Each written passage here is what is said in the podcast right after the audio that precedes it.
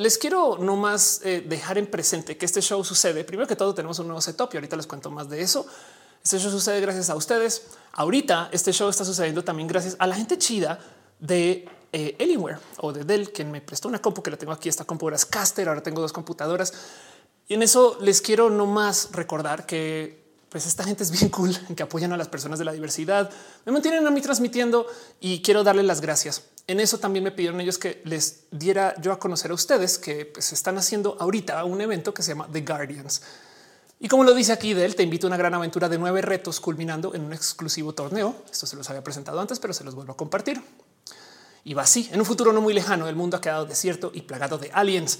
Los guardianes están aquí para buscar cómo repararlo, los las iles, porque hay gente no binaria ahí. Para esto deben encontrar data cristales escondidos en la tierra y ustedes pueden ser una de estas personas en esos cristales. Quieren ser Guardian, es muy fácil. Si tienen un equipo gaming Dell de la serie G o Alienware con procesador Intel y lo compraron ahorita en noviembre, en diciembre, tienen que ir a theguardians.mx, que es este sitio. Nomás dense una pasadita ahí para que se enteren que esto está pasando. Y aquí se pueden registrar. La verdad es que eh, esto es un espacio, o sea, theguardians.mx y pues ahí dejan ustedes eh, eh, todos sus retos para que puedan buscar las misiones que les harán conseguir cristales, demostrar que son los mejores consiguiendo más que todas las otras personas. Y para finalizar van a poder ser parte de una competencia de Warzone que va a definir a los las ILES Top Guardians. Mientras más cristales ganan, más probabilidades de participar y más te van a tener. Y recuerden que pues entre los premios van a haber este bundles de gaming y hasta un equipo Alienware. Entonces sepan que eso está pasando. De nuevo, theguardians.mx les voy a mostrar la página nomás para que se diviertan un ratito o la vean o sepan que esto existe de guardians.mx. Y aquí está, no ahí está su registro y demás para que puedan verlo. Es una pasada. Y yo hago y repito esto nomás. Pues primero que todo, porque eh, la propuesta está chida y segundo, porque además, gracias a la gente bonita de Dell por apoyar a que este show exista. Entonces, con eso arranquemos formalmente y sean ustedes bienvenidos al Roja del 2021. Como le ven?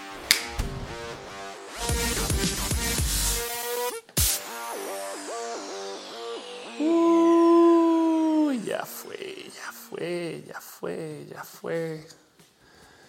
Ay, Miriam Mata dice buenas, buenas. Elisa Sonrisas dice el nuevo setup este, eh, eh, del show. Sí, exacto. Y entonces sean ustedes bienvenidos a Roja, el show que se hace desde mi casa que yo edito, pongo, muevo a andar y conecto cuando puedo y, que además que ahora tiene un equipo inmenso de gente atrás porque hay team de moderación. Está Lisa Sonrisas en el chat, este quien se encarga de que Mini Roja suceda básicamente. Si tienen algún comentario acerca de Mini Roja, ahí está Lisa, sépanlo. Pero bueno, quiero dar las gracias a ustedes por venir acá. Krillian, eh, Héctor, este, eh, Mari Páez, eh, Alexa, evidentemente eh, la gente chida del team de moderación y demás. Em, gracias, gracias por estar acá. Hoy cambié mil cosas ya las había probado antes, pero ahorita pues ahora sí está funcional. Entonces, nada, téngame un poquito de paciencia mientras pongo a andar todo, pero quiero nomás dejarles aquí en claro que estamos recomenzando este show. Así que todo puede que se mueva o cambie.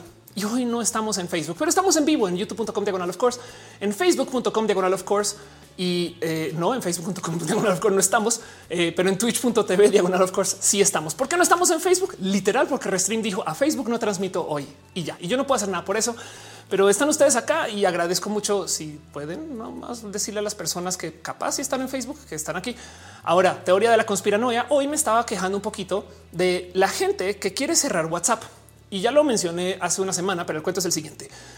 Ustedes pueden que no lo tengan presente, pero WhatsApp está no más normalizando, está homologando sus reglas y, sus acuerdos y demás de todo lo que ya tenían en Facebook con eh, eh, lo que tenían en Facebook Messenger, con lo que tenían en Instagram, con ahora WhatsApp. Entiéndase, todo lo que nos acaban de poner en WhatsApp, ya estábamos usándolo y ya dijimos que sí en Instagram y demás. Entonces salirse de WhatsApp no gana nada, a menos que también se salgan de Instagram y también se salgan de Facebook y de Facebook Messenger. Y lo digo porque este cuento de que no es que van a tener derechos de autor sobre tus fotos. Güey, en Facebook desde el 2014, no? Eh, y, no es por quejarse de nadie. Evidentemente hay mucha gente que quiere cuidar sus datos y eso está bien. Solamente tengan presente que si se salen de WhatsApp no hicieron mucho. Y, entonces me estaba quejando de eso en TikTok y ahora curiosamente no puedo transmitir a Facebook. Así que cómo le ven. Pero bueno, veo que están dejando abrazos financieros. Muchas gracias, Adeloy. De verdad, eh, gracias por tu amor y tu cariño. Eh, creo que alguien más también dejó un poquito de cariño. Sí, perdón, Ricardo Jae dejó un abrazo financiero. Gracias. Piñas para ustedes, amor también eh, y cariño con sus cositas. Gracias de verdad por apoyar con este show.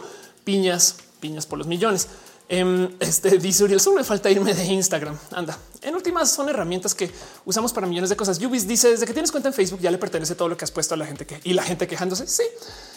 De hecho, estaba platicando con alguien en Twitter de cómo, pues esa persona me decía es que yo nunca le he dado mi teléfono a, a Instagram ni a Facebook. Entonces WhatsApp sí lo tiene y en eso, pues yo creo que no sería, no sé, sería más chido que, pues que, que no sé, que no tenga mi teléfono y así de a ver hay gente que cuando se sube a Facebook Messenger añade eh, eh, los teléfonos no solo personales, sino de sus amigues, porque Facebook Messenger tiene el famoso subir a tus contactos para buscar a otros contactos. ¿Y qué creen? Ahí justo es cuando Facebook agarra sus datos, su nombre, su teléfono y lo guarda en su base de datos, por supuesto. Pero bueno, en fin, eh, Argonti dice eh, eh, por qué están buena editando? Es una buena pregunta. Yo también tengo esa pregunta. ¿Es ser ilegal hacer tan buen contenido. Exacto. Elisa edita bien chido. Gracias por decirlo. Eh, y dice Jesse, solo fui yo. Ándale. Em, dice Denise, hay piñas en YouTube. Exacto. Gracias por sus piñas. Gracias por su cariño y su amor. Y gracias por ser parte de esto. Y David Noob dice: Yo agrego números desconocidos que me hablan para que me aparezcan en Facebook. Ay, wow, qué buen tip. Porque fíjate que yo agrego números desconocidos y los busco en WhatsApp o los busco en Telegram para ver quiénes son, pero nunca se me ocurrió que a lo mejor tienen perfiles de Facebook. Ándale, pues. Eh, Alan Peralta dice: Ya hablaste del primer hombre trans en RuPaul's. Eh, me enteré hace nada por Twitter, no he visto bien, pero me parece chido. No entiendo por qué la gente está tan escandalizada por un hombre trans, pero bueno, eh, qué bueno, qué cool y ojalá se le dé mucha visibilidad porque en última se necesita no sé, hablar de este tema. No sé por qué la gente que está en el drag le escandaliza tanto el tema trans, la neta. Pero bueno, dice Scarlett Cat, quizás lo que sucede es que Lisa sonríe al editar. Eso es posible. Taco de lechuga deja un abrazo financiero. Muchas gracias de verdad. Y entonces nomás quiero eh, repasar un poquito cómo funciona este show, porque a lo mejor ya se les olvidó como el meme así abrazando la almohada. ¿Será que recordaré cómo hacer roja? A mí me pasa lo mismo. De hecho, después de los roja, yo publico roja editados, o sea, los mini roja, los que hace Lisa. Y yo tengo una hora de publicación que se me olvidó. O sea, cuando está programando el de hoy, o sea, el de mañana en la mañana, tu momento de eh, ah, ya no me acuerdo. Y entonces buscaba los otros y fue de güey, yo hacía esto, pero así por piloto automático. Perdón. Ana Cristina deja un abrazo financiero eh, muy ardilloso. Gracias. De verdad se extrañaba los lunes de roja. Yo también te extrañaba. y pues así. Em, dice eh, René está en el chat. Besitos, bebé. Gracias por pasar. Gracias por venir aquí. Denise dice aprovechando que eh, Ofe este, es una vuelta por Twitter por el hashtag. Ah, gracias, Denis, por decirlo. Están usando ahorita el hashtag te, quiero Felia. Tuvo un encuentro tuitero y entonces eso sucedió. Es verdad. Y dice Rosy Murillo, llegando al show, qué emoción que ya estés de vuelta. Qué emoción tenerles a ustedes acá. La verdad. De paso, eh, tengo una promesa con la gente que me apoya debido a que me apoya. entonces estoy dada de alta en estos varios servicios para que sus abrazos financieros. Entre esos, por supuesto que estoy en Patreon. Patreon es una plataforma que sirve para millones de cosas, pero pues para que ayuden a sus artistas financieros, a la gente que eh, eh, eh, saben que artistas financieros que dices, Feli, a la gente que hace uso de esto que se llama el dinero. O sea, ayuden a la gente a que, pues no sé, que puedan conectarse un poquito más con la vida, sobre todo nosotros artistas o personas independientes que la neta neta sí le sufrimos un chingo a esto. Em, pues para eso es Patreon y es una pasada por allá. Pero gracias a la gente que está ahí ya apoyando mensualmente. Un abrazo Arturo Ale, a Ana Navarro, analógicamente Simha Haraji Cheja, a Javier Tapecho Cuevas, Aflicta, Ignis 13, Francisco Godínez, Trinipe y Ariel R. Gracias por apoyar eh, eh, de verdad desde el fondo de mi corazón. Luisa de Mota está en el chat. Muchas gracias. Eh, eh, es porque René está saludando. Anamar Kitsuru está acá. Gracias. Krina dice el problema con la WhatsApp es que está, estaba en Telegram a gusto y todos los de mi trabajo se metieron. Pues sí. para aquellos y aquellas de nosotras que usamos Telegram para fines este, más íntimos, si sí, la verdad es que de repente llegó mucha gente, pero bueno, de paso, también hay mucha gente que está suscrita a este canal vía YouTube, que de eso también no saben cuánto lo aprecio y, le quiero dar un abrazo súper especial a Shelly Medina, a Sakura Jin, a eh, Jessica y Mendietas, a la Jessica, Allá de hoy pasos por ingeniería en Alejandro, Elsa Virginas con Anieto, Brenda Pérez Lindo, soy Villarreal, Tatoso, Cristian Franco, Ale Galván, a Úrsula Montiel, Adri Alvarado, a Germán Briones, Moni Aranda, a Sailor Fish, José Cortés, Maite Iturral de Farías, a Ana Cristina Mo, Ardilla de la familia, a Gabriel Mesa, Eri Frank Núñez, Rodrigo Pérez, Gibran Rivera, Yolanda Suárez, Víctor Hugo, el Calderón, Lucero Quilla, Afrodita desempleada, a Carlos Soto, Ana Velasco, Lu, Mike Lugo, Perruno H, a la pastela de la Cocoa Val, Valentina Sam, Silva Flores, Luis Maclache, Andrew Bete, Luma Salud, Carlos Como, Luis Gutiérrez, Tigre Saleta, Laranza Mariana Romgalves, Oscar Fernando Cañón, Fabián Ramos, Aflicta, Arturo Edgar Riego, Leonardo Tejeda. Gracias por apoyarme desde sus suscripciones. Pero bueno, darwinismo dice René está en YouTube. Qué cool. Sí, de hecho, René está en YouTube. En YouTube también. Vayan y suscríbanse a su canal, síganla en Instagram, hace cosas bonitas. René Mau Ángel dice el viernes cumplí 19 años. Wow, gracias por estar acá. Qué cool. Eh, eh, Ana Pato dice Oli, Oli. Em, y están ahí diciendo que un saludo de René Agustín. Ahí está, ahí está, ahí está René. Déjenle su cariño y su amor. Em, pero bueno, dice ya te lo dices. Nick Perruno es la onda. Está Perruno, es Nick Perruno también. Pero bueno, para que me dice yo casi no tengo redes, solo Facebook y YouTube. Me siento toda una rebelde. Está bien, hacen bien.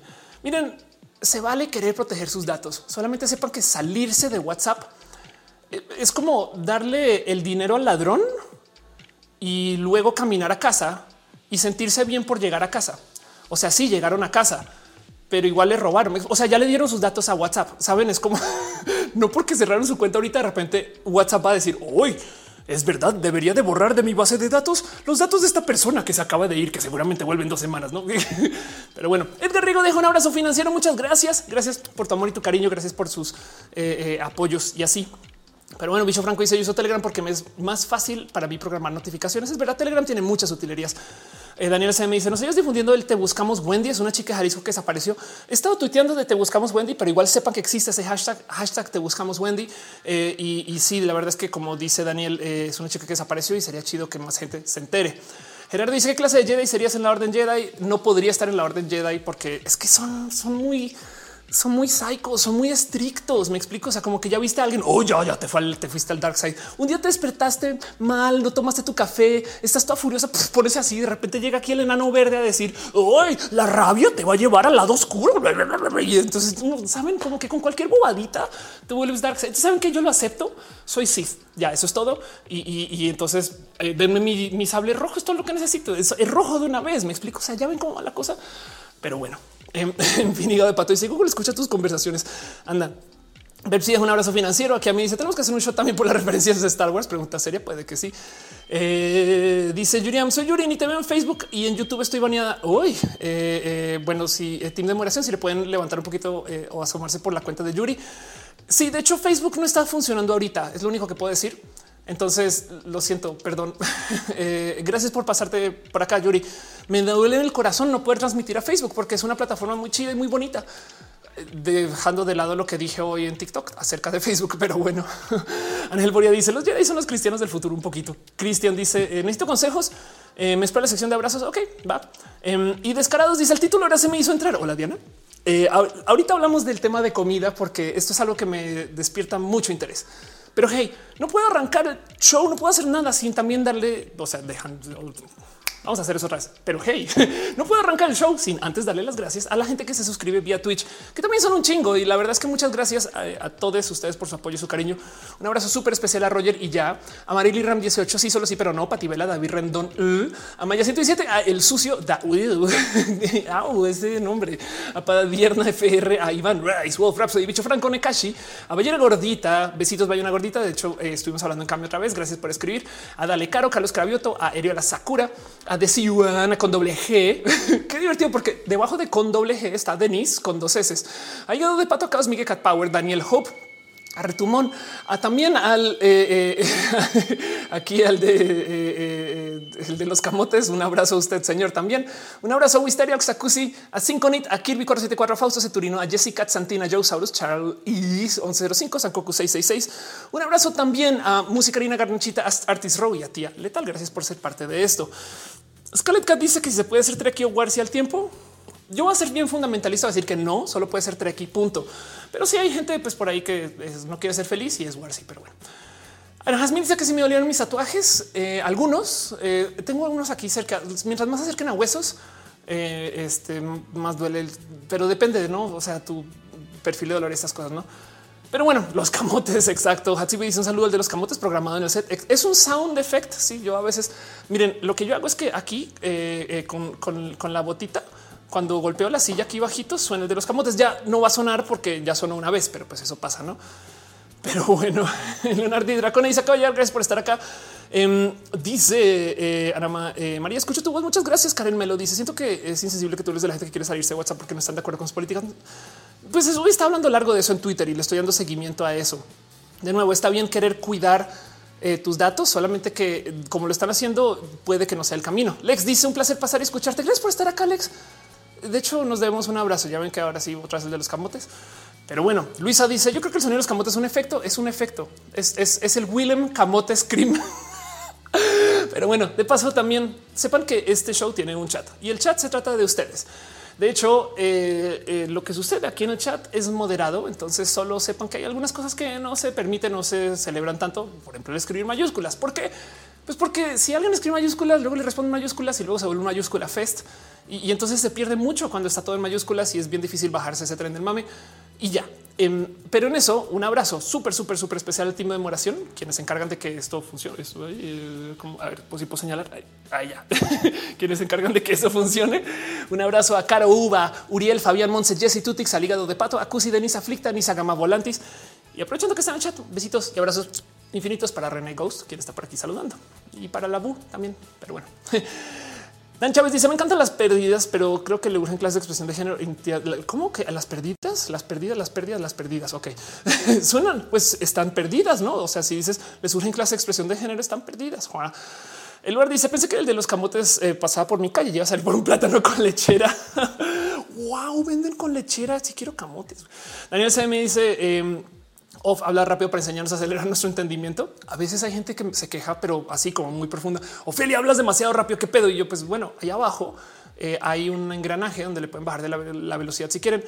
Una le dijo eso a alguien y, pues se puso bien punk, ¿no? Entonces yo así, pues, ¿qué más te digo? Sabes como que ya sí hablo. Además, imagínense si hablara lento lo que duraría este show. Pero bueno, eh, dice Scarlett, el sonido de, los, camotes es como el gato de Schrödinger un poquito, el sonido del camotero es enlatado. Sí, miren, el sonido de los camotes es la risa enlatada de hoy. En los sitcoms de antes teníamos así, jajaja, ahora tenemos un camotero que pasa de vez en cuando. Pero bueno, Ángel Boria dice: Si el de los camotes tiene efectos, una bandera usurpadora, un fondo falso, eh, eres parte de la conspiración. Puede ser que sí. A lo mejor todo esto se grabó en la luna, en el mismo set eh, en Los Ángeles, eh, donde se graba la luna. Pero bueno, en fin. Karen dice: En mi rancho no pasa el de los camotes. Lo siento mucho. Tenemos que ir por ellos. Wow. y Hatsi dice: Algún día saldrá corriendo por un camote. Va a suceder algún día. Pero bueno, ahora sí, ya llevamos andando un buen de tiempo. No conectó Facebook y yo creo que ya no va a conectar Facebook. Entonces el stream es lo que es. Tristemente quiere decir que hay gente que no va a llegar ni modo, pero sepan que esto igual se queda aquí guardado, queda recalentado. Lo voy a subir a Facebook después. Entonces lo verán en Facebook en algún momento, solamente que no habrá chat. Y ustedes, ustedes son el show hoy. Entonces Gracias por venir, gracias por su apoyo y su cariño y su amor. Entonces vámonos a de lo que va el show hoy, porque cómo funciona Roja. Pues primero que todo vamos a estar aquí al aire varias horas, llevamos ya hablando 34 minutos. y luego lo que vamos a hacer es que vamos a discutir un tema en particular, un tema muy centrado que quiero traerles a ustedes, quiero discutir con ustedes. Esto es más una plática que un show. Pero luego, cerrando eso, eh, repasar un poquito de noticias, que era una sección que iba a eliminar, pero mucha gente me dijo, no, Felia, déjala, déjala. Y gracias, agradezco mucho su feedback. Y luego después de eso, una larga sección de preguntas y respuestas para que me digan lo que quieran o podamos platicar. Así casual. Miren, tengo aquí mi tacita. Esta no es la taza vaquera, esta es otra taza, pero esta es mi pequeña taza eh, este, eh, para las terfas y la traigo aquí conmigo siempre. Entonces la voy a guardar para el final del show para poder platicar con ustedes y poder consumir algo. En cuyo caso, les invito a ustedes a que si ustedes acompañan su roja con algo, vayan por ese algo, sea lo que sea. Yo no voy a juzgar su consumible. Si ustedes juegan algo, si ustedes ven algo, si ustedes trabajan algo, adelante, no pasa absolutamente nada. Lo importante es que nos acompañemos y vamos a estar aquí un buen de, un buen de tiempo. Entonces, dejando eso de lado, hoy les quiero hablar de un tema que me es bien abstracto, que es el tema de la comida. Veo que están explicando lo que es un camote. Em, eh, quizás a lo mejor si te sirve este término, una sweet potato, que es la papa dulce, supongo. Yo no sé cómo, se conseguiría un camote en eh, Colombia, ahora que lo pienso. Pero bueno, el caso. Hoy justo quiero hablar de comida, pero quiero hablar de comida y quiero nerdear y quiero hablar de ciencia. Y entonces eh, hay muchas cosas que le quiero rascar por ahí a esto de la comida y el cómo sabe, pero sepan que yo no tengo este gusto profundo por la comida y, es algo que quiero trabajar en mi vida, pero es porque tengo anosmia y mucha gente ya lo sabe, ya lo he hablado antes. Pero el cuento de la anosmia es que, pues literal, la comida me sabe muy poco. También no huelo. ¿no? A mí me tuvieron que decir así de frente que la coca, la coca cero saben diferentes, es una vieja historia. Y el punto es que de lo que voy a hablar hoy es acerca de cómo saben las cosas. Así que voy a hablar de algo que no entiendo y, no más, pues confío con su lectura crítica de lo que yo diga, confío con su creatividad y con su apoyo para que si digo algo muy fuera de lugar, nomás me tengan tantita de paciencia. Pero quiero discutir esto más que presentárselos. Entonces vamos a hablar un poquito de los problemas de la comida del futuro. Pero bueno, vámonos con eso.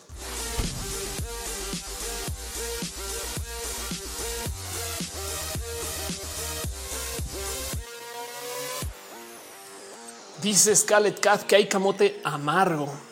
Ándele. Bueno, hay algo que decir acerca de mi gusto por la comida que a lo mejor algunas personas lo habrán levantado. Yo sé que René ya lo cachó y, pues ya igual y se lo he dicho cien veces, pero bueno, o sea, no cacharlo sería imposible. Pero curiosamente la comida dulce sí me sabe, sí la puedo distinguir mucho más fácilmente. De hecho, sí puedo distinguir la diferencia entre arequipe, cajeta, eh, dulce de leche, no como que helados cuando son dulces y, persigo la música, la música, porque estoy escuchando música, persigo la comida dulce.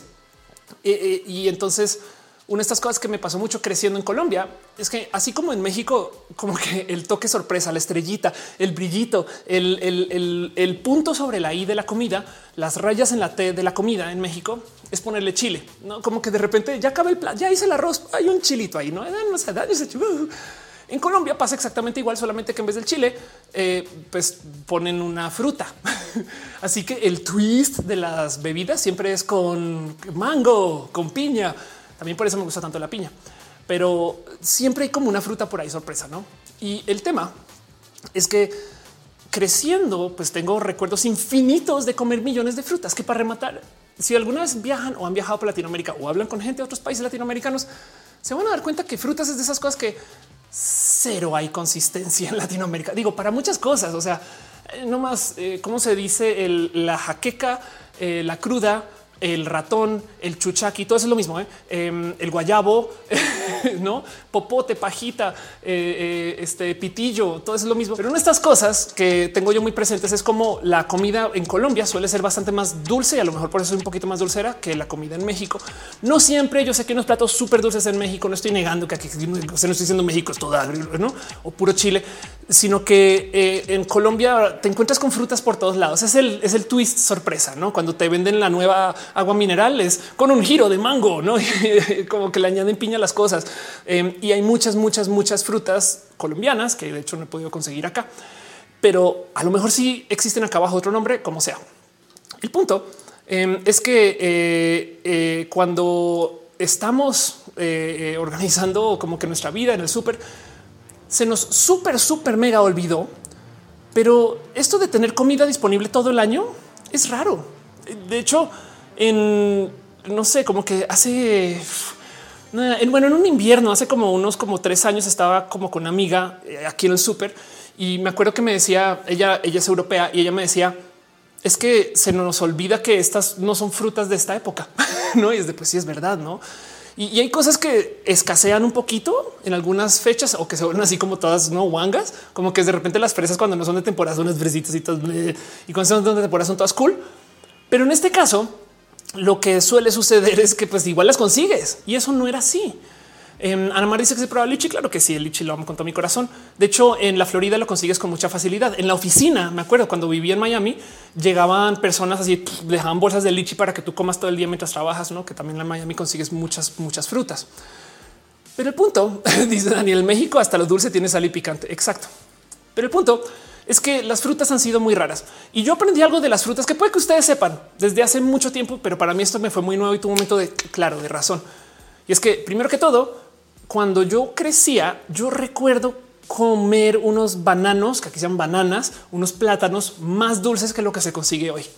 Y de hecho recuerdo que en el súper te vendían el plátano dulce y el plátano, no el banano y bueno, plátano, banano y banano dulce. Así, así me acuerdo que te lo vendían y como que no entendía qué era. Hay unos pequeños, unos más grandes y hoy en día como que todo se volvió el banano estándar.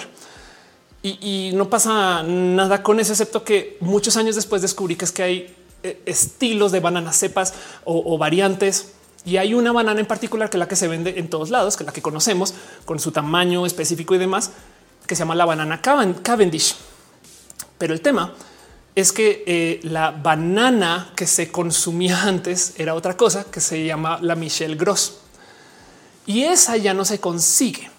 Y es raro porque en este mundo donde tenemos, por ejemplo, o sea, podemos consumir salmón alasqueño en Miami. Pensemos en esos dos segundos. Eso quiere decir que, existe el salmón alasqueño, que hay gente que todos los días eh, eh, saca peces del agua, los sube a un avión y los envía a una cantidad de lugares en Estados Unidos y en México también. No, ahorita en la pandemia comenzó a suceder que, como no había gente volando, igual estaban volando los aviones solamente para transportar este tipo de productos.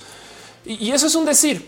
Hay gente que no lo tiene presente, pero en Guadalajara hay un pan en particular que es el pan de la torta ahogada que se llama el virote. El virote, perdón, ahí estamos. El virote em, es un pan que solo se puede hornear o se puede preparar y hacer en Guadalajara por la altura, por la presión, por el clima, por millones de, motivos, pero el sabor del virote específico se da en Guadalajara. Lo puedes intentar de hacer en otros lugares, pero, pero, pero no va a ser lo mismo que el que se hace en Guadalajara y por eso es, por eso es este eh, único. Y créanlo, no hay gente que lo vuela de Guadalajara, por ejemplo, la Ciudad de México todos los días. Entonces pensemos en esto. Virote traídos de Guadalajara todos los días. Me explico. Pensemos en esto. Vivimos en este mundo donde se puede hacer un pan en Guadalajara y consumirlo en la Ciudad de México, no? Y, esto ya es normal. Entonces, ¿por qué chingados no puedo conseguir mi banana dulce? ¿Qué fue lo que pasó? Y es que hay una historia bien horrible con eso, donde eh, eh, resulta que la Gros Michel literal se acabó, tan se acabó que hay gente que turistea a ir a conseguirla. O sea, su, como juego es eh, a ver dónde la, dónde la venden todavía y son estos lugares súper raros em, donde todavía la crecen y todavía este, la, la, puedes conseguir y probar. En México puede que todavía la consigas en algún lugar que otro. En Colombia tengo entendido que hay algunas personas que todavía consiguen Gros Michel y, se ve medianamente similar, pero no es lo mismo. Y es que si ustedes nunca han crecido plantas o si nunca lo han visto en acción, no sé si sepan que ustedes pueden clonar plantas o árboles. Entiéndase, si yo tengo un árbol, no sé, un naranjo que está creciendo y le remuevo un, literal un trozo del árbol entero, con cuidado puedo poner eso en otro árbol similar o a veces eh, bien puesto puedo crecerlo por su propia cuenta. O sea, lo que haría poder puedo hacer un injerto y, seguir creciendo ese naranjo en otro lugar. Y esto es un proceso de clonación literal. Pero el tema es que eh, así es como se pues, clonan las, los árboles de las frutas. Entonces, si tú tienes eh, un, naranjo que está creciendo acá, puedes tener seis naranjos si quieres. Con el tiempo suficiente, simplemente los vas clonando uno al lado del otro. Llegó el de los tamales otra vez, se va a caer el stream nuevamente, al parecer. Em, pero bueno, dice Eduardo, el otro es el plátano macho. Gracias por decirlo. Eh, eh, Uriel dice virote mejor que telera. Jesse dice pensé que virote era el nombre del torcido en Sonora. Ándale. Em, y dice Eri, el virote es mejor a la telera. El bolillo están discutiendo eso. Qué chido. Pero bueno, entonces Resulta que la banana que consumimos, lo que compramos en el supermercado, es una banana en particular que se llama la banana Cavendish, que eh, es esa que tiene esa forma. Y si no lo tienen presente, es la misma banana. Entiéndase, todos los bananos que crecen banana Cavendish es la misma pinche planta que una persona clonó y luego lo volvió a clonar y luego lo volvió a clonar, luego lo volvió a clonar y luego y, así y la venden y tú la compras y tienes tu cepa y la pones. Entonces todos los bananos son de la misma planta, por así decir, y se puede hasta rastrear como la historia de quién le compró a quién, cuándo, en qué año y de dónde vino y cómo llegó y todo eso, ¿no? Y eso eh, es súper bonito porque pues quiere decir que tenemos una cantidad ridícula de consistencia, por eso las bananas son como siempre el mismo tamaño, no sé qué. Pero pues evidentemente se han modificado mucho. De hecho, eh, las bananas silvestres no tienen nada que ver con las bananas que conocemos. Aquí les presento la diferencia. Esto es una banana comercial al lado de la misma en silvestre que tiene semillas adentro. ¿eh? Y pues así, así esto, así esto, pues así, así se creció la Cavendish, porque, porque se seleccionó una en particular que tuviera ese tamaño, que se pudiera, que tuviera ese peso, que tuviera ese sabor, y esta se distribuyó mucho, mucho, mucho, mucho, mucho. Esta es la Gros Michel, por si no la han visto, la de acá a la izquierda, eh, y aquí a la derecha está la Cavendish. Y, si se fijan, la Cavendish pues la reconocemos. La otra puede que alguien diga, yo no sé si es una banana, se los juro, aunque evidentemente, pues claramente lo es, no? Em, Dice Cristian, lo mismo pasa con el, con el eh, aguacate. Exacto. El tema es que eh, a eso de como los 50 y 60, si mal no recuerdo, sucedió que se dio un hongo, un hongo particular que ataca o atacó a esos bananos específicos, a esa planta, a esa, bueno, a varias plantas, pero que pues a las plantas de la Gros Michel pues nada, pues las los infectaba y como es un hongo, entonces se pasa por la tierra. Entonces, si muere un banano porque pues tuvo su hongo, entonces ya pues mueren los de al lado y, la gente los transporta con solo tocarlos. Eh, eh, como que se vuelve un tema así como pues literal pandémico, pero como todos son la misma pinche planta, si afecta una, ¡pum! afecta todo el plantío. Y entonces el Gros Michel se acabó porque comenzaron a llevar el hongo de lado a lado. Nadie sabía, no entendía bien qué es lo que estaba pasando y en últimas fue reemplazada por la Cavendish que no le afectaba el hongo. Así que en lo que se están muriendo algunos plantíos y se están quedando gente sin bananas para vender, otros estaban como que comenzando a andar y pues podían seguir porque tenían otra.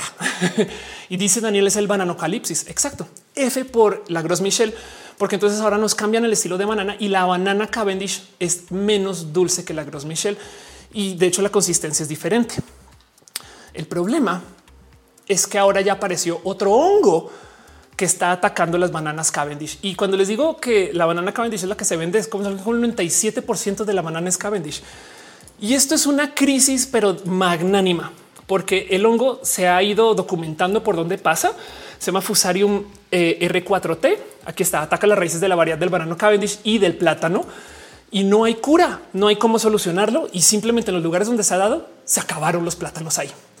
Entonces, lentamente la gente ha visto cómo se está acabando como la distribución de, banano de plátano y, no hay nada que se pueda hacer.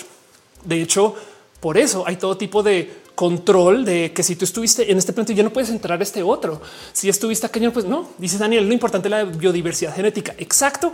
Y eso se cura con tener una biodiversidad inmensa de plátanos, pero como tenemos uno que es el comercial, no se crecen otros y no se han crecido otros y los que quedan silvestres no se podrían vender porque de nuevo o bueno, no se pondría a vender con facilidad porque de nuevo ya se ven muy diferentes. Es que la neta, neta vas y los miras y dices, no, pues güey, si la neta sí los cambiaron un poco. ¿eh? O sea, sí, sí, ya quedaron bien modificados los pinches bananos de tanto moverlos y tanto ajustarlos. Em, eh, yo no dudo que habrá quien ve eh, el, silvestre al lado y lo considera por dañado, aunque está en perfecto estado. Pero el punto es que entonces las Cavendish están no solo en riesgo, sino que están, la verdad, casi que huyéndole. En Colombia, por ejemplo, hay todo tipo de controles que de dónde has estado y, literales, pues como pues, estás rastreando como si fuera él. ¿Quién está diciendo qué tipo de COVID es este? Bueno, eso es lo que está pasando. Ahora, esto se sabe desde hace rato y lentamente se ha ido protegiendo los plantíos que quedan. Pero la verdad es que mucha gente como que dice que eventualmente esto es como medio inevitable, como que si le hace el tiempo suficiente, ese hongo va a llegar porque ha llegado a las otras. Y entonces ahora qué hacemos? Pues bueno, el tema es que por ahora se ha podido controlar mucho y en potencia puede que si nos cuidamos, bueno, si la gente que eh, planta y cría estos eh, bananos se cuida, puede que tengamos Cavendish por un buen de tiempo.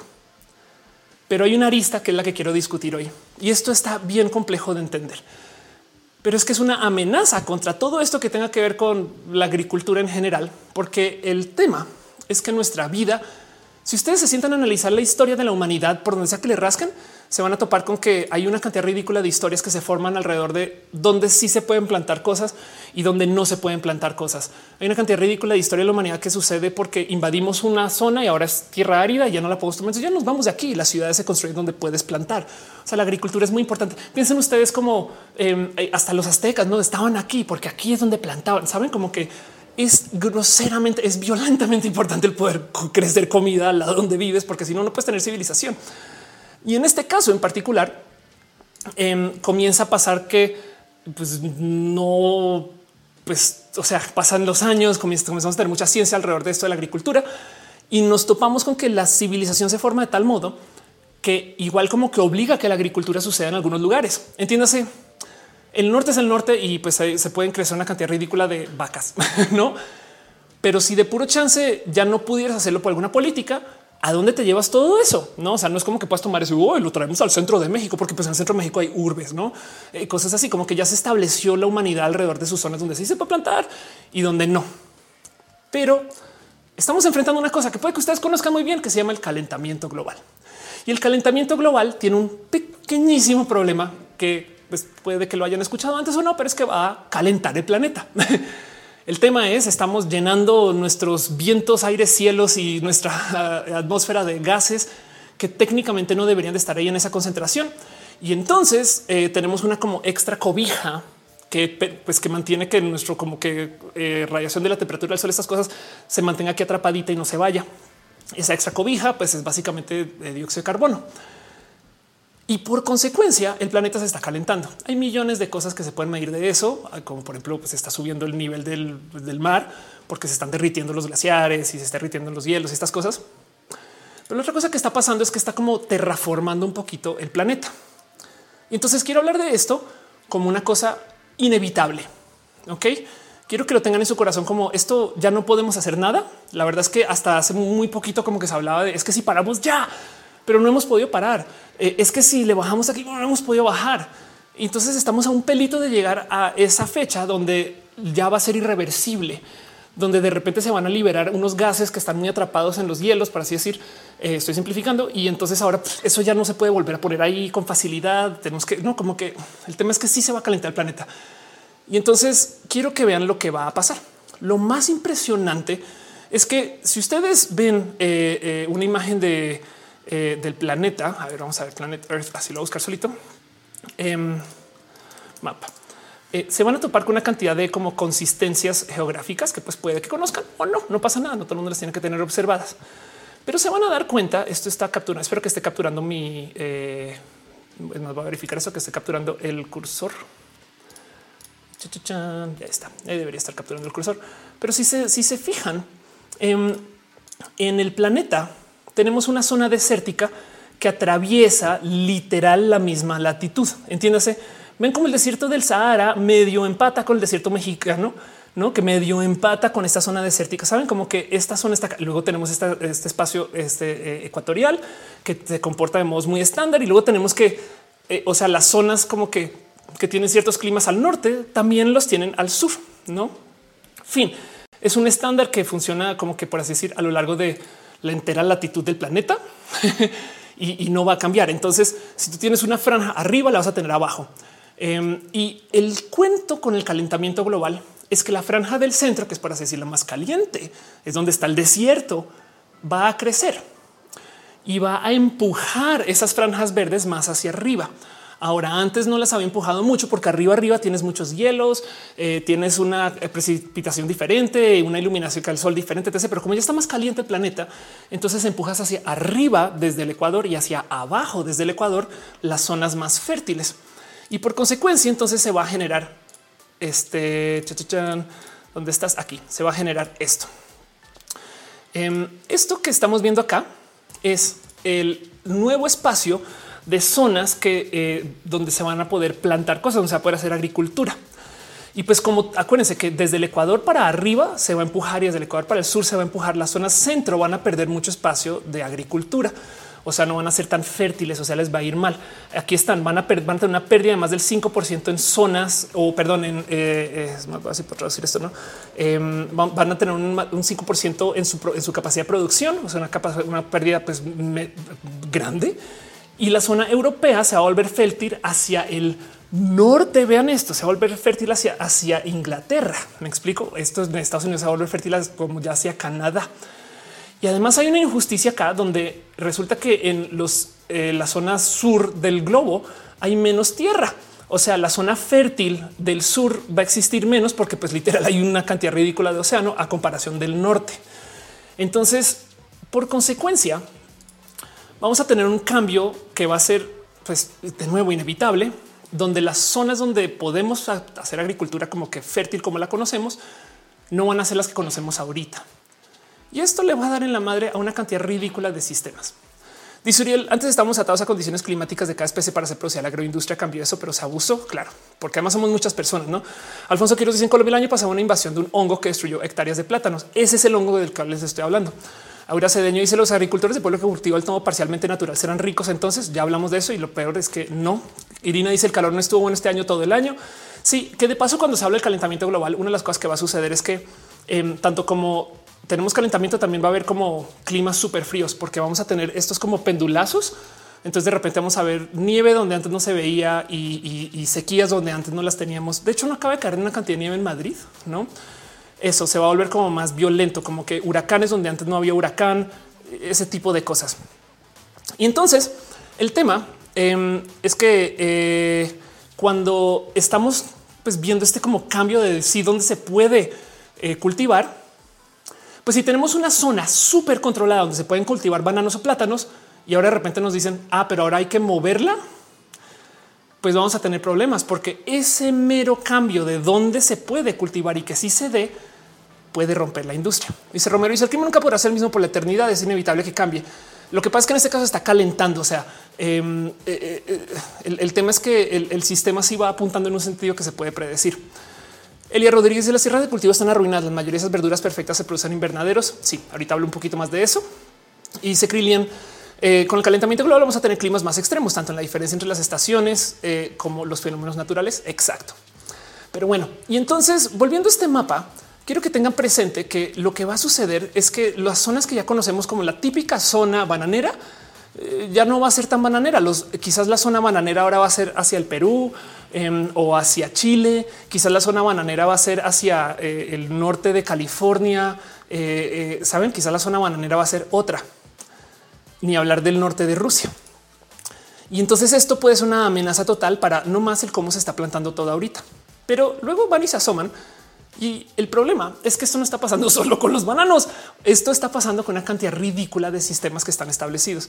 Y es una mezcla de calentamiento global con literal esquemas económicos porque no sé si lo saben, pero resulta que eh, en Colombia puede que se acaben los plantíos de café, porque ahorita donde se está cultivando café, eh, pues si bien la zona da café todavía, lo que se llama en Colombia la zona cafetera, esto puede que desaparezca. Y el motivo no es que necesariamente ya no eh, funcione ahí el grano tal cual como antes, aunque lo que puede suceder es que igual esas personas tengan que mover sus plantíos de café el tema es que en Colombia en particular, las zonas cafeteras se le dieron a gente agrícola. Hace unas como dos o tres eh, décadas, se le literal por temas de organización social, se le entregaron las personas que trabajaban la tierra y esas personas pues cuidan su trozo de tierra. Esto está hablando de la zona cafetera colombiana y ahora que está cambiando la calidad de la tierra, la temperatura en general y donde sí se da el café, pues van a tener que comenzar a migrar sus plantas tantito más arriba a un espacio que antes se consideraba más frío.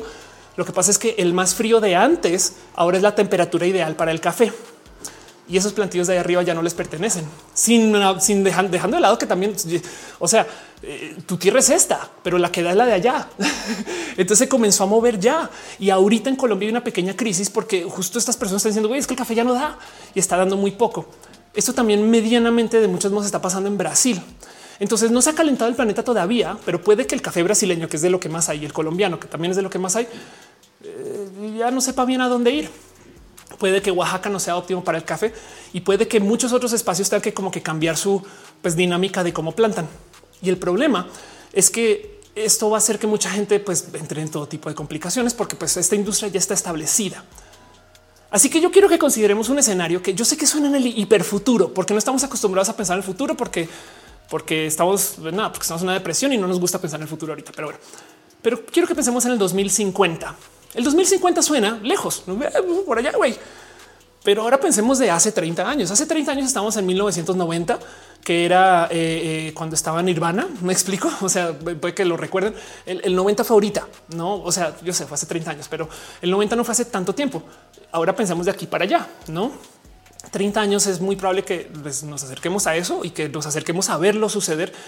Y en el 2050 justo se predice que ya las zonas donde se da ahorita el banano, el plátano y las zonas donde se da el café, ya en el 2050 ya no lo van a dar. Punto. Ya con el calentamiento global.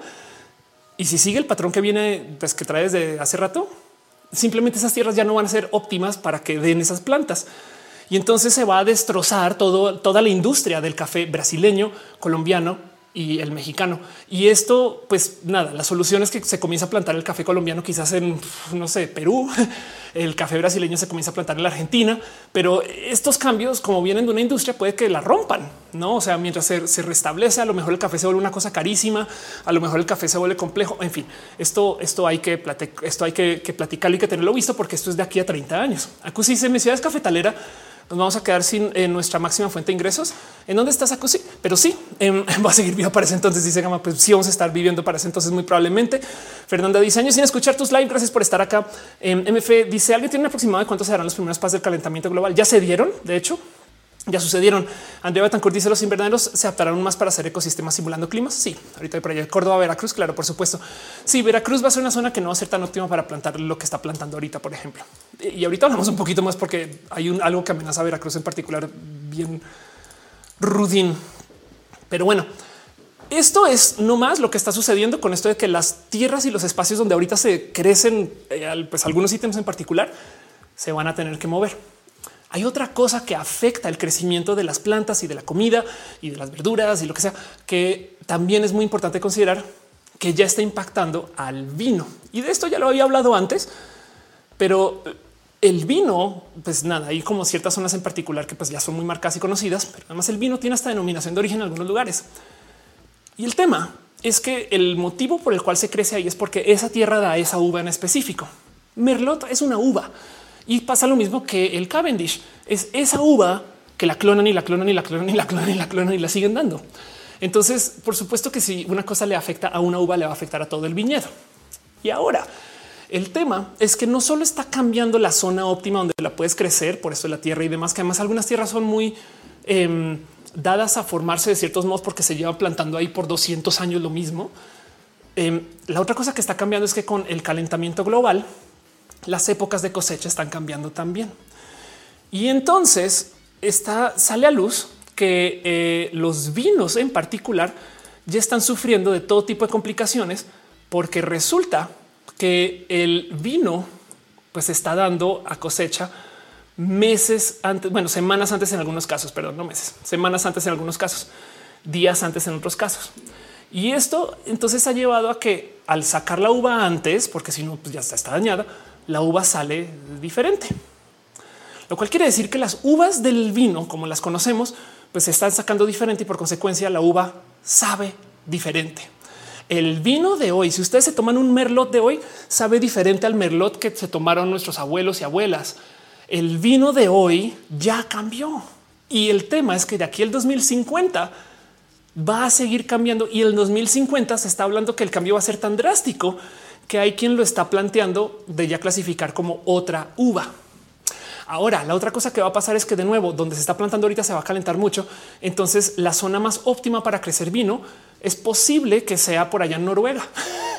Así que en el 2050, o sea, cuando escuchamos Nirvana en el futuro, o sea, 30 años hacia adelante, puede que el mejor vino sea un vino noruego que quién sabe eh, eh, bajo qué tierra se plante y quién la lleve y qué viñedo, porque, porque todos estos viñedos que están aquí ahorita a lo mejor quiebran y esas empresas quieren y de familia. No, esto, esto puede ser raro de, analizar o de vivir, pero ya está pasando. Merlot en particular em, es la eh, uva que más se considera vuelta a problemas por esto. Em, si bien los científicos no se dan tipo de durar las variedades actuales del merlot, han dicho que va a ser la primera víctima del cambio climático entre las variedades de uva. Pero pues también aquí, este, por ejemplo, Cabernet Sauvignon capaz si no se consigue. Y, y demás. Así que eh, la otra cosa que puede que cambie es el vino. Y entonces dice Daniel, invertir en viñedos en Noruega. Exacto. Sí, el tema es que hay que considerar que las zonas que ahorita son zonas chidas para plantar una cantidad de cosas se van a migrar al norte porque se van a calentar mucho. Pero entonces deja la duda. O sea, de que si lo que se vende ahorita pues se debería de llamar así o no, sobre todo porque traen denominación de origen. ¿Qué tal que el tequila, nuestro tequila ahorita sepa diferente el tequila de nuestros abuelos? Pero bueno, y eso considerando nomás el tema de cambio de zonas y de cambio de eh, fechas de cosecha. Otra planta que también está considerada como a modo de riesgo es la planta del cacao. Em, de hecho, ya se está hablando de cómo en potencia esta industria también se acaba del total porque solamente se puede crecer en ciertas zonas en particular y tanto así como el virote, esas zonas además están muy dominadas por su presión. O sea, me explico como que no solo es como de ah, pues nada, pues las plantamos por allá al norte, no que las crezcan en California, que las crezcan en San Francisco, pero en San Francisco no hay tan, no sé, o sea, esta planta no daría así de bien como se da ahorita, solamente que en donde se está dando ahorita, eh, pues se va a volver tan caliente que no se va a dar tan, tan bien chido. Así que puede que el chocolate cambie del total. Y esto solamente con el tema del cambio de las zonas óptimas, ¿no? Josué dice que nos vemos el recalentado, gracias por pasar. Denis dice, cuida el planeta. Pues sí, la verdad es que esto va a suceder. Mi sube dice, ¿cuándo se puede guardar el mezcal? Propongo que tengamos una bodega de supervivencia con semillas y alcohol. Eunice dice, actualmente los mejores países que hacen vino son España, Estados Unidos, Francia, pero como dice, la uva merlot es la más fácil de sembrar y que se adapta muy fácilmente. Eh, Carlos dice el cacao ya colapse. Andale Oscar dice el cambio climático afectará el sabor. Sí, de hecho ya afectó. O sea, el cacao en particular no está tan documentado como para poder saber, porque además como sabores, pero el vino sí se sabe que cambia su consistencia por su eh, contenido alcohólico, eh, perdón, su contenido de alcoholes, pues, eh, y su contenido de azúcares. Em, entonces, esto ya está pasando. Pero lo que más me interesa de observar de todo lo que va a pasar con esto, el calentamiento global, es lo que va a suceder debido a que estamos llenos de dióxido de carbono. Y el cuento es así. Eh, básicamente el problema es que no solo los coches, las fábricas eh, y la generación de electricidad y millones de motivos eh, han hecho que pues, las emisiones de estas fábricas llenen el cielo de dióxido de carbono, CO2. Y ahí está. Y no se va a ningún lugar, se queda ahí y por eso se llama el efecto invernadero, porque pues básicamente entra la radiación del sol, se rebota en el planeta y normalmente sería, pero en este caso se cae atrapada en esa como nueva capa de smog, por así decir.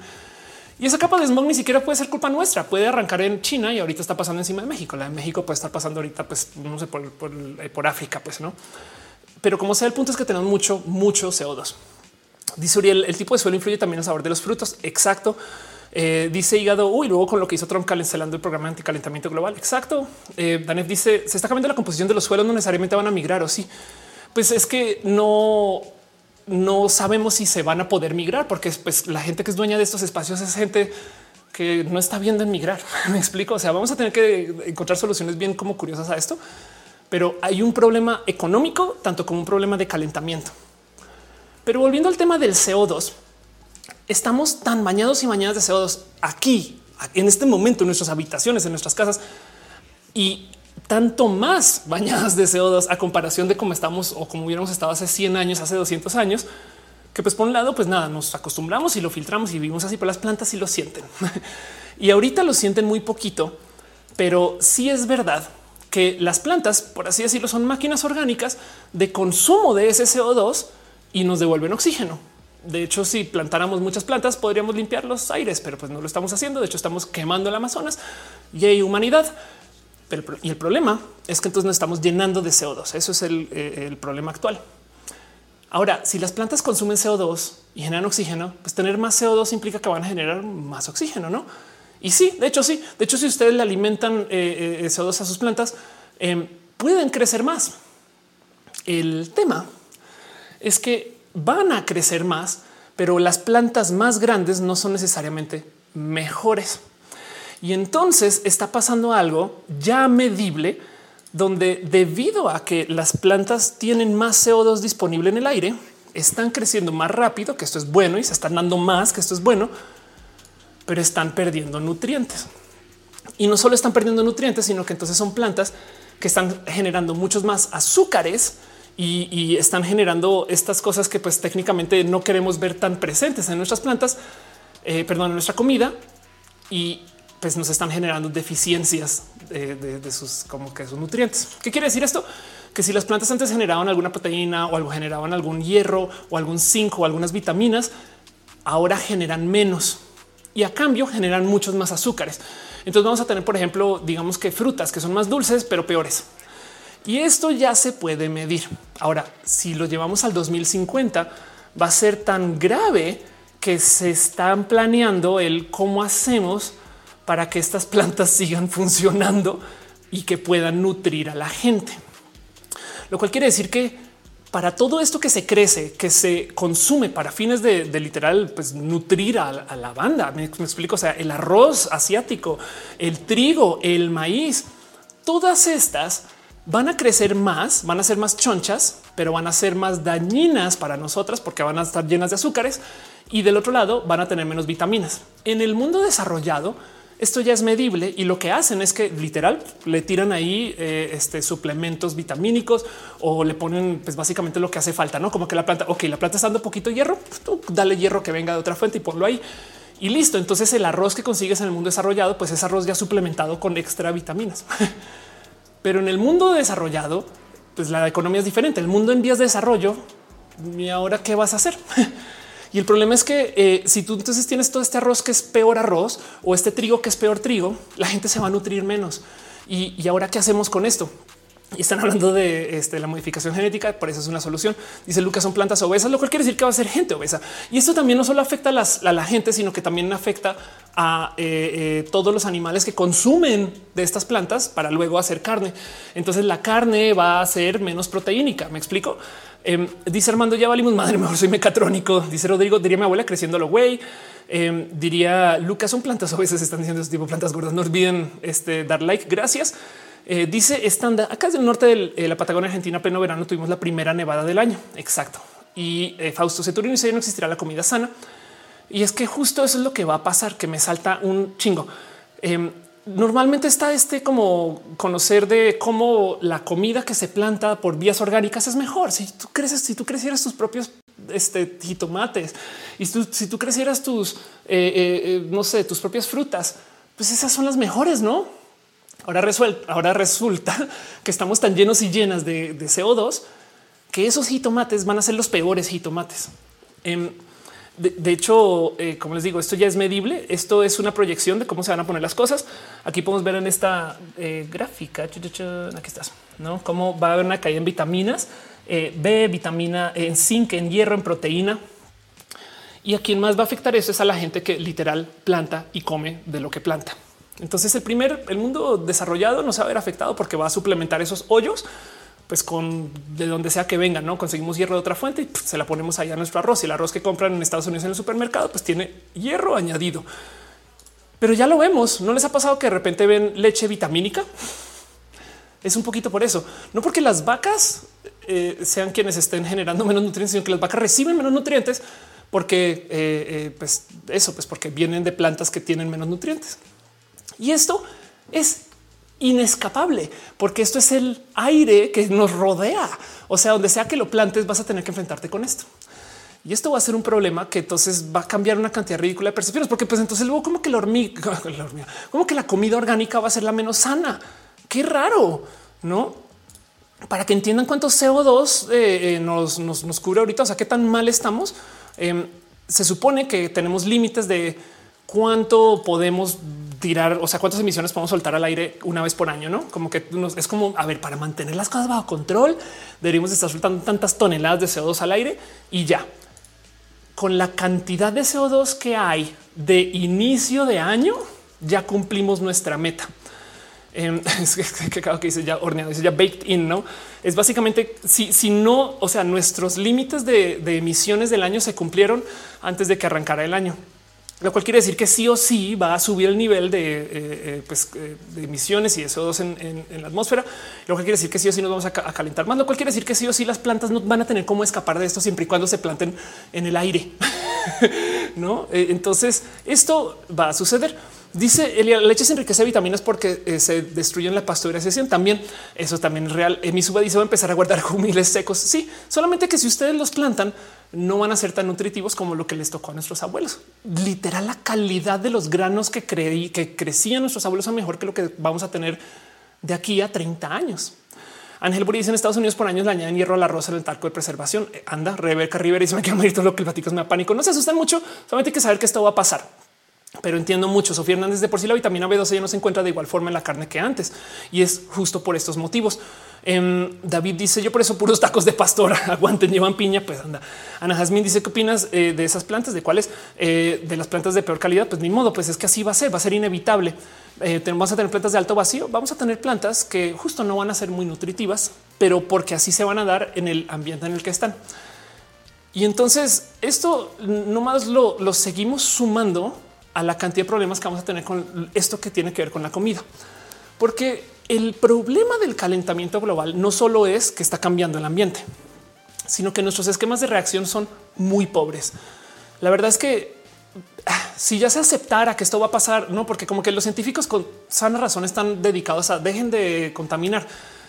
Em, si aceptáramos que eso no va a pasar, que es una solución horrible, porque eso es como de repente decir no, no todo el mundo se tiene que vacunar. Entonces más gente no se va a vacunar de las que se tiene que vacunar. Me explico. O sea, si, algún especialista sale a decir no todo el mundo se tiene que vacunar, la gente se deja de vacunar porque van a pensar que los otros ya se vacunaron. Pues lo mismo, no acá. Si, si tú dejas de decir hey, dejen de contaminar, eh, la gente va a contaminar extra, no?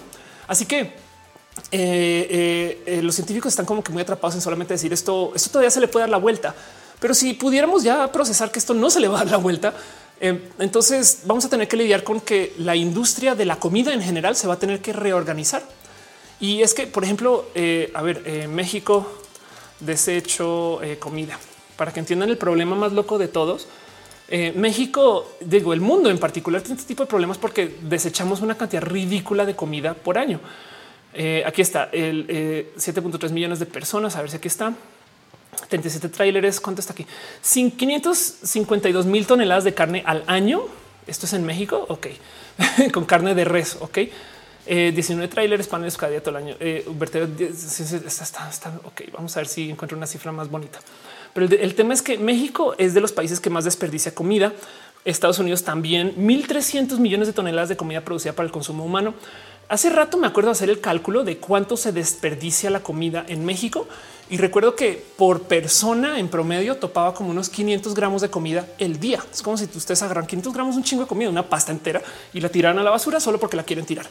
Ahora, ¿por qué tiramos esa comida? Bueno, hay lugares que la tiran por mal gasto, no tipo hoteles y, ¿no? y restaurantes que, pues, o sea, no se la pueden vender a nadie. Entonces, ¿qué hacen? No? Y, la sacan y la tiran. Adiós, bye. Hay otros tipos de desechos de comida que existen solamente porque pues tipo de si tú cortas una manzana, bueno, una manzana naranja, pues eh, la cáscara de la naranja se considera un desecho de comida y ahí, va, no?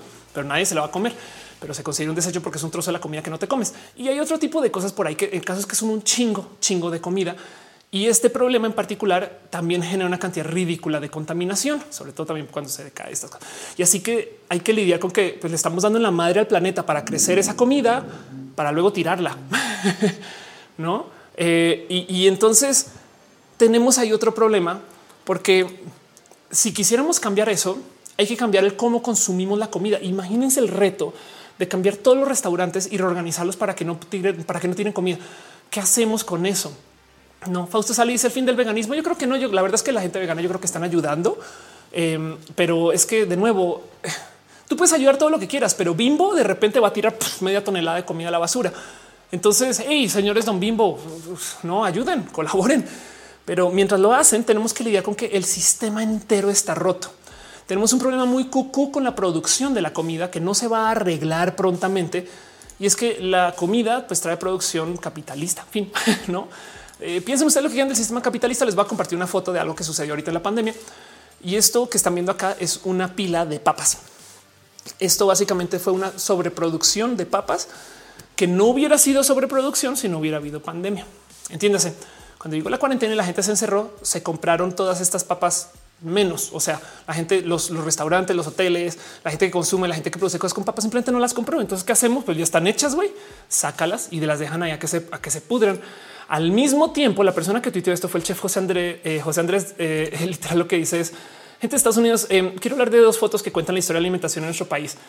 Dos realidades diferentes son dolorosas y la primera es justo esta foto de las papas y la otra que tuitea es esta foto que es esto es una fila es más, vamos a ver si lo explica aquí, aquí más abajo. Aquí está miles de autos en fila para un banco de alimentos en San Antonio. Ahora, yo sé que esto es Estados Unidos y antes de que yo no ah, pinche primer mundo güey, van a van al banco de alimentos en coche. Esto fue durante la pandemia. O sea, se le decía a la gente vengan en coche también. No, entonces imagínense todos estos coches, toda esta gente esperando eh, a, recibir comida y al mismo tiempo todos estos papas que no se llevan a ningún lugar porque se sobreprodujeron y listo. Perdón. El problema de nuestros procesos de producción es que son pues, capitalistas y requieren de planeación, pero la comida en sí, dice Taco, es un paparadero. sí, un poco. La comida en sí, pues tiene tanto tiempo de anaquel. Entonces tú no puedes como que abrir la llave y cerrar la llave y de repente añadir acá tres mil más o tres. O sea, no es iPhones y eso que todavía los iPhones son, son difíciles, no como que la comida requiere de constancia, de consumo y de producción. Y entonces no hay nada que puedas hacer. De hecho, ahorita la pandemia salió a relucir lo horrible que es nuestro sistema. Miren, esto pasó en México, esto pasó en una cantidad de lugares. Quiero que vean eh, a ver si aparece este video que se volvió viral en su momento. Me acuerdo que lo mostré en este show em, eh, en roja, eh, pero esto es gente que eh, pues nada, produjo demasiada leche y pues llegó la pandemia, ya no teníamos que hacer. Entonces, literal, lo único que se les ocurrió hacer fue tirarla. Güey. Entonces eh, ahí está, ahí están tirando la leche, pues, la sacan hacia el caño, güey, porque pues qué más haces, güey? Tienes ahí toneladas y toneladas y toneladas de leche que no vas a vender, que nadie te compró y pues que si, no, las, no la puedes guardar se va a dañar. Entonces, pues nada, tírala güey, y adiós. Y entonces eso hicieron para rematar. Hay lugares que para mantener a estos agricultores o a estas fábricas de comida andando, pues les pagaron por eso, porque es como de pues no, te, no, no, puedes quebrar tampoco, porque luego entonces cuando necesitemos esa leche, ¿quién la va a hacer?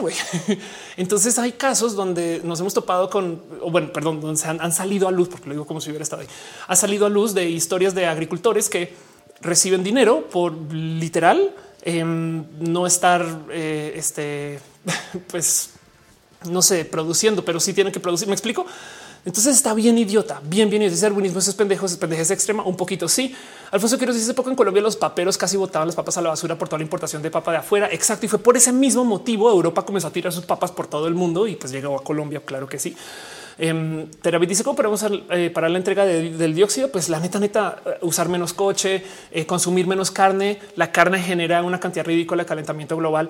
Em, eh, hay dietas y, y, cambios que se pueden hacer, pero pues en últimas también importa mucho que no sé, que el gobierno también deje de consumir tecnologías sucias, por ejemplo. Pero bueno, Fausto Ceturino nos falta como esas personas que conectaban llamadas antes, pero que conecten quien necesita con lo que necesita. Sí, de un papanteón, dice Maya Anda taco de lechuga, dijo el paparadero. Claro, Dante Cano dice ojalá cierto murciélago hubiera acabado como comida desperdiciada. Pues la verdad es que te lo prometo que hay murciélagos que matan y que no comen. Eh, pero bueno, eh, Denise dice eh, que coraje, sí que da un chingo de coraje. Y es que el problema aquí es que a quién le echa la culpa a las cosas. Estos son, estas son las quejas del capitalismo. Oigan, y si eso les, les da rabia, eutanizar una cantidad ridícula de animales durante la pandemia, porque no solo fue la leche, fue pues es que tenemos tantos marranos que este, criamos cada vez cada tantos meses y pues ni modo eh, tocó sacrificarlos y ya, pues porque pues, no se vendieron, pero no los podemos dejar crecer, no tenemos dónde ponerlos y tenemos que mantener la fábrica andando. Entonces, si nadie los va a comprar, pues nada, los asesinas y ya. Entonces, eso también pasó. Y el problema aquí es, o sea, me puedo quejar durísimo del capitalismo, el capitalismo, lo que sea. El problema aquí es que quiero que entiendan que esto es parte del motivo por el cual, si el reto es que las mejores zonas para crecer las plantas que consumimos ahorita o las frutas o las verduras o lo que sea, es migrarlas más al norte, si están en el, norte del globo o migrarlas más al sur, va a ser muy difícil en un mundo que requiere de estabilidad para su entrega de comidas. ¿Qué hacemos?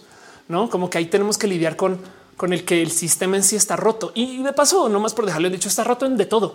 O sea, eh, México, pues por si no lo tienen presente o si no han estado en roja mucho porque se les olvidó el total, al inicio de la pandemia se sobreprodujo petróleo. ¿Por qué? Porque Rusia y los eh, eh, Arabia Saudita se pelearon y básicamente la abrieron. Así ah, pues que el petróleo está muy caro.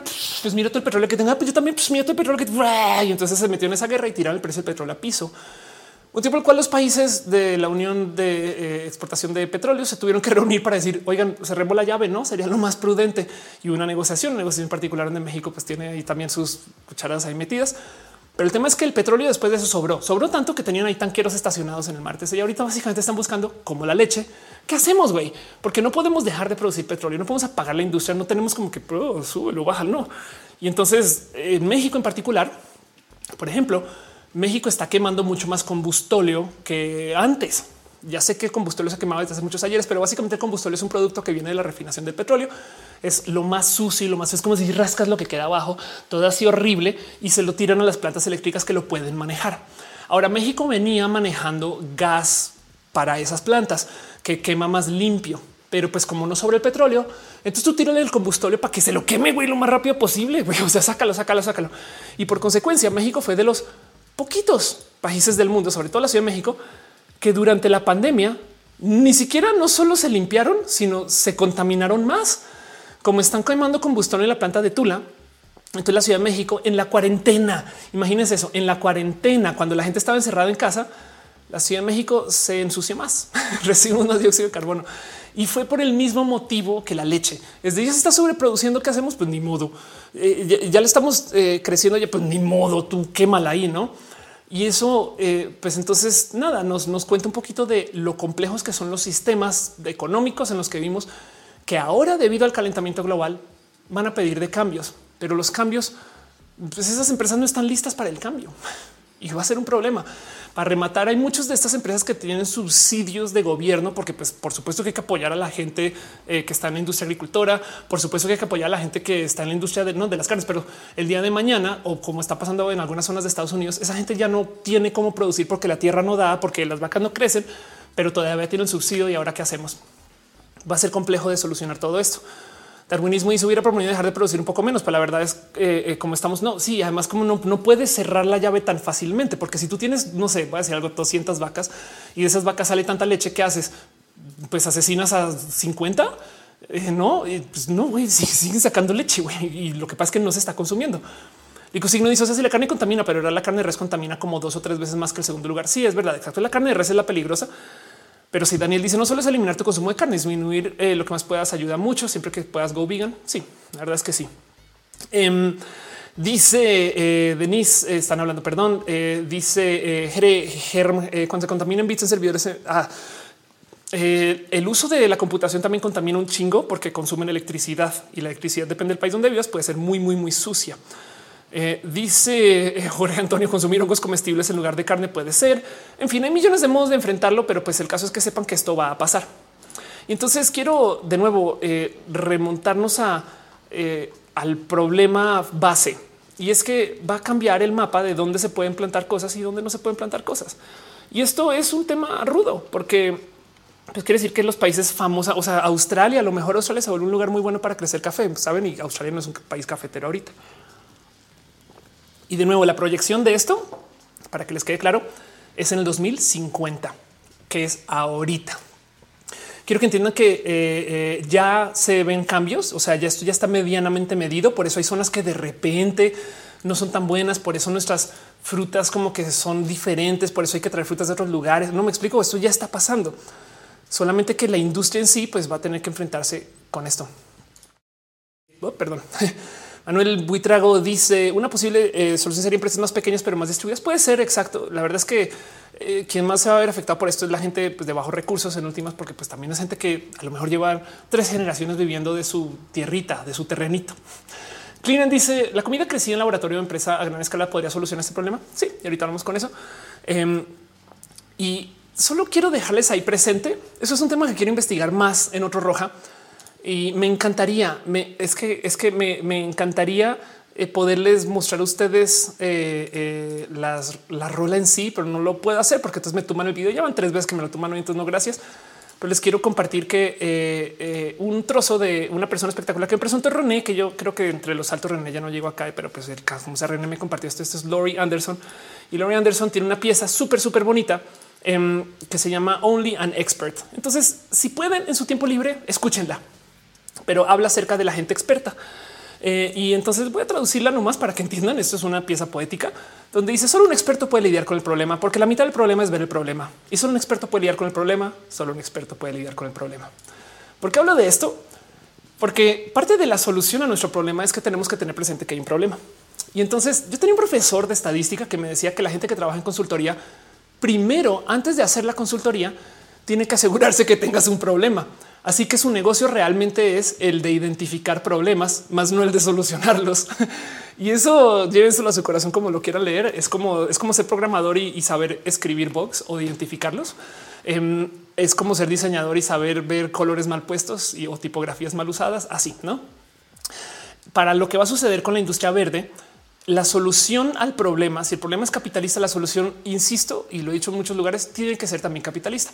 Entiéndase, eh, dice Sergio Polo en Twitter, lo voy a hacer. Entiéndase, lo que va a acabar sucediendo es que van a aparecer estas empresas súper cool, súper chidas que van a solucionar el problema y ah, vamos a ver cómo lo solucionan. Y en algunos casos no van a solucionar el problema, solamente se van a inventar una solución de lo que puede ser el problema Como por ejemplo, no estoy para nada en contra de la existencia de los coches Tesla. De hecho, estoy muy a favor de los coches eléctricos. Solamente hay que considerar que los coches eléctricos generan otro pócar de problemas, como por ejemplo lo complicado o tóxico que puede ser la minería del litio, no? Pero pues ni modo, vamos a tener que enfrentar eso y eso se va a considerar una solución. Y el día de mañana vamos a ver cómo solucionamos el problema de la minería del litio, no?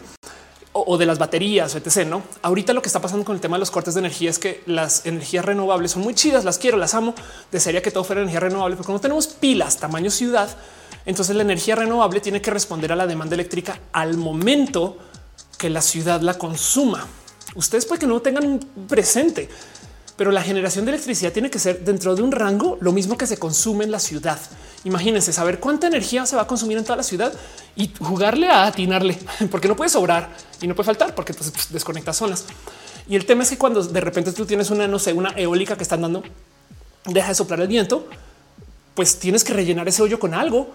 Y, por eso es que hay al lado de espacios donde hay energías renovables, a veces hay plantas de gas que arrancan a andar cuando no están funcionando bien las renovables. Y entonces ese arrancar, ese arrancón puede ensuciar un poquito más. Etc. Y todo eso hay que sopesarlo.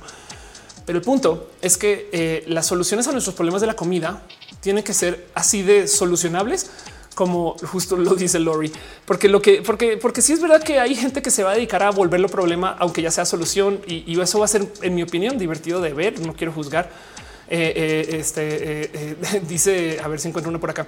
Ahora, a veces los expertos te prestan dinero, a veces te prestan mucho dinero, a veces cuando las hipotecas suprimen, las, las, hipotecas colapsan y los bancos cierran y los negocios fracasan y la crisis se extiende por todo el mundo. A veces otros expertos dicen solo porque todos los mercados colapsaron no significa que sea necesariamente algo malo. Y otros expertos responden solo porque todos tus amigos fueron despedidos y tu familia está arruinada. Y nosotros, pues yo no lo vi venir. Entonces, pues no significa que estamos equivocados. Y solo porque tú perdiste tu trabajo y tu casa y todos tus ahorros no significan que no tenga por qué pagar los rescates, pero pues para los comerciantes y los banqueros y los especuladores, porque en últimas solo un experto puede diseñar un rescate y solo un experto puede esperar un rescate. Entiéndase, prepárense para la mamalonería con el tema de la comida, no? A veces si realmente hace mucho calor y es julio o en enero y pues no hay más nieve o hay olas enormes arrasando ciudades y los huracanes están por todos lados y todos saben que eso es un problema pero si algunos de los expertos dicen que no hay problema y otros expertos afirman que no hay problema o explican que no hay problema, entonces simplemente no es un problema. Pero cuando un experto dice que es un problema y hace una película y ganó un Oscar sobre el problema, entonces todos los demás expertos deben estar de acuerdo en que lo más probable es que sí sea un problema, porque solo un experto puede lidiar con el problema. solo un experto quiere mucho a Lori. Escuchen la pieza. Yo estoy aquí mm, macheteando sus palabras, sobre todo están traducidas, están mal traducidas. Vean el video pero el punto es que yo creo que eh, eh, filosóficamente hablando, eso es lo que va a pasar con nuestras complicaciones. El tema de el qué significa eh, el que podamos o no enfrentar estos cambios de la vida en general es en el cómo enfrentamos el tren del mame de la inversión alrededor de esto. Y entonces eso va a ser complejo porque quiere decir que a lo mejor vale la pena invertir en empresas que quieren solucionar el problema, pero saber cuál es la que está solucionando y cuál es la que está posicionando la solución falsa va a ser difícil. Y pues bueno, para eso vamos a tener que tener una cierta lectura crítica alrededor de todo este tema, ¿no? Alfonso dice los bancos nunca van a perder, eso está cierto, ándale.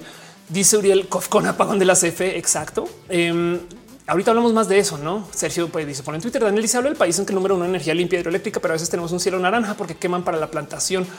Ándale, eh, este sí, total. Scarlett dice boomers quejándose que si les tocó una, una sobreproducción de todo. Ándale, si los boomers siempre se van a quejar por definición casi, casi, casi, casi. Sofía dice la ambivalencia y la técnica, igual toda solución que sea por la técnica capitalismo traerá efectos secundarios peores y el sistema seguro eh, seguirá solucionándolo por la técnica repitiendo el ciclo. Sí. Entonces, no más por dejarlo en claro, vale la pena recordar o bueno, a menos que ustedes sean muy positivos y si ustedes crean en la humanidad que gracias. Em, esto yo creo que ya no tiene vuelta atrás, no como que eh, miren, ahorita con la pandemia, si hubo este cuento de estamos sanando, no? Si lográramos detener ya la producción humana, los beneficios del reducir la polución, los beneficios del reducir la actividad, todas estas cosas se van a ver hasta dentro de 30 años. Em, lo cual quiere decir que, y esto, y esto lo pudieron medir gracias a la caída de las emisiones durante la pandemia eh, eh, ahorita. Entiéndase, si apagáramos el mundo todavía por 30 años, seguimos jodidos y jodidas. O sea, de aquí al 2050. Dice Scarlett de sonar Arjona. El problema no es problema, el problema es no querer ver el problema. Anda, hay que arjonearle a esto. La solución de este dilema va a ser arjónica.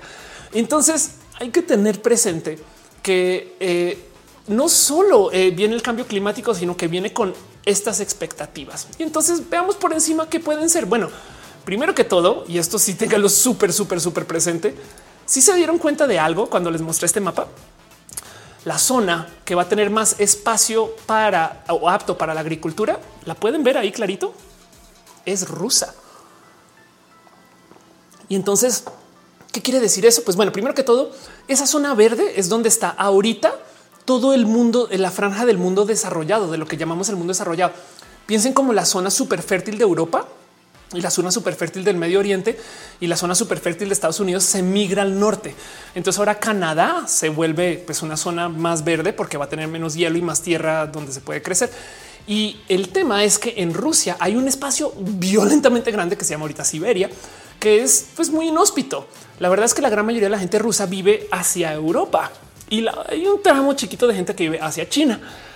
Pero si se calienta el globo y entonces movemos toda esa zona hacia el norte, pues todo ese espacio que tienes tú en la Siberia se puede volver una zona habitable y eso se va a terraformar.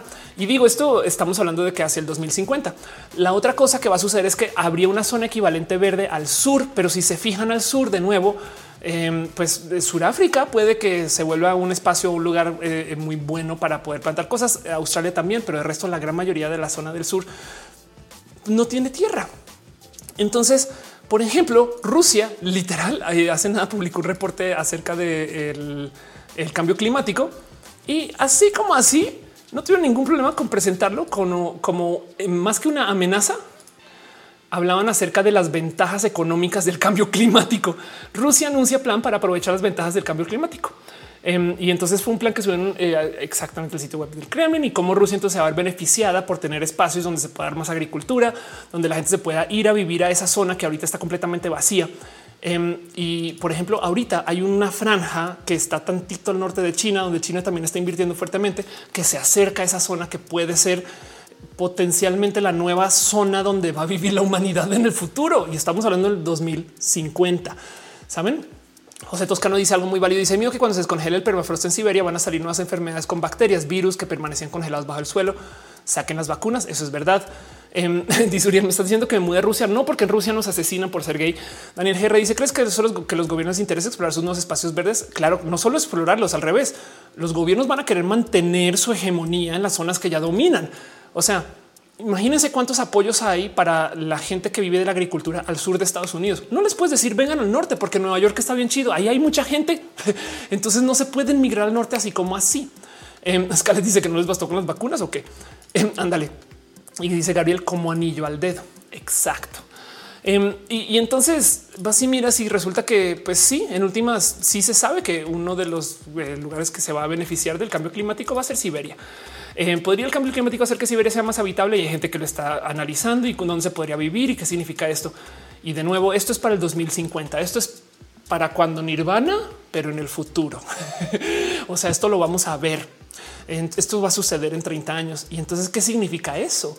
A lo mejor eh, también por eso Rusia es como tan, pues sí, petróleo, adelante, quemen todo el petróleo que quieran. ¿eh? No sé, Puede ser. Dice Ángel Boria, Rusia y celebramos los brazos a los que dejan el capitalismo. Ya dentro van a decir esto es la, este, la URSS 2. Puede ser. Uva dice por qué los rusos siempre tienen que ver con los desmadres del mundo. Pues porque están peleados con los estados. La verdad, porque dominaron el mundo por mucho tiempo em, y entonces todavía lo recuerdan históricamente hablando. Pero bueno, eh, el punto es que eso va a cambiar. Y la otra cosa que va a cambiar no más para que lo tengan presente, no solo es donde se pueden plantar algunas cosas, no solo es vamos a perder o quizás los plátanos, vamos a perder quizás el chocolate, es que también va a cambiar la estructura del cómo vemos el mundo ahorita, porque sí va pues, a subir el nivel del mar. Entonces este mapa ya lo había mostrado antes, se los quiero compartir otra vez, eh, climatecentral.org Básicamente es una proyección de zonas que se van a hundir cuando suba el nivel del mar. Entonces, para que hagan su análisis en casa, si quieren, si quieren divertir un rato, denle aquí uno. Lo más probable es que de aquí al 2050 suba 0.5.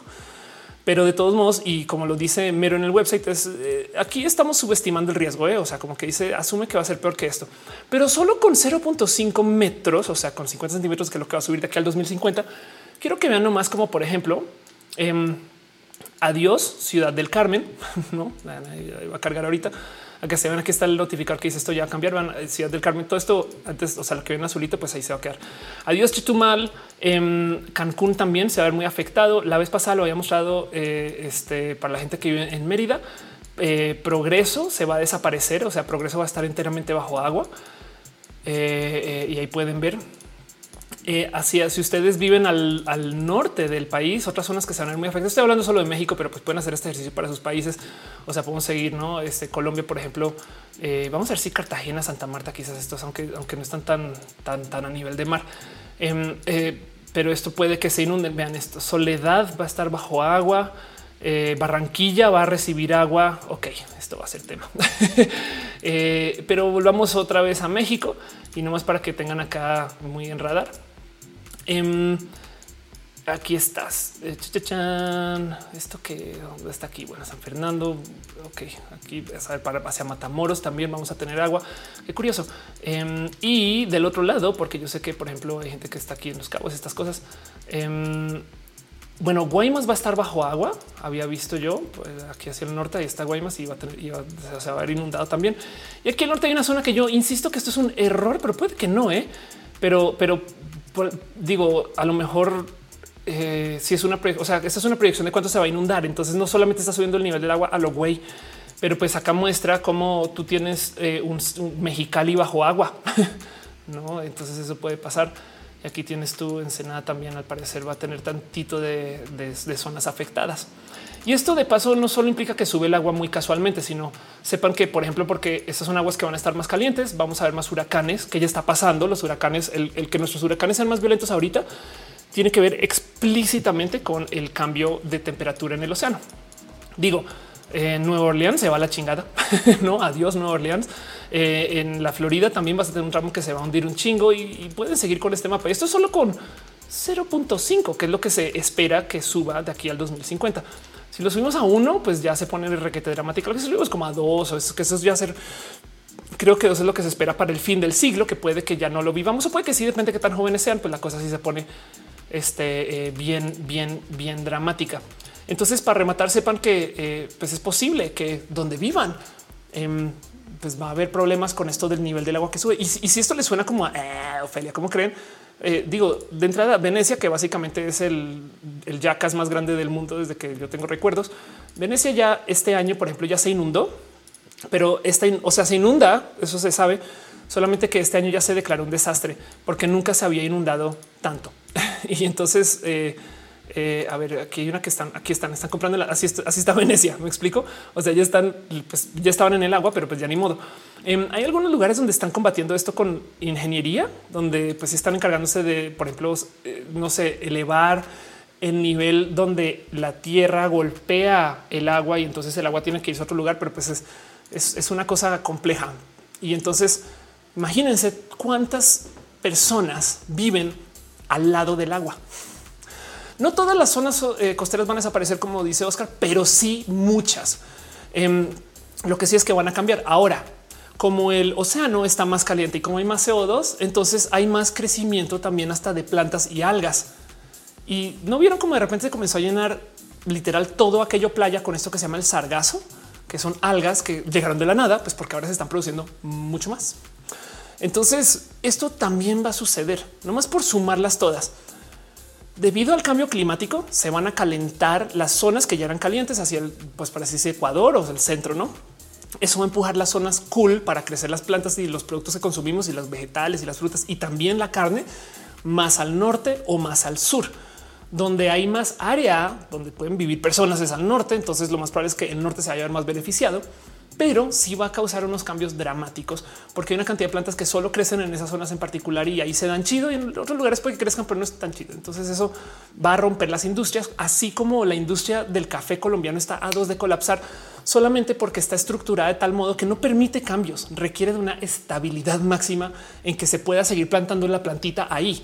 Si me dicen que le tengo que plantar 100 kilómetros más arriba o al norte o al sur o lo que sea, adiós, porque no son mega empresas, son caficultores y cuánto de la eh, eh, industria de la comida le pertenece justo a personas así. Entonces, esto va a ser tema. Dicen el Boni en Venecia están elevando edificios tratando de hacer diques. Se les está complicando. Pues sí. Fabián dice México ni sistema eficiente de drenaje tiene. No me imagino con un poquito más de agua lo que se va a armar. Pues ándale. La Ciudad de México se cimentó encima de un lago. Ah, de paso, no olviden. ándale. Eh, que utilices Países Bajos. Por eso le echa ganas a la mitigación, adaptación. Eh, se los va a cargar el payaso. Oscar dice las zonas costeras van a desaparecer. Te había leído, pero sí. Eh, una como una secta roja libres que en jala mi suba anda. Y entonces eh, dice Uva Tijuana va a seguir bien. ya me voy a mi casa. adiós, me voy. Adiós. Em, vamos a ver qué va a pasar con, con TJ. Eh, eh, perdón, voy a poner aquí el mapa. Entonces, uh, aquí estás. Em, esto es este Tijuana. Lo tengo en. A ver, nomás, perdón. Vamos a alejarnos un poquito. Digo, porque la verdad es que depende justo de, cómo piense que están, por ejemplo, de acá. Ensenada tiene una zona que se va a inundar de total, que seguramente ahorita es donde está construyendo cosas nuevas. Don't quote me porque no sé pero vámonos más al norte. Em, y vean estas entradas de agua, quién sabe qué significan y quién sabe qué años impliquen. Este eh, acá tienen todo esto va a ser además en los próximos 100 años. Me explico como que eh, eh, piensen ustedes que igual y si tienen su casita, sus hijos ya no la van a poder vivir. Me explico. Vean, esto es en Estados Unidos, esto se va a inundar. Esto no es Tijuana, pero pues bueno, em, esto también se va a inundar. Estos son puertos, pues. Entonces, pues claro, entonces San Diego al parecer va a ser, va a estar afectado, más afectado que, que Tijuana. Y eso pues dentro de todo y todo va a afectar a Tijuana, pues no, pero pues bueno. Dense, diviértanse con este mapa. Ahí lo puse en dos, pero es, más, vean lo dramático que se, que se vuelven las cosas en dos, no como que de repente hay entradas de agua en todos lados, pero pues bajémoslo, bájenlo, naveguenlo en 0.5 o en 1 y 0.5 lo vamos a ver. O sea, 0.5 es un hecho que eh, eh, eh, el nivel del agua es más en sea level rise graph nomás para que entiendan el agua. Eh, así está. ok. Y entonces, pues claro que está subiendo. O sea, es un hecho que es medido. Pues, o sea, esto no es como que así ah, de repente pronto cuando caliente, no, ya está calentando. De hecho, no sé si eh, con este cuento de que de repente comenzaron a aparecer mamuts y estos como dinosaurios que antes no pueden poder fósiles, no sé qué, es porque se está derritiendo una cantidad de espacios que antes estaba dominado por el hielo y no se podía investigar. Pero bueno, aguante Veracruz. Ahí sé que hacer castillos ambulantes Ándale. Fernando Cernas dice el turismo y la agricultura de México se van a ir al caño. Sí, el tema aquí es que el turismo establecido, porque se van a generar zonas nuevas, pero ¿dónde van a ser? Y, se van a generar espacios diferentes, pero ¿dónde van a ser? Por esto de, de que la leche hay que tirarla si se sobreproduce o las papas o el petróleo, no estamos listos y listas para el cambio. Y eso entonces eh, yo creo que es de lo que les quiero dejar aquí presente, que va a ser inevitable. Es como el COVID. Saben, cuando yo me enteré que el COVID lo podríamos manejar bien si la gente es buena gente, si la gente es pendiente del que les rodea, si la gente entiende que el problema de usar mascarilla no es que yo me contagie, sino que yo contagio a otras personas. Y para rematar, si la gente está dispuesta a ser tolerante con el que algunas personas tengan acceso diferente a recursos y demás, entonces nos va a ir bien cuatro cosas que claramente se fueron a la chingada en nada. Y pues obviamente cuando tú ves esto, pues güey, obviamente la gente va a salir, no va a usar cubrebocas, no va a creer en el COVID y esto va a ser inevitable. No más para que entiendan lo grave que es el COVID este, eh, en, México. La lista, vamos a ver si lo encuentro rápido, la lista que es este medio chido, que a quien le tengo mucho cariño, em, publicó hoy un artículo de, aquí está, midiendo la diferencia en muertes de este año versus el año pasado, perdón, del año pasado versus el anterior. Entiéndase, eh, esto no son muertes por COVID, son muertes punto. En negro tenemos las muertes promedio de, la, de los años anteriores. Saben como que si no hubiera pasado nada, hubiéramos esperado, a menos que no sé, que hubiera cambiado eh, por algún motivo algo. Eh, es en negro, la barra en negro es como lo que se hubiera muerto la gente en la Ciudad de México. En rojo es las extra muertes que tuvimos en el 2020 debido al COVID. Y entonces pueden ver, por ejemplo, que en mayo tuvimos el pico de muertes que luego se comenzó a controlar y se mantuvo así hasta que comenzó la gente a salir y demás. Octubre, piensen ustedes en Halloween, luego en noviembre comienzan las salidas, luego entonces el, Guadalupe Reyes y entonces en diciembre, en diciembre, la semana 3 de diciembre, ya llegamos a un pico igual de alto que el pico de muertes. Ahora, esto no son muertes por COVID, estos son muertes punto. Entonces, en este caso estamos sumando muertes que ya teníamos como así decir metidas dentro del promedio con muertes pues extras en el año que en muchos casos a veces no tienen que ser por COVID, sino de COVID. Me explico. Eh, eh, a lo mejor y tú te tropiezas y nada, te luxaste el brazo y estás sangrando y te llevan al hospital, pero entonces no hay nadie en el hospital que te pueda atender y te desangras. O sea, pues, fue una situación horrible que propuse porque estoy haciendo impro, pero me entienden. Em, eh, a lo mejor por alguna complicación no te pueden atender porque están así todos engorrosados atendiendo a la gente con COVID y eso también te puede matar.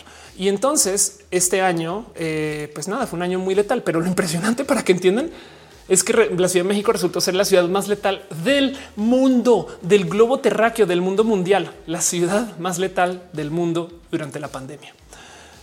Y, cuando tú ves eso, por un lado puedes decir un claro, podemos hacer campañas de concientización y ser buenas personas o ya entender que esto va a pasar y más bien cuidarnos con eso. Saben como que eh, el punto aquí es claro que nos podemos asustar de güey, qué miedo. Sí, sí, qué miedo. Eh, pero también hay que tener presente que sabiendo que esto es así, que la gente se comporta así, entonces planeemos de acorde. Saben como que observemos con un poquito más de ojitos esto que está pasando acá. Lisbeth dice hace poco fui diagnosticada con diabetes 1. Dicen que no es por comer mucho azúcar, pero la neta sí comía muy mal. Creen que no están creando esas enfermedades autoinmunes a propósito. No, em, eh, más bien, eh, o sea, cuál sería? Bueno, el propósito puede ser capítulo, pero ahorita, ahorita la gente no quiere que nadie se enferme. Sabes como que eh, igual y igual y ahorita hay un desorden de medicina muy loco por esto, por este mismo motivo. Denis dice somos sobrevivientes. Dice Cristian Andrés, creo que la única opción es que la industria de vehículos eléctricos se empodere igual que las energías renovables. Y aún así, si tú reemplazas todos los vehículos con vehículos eléctricos, pero para cargar ese vehículo haces uso de la planta de Tula que está quemando combustóleo, eh, hay que solucionar eso. Yo soy creyente de los vehículos eléctricos en que cambian la decisión del ahorro o del cambio a energías renovables a menos manos. Entiéndase, si tú de repente tienes que todo el mundo está andando en vehículos eléctricos, entonces ahora seis personas deciden si quieren, si se puede limpiar el aire en vez de millones de personas que es todo el padrón de vehículos que andan por la ciudad. Me explico, pero aún así hay muchas ciudades donde todavía la generación de electricidad es la cosa más sucia que hay. Y para rematar, hacer esas pilas también consume. Bueno, pero bueno, también sacar petróleo de la tierra consume y genera, en fin, o sea, nadie está limpio. Pues cambiar el control de la natalidad en el futuro, pues no se ve eso muy presente, pero puede que sí. Dice Gama Volantis, por eso no planeo visitar la Ciudad de México hasta la primavera. Uriel dice que triste, el gobierno no hizo prácticamente nada em, y mucha gente sin conciencia dan como resultado de eso. Pues sí, también, aunque pues es, sí, justo el gobierno está quebrado. En fin, podemos hablar de gobernanza, lo que quieran, como sea. Eh, eh, el punto es eh, observémoslo con ojitos de esto va a ser así y, ni modo, casi, casi saben, como que entendamos que de los que de lo que les está mostrando el calentamiento global, me encantaría poder decir lo vamos a poder parar me encantaría poder decir, claro que hay una solución, seamos mejores, pues sí, seamos mejores personas, o sea, si consumamos menos, eh, si tengamos conciencia de nuestros plásticos, si seamos personas, saben, como que pues más conscientes. Pero del otro lado también tengamos en radar que esto va a seguir sucediendo y entonces en vez de automáticamente bloquearnos y decir, uh, va a ser horrible, es como, pues orientémonos de tal modo que podemos comenzar a ver qué va a funcionar y qué no va a funcionar. Como Lori, toca, saber identificar quién es el experto y quién es el experto que dice que es experto. Toca saber identificar qué empresas van por donde va y cuáles no y apoyarlas. Y lo mismo la gente también. Y, toca estar listos y listas a cambiar nuestras prácticas un poquito o mucho en algunos casos. No sé, hay algo ahí que a lo mejor sí puede hacer un impacto inmenso, pero pues en últimas, el punto es que mucho va a cambiar y en nuestro futuro, en estos 30 años, vamos a ver cómo se va a ir difícilmente a la chingada porque luego se lo van a pelear, pero sí por no eh, la industria del café. O sea, lentamente va a ir como quedando como que sus brincos de oh, esto ya yo me acuerdo cuando conseguía café fácil.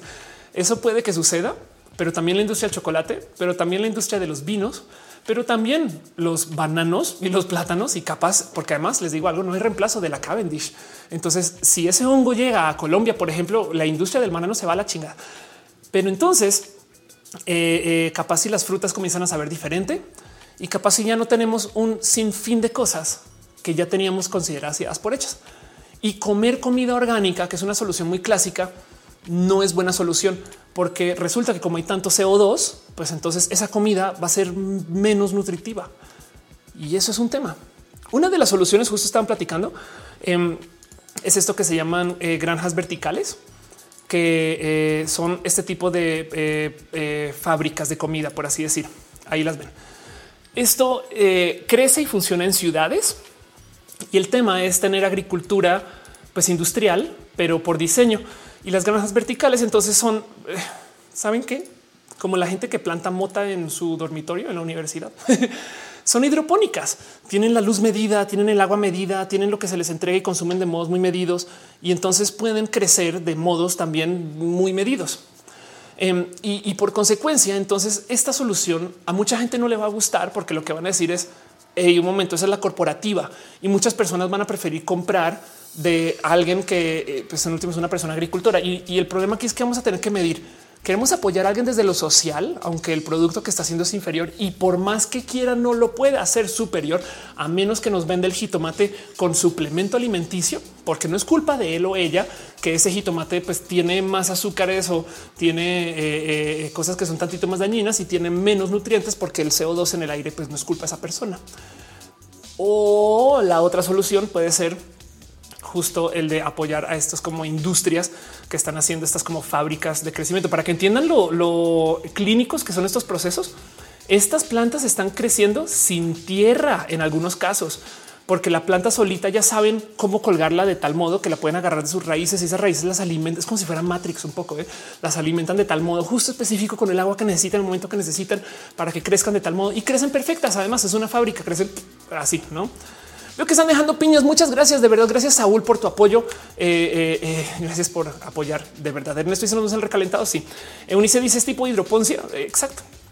Em, dice Carlos, ¿puedes hablar un poco sobre ITER y cómo este otros proyectos pueden ayudar un poco? Fíjate que a ver, vamos a googlear ITER. Pero pues bueno, eh, eh, International Thermonuclear. Ah, bueno, pues ok, energía. Sí, pues claro, la energía, la energía, la energía nuclear. De hecho, eh, perdón, sí, perdón, es que está pensando con un proyecto mexicano. la energía nuclear, de hecho, es una bonita solución, solamente que la gente no quiere tener instalaciones nucleares ahorita, le tiene mucho miedo. no, pero bueno, hidroponía. Exacto. Hay que guardar hoy en una Matrix. Aguanten, aguanta el coronavirus. Forget it. Sí, total. Em, dice Manuel, y son fábricas en su mayoría 90% son autónomas y robotizadas. Exacto. Entonces, una de las soluciones posibles puede que vengan de la tecnología. No estoy diciendo que sea la solución, ¿eh? solamente le estoy diciendo que ahora eh, tenemos que tener presente que estas cosas van a aparecer. Cuando comienzan a aparecer más fábricas de comida o granjas verticales, entonces, pues de entrada vamos a traer muchos procesos de agricultura a la ciudad. ¿Y qué significa eso? Ahora, si la comida se está creciendo en la ciudad, porque estas, estos, granjas están puestas ahí en plena bodega, en plena ciudad, si vamos a crecer en la ciudad, pues no hay que transportarla tanto, lo cual de hecho va a ensuciar menos y entonces a lo mejor puede ayudar. Raro, no es bien complejo. Vamos a tener una seria discusión, dice Andrés Felipe. Imagino los movimientos este, indígenas que se van a enfrentar contra la agricultura 4.0. Si todo eso va a suceder y ahora qué hacemos? Eunice estando las gracias porque se está hablando de tecnología y comida. Gracias. Em, justo quería hablar acerca del calentamiento global porque tenemos algo enfrente que no sabemos bien cómo manejar. La otra solución, cómo curamos el tema del hongo y la Cavendish, es si modificamos esa Cavendish con fines genéticos. Ahora, el tema es que eh, al modificar cualquier fruta o cualquier planta con cualquier proceso para modificar su genética, entonces ahora tenemos unas semillas que le pertenecen a alguien. Y podemos decir Monsanto aquí sin problema, pero por ejemplo, no sé si ustedes saben que hay una literal, hay una cosa que se llama el Banco Mundial de Semillas. Esto es de eso, esto es cosa de villanos. En, el Banco de Mundial, en el Banco Mundial de Semillas, aquí está en Svalbard, eh, literal guardan todas las semillas que eh, hay y vean cómo se ve esta cosa.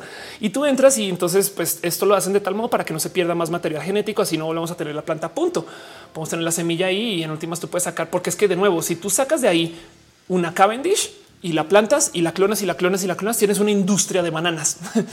Pero el problema es que eh, esas semillas pues técnicamente no le pertenecen a nadie. De hecho, tengo una amiga que eh, ella, ella y su papá también, su papá es biólogo están guardando semillas a calidad personal porque piensan y ya ven que se van a acabar. O sea, como que ya vieron que hay semillas que tienen derechos de autor que se están vendiendo en Colombia. Entonces tienen su propio banco de semillas naturales, que son semillas open source, por así decir, para que no se pierda en el futuro. Y esto hay que tenerlo presente. Pero el modificar plantas a lo mejor puede solucionar los problemas que tenemos enfrente. Y ahora entonces de repente tenemos bananas con genética modificada que no son sujetas de, eh, de que les ataque el hongo. Pero ¿qué significa eso? No hay que poner eso a la prueba. Eso puede ser otra solución. Maya Fey dice la CPU de la tierra. Anda. Eh, Maferrato dice Colombia documental 970, eh, documental 970 las semillas en el país. Ándale. Eh, dice Scaletka como los huertos urbanos instalados en azoteas, en áreas recuperadas de parques y terrenos olvidados. Anda. Em, y dice Carlos, ¿cuál es tu opinión sobre los eh, objetivos de desarrollo sostenible de la ONU para el 2030?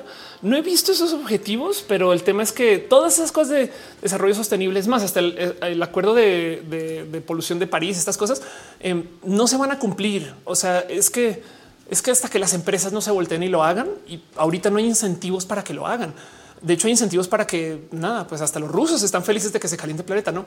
Así que todo eso eh, tenemos que enfrentarlo porque eh, no sabemos bien por dónde va y vamos a requerir de una cantidad ridícula de pensamiento crítico. Alfonso Quiroz dice la mayoría de todo en la agricultura está modificado. Sí, pero es que como Monsanto agarra eh, una semilla de no sé maíz y la modifica, ahora ese maíz le pertenece a Monsanto, lo cual quiere decir que todos los que crezcas van a pagar regalías. No entiendo tu punto, pero a lo que voy es a que pues ahora tenemos que enfrentar que eh, eh, eh, no solo es que esta semilla le pertenece a alguien, sino que ahora si yo la quiero clonar, es más, en muchos casos son, por ejemplo, dan frutas sin semilla para que no puedas crecer más y tengas que ir a comprar más semillas. Bueno, dice Luis, bueno, yo cada fruta que como y es muy buena, em, guardo las semillas para algún día plantarlas. Llevo dos años haciéndolo, siendo vegano. Qué chido, qué bonito eso, qué cool. Gama Volante dice: Me hace muy jodido que alguien sea dueño de vidas vegetales. Sí, la verdad es que sí, aunque del otro lado, por motivos capitalistas son dueños de los terrenos o son dueños de eh, los procesos que hacen que esas plantas puedan crecer ahí. En fin, dale cara, dice la semilla tendrá chip y así van a detectar cuando hay cultivos nuevos. Ándale. Dice, dice las empresas están teniendo todas las decisiones más que los gobiernos. Eso es verdad. Tienes toda la razón.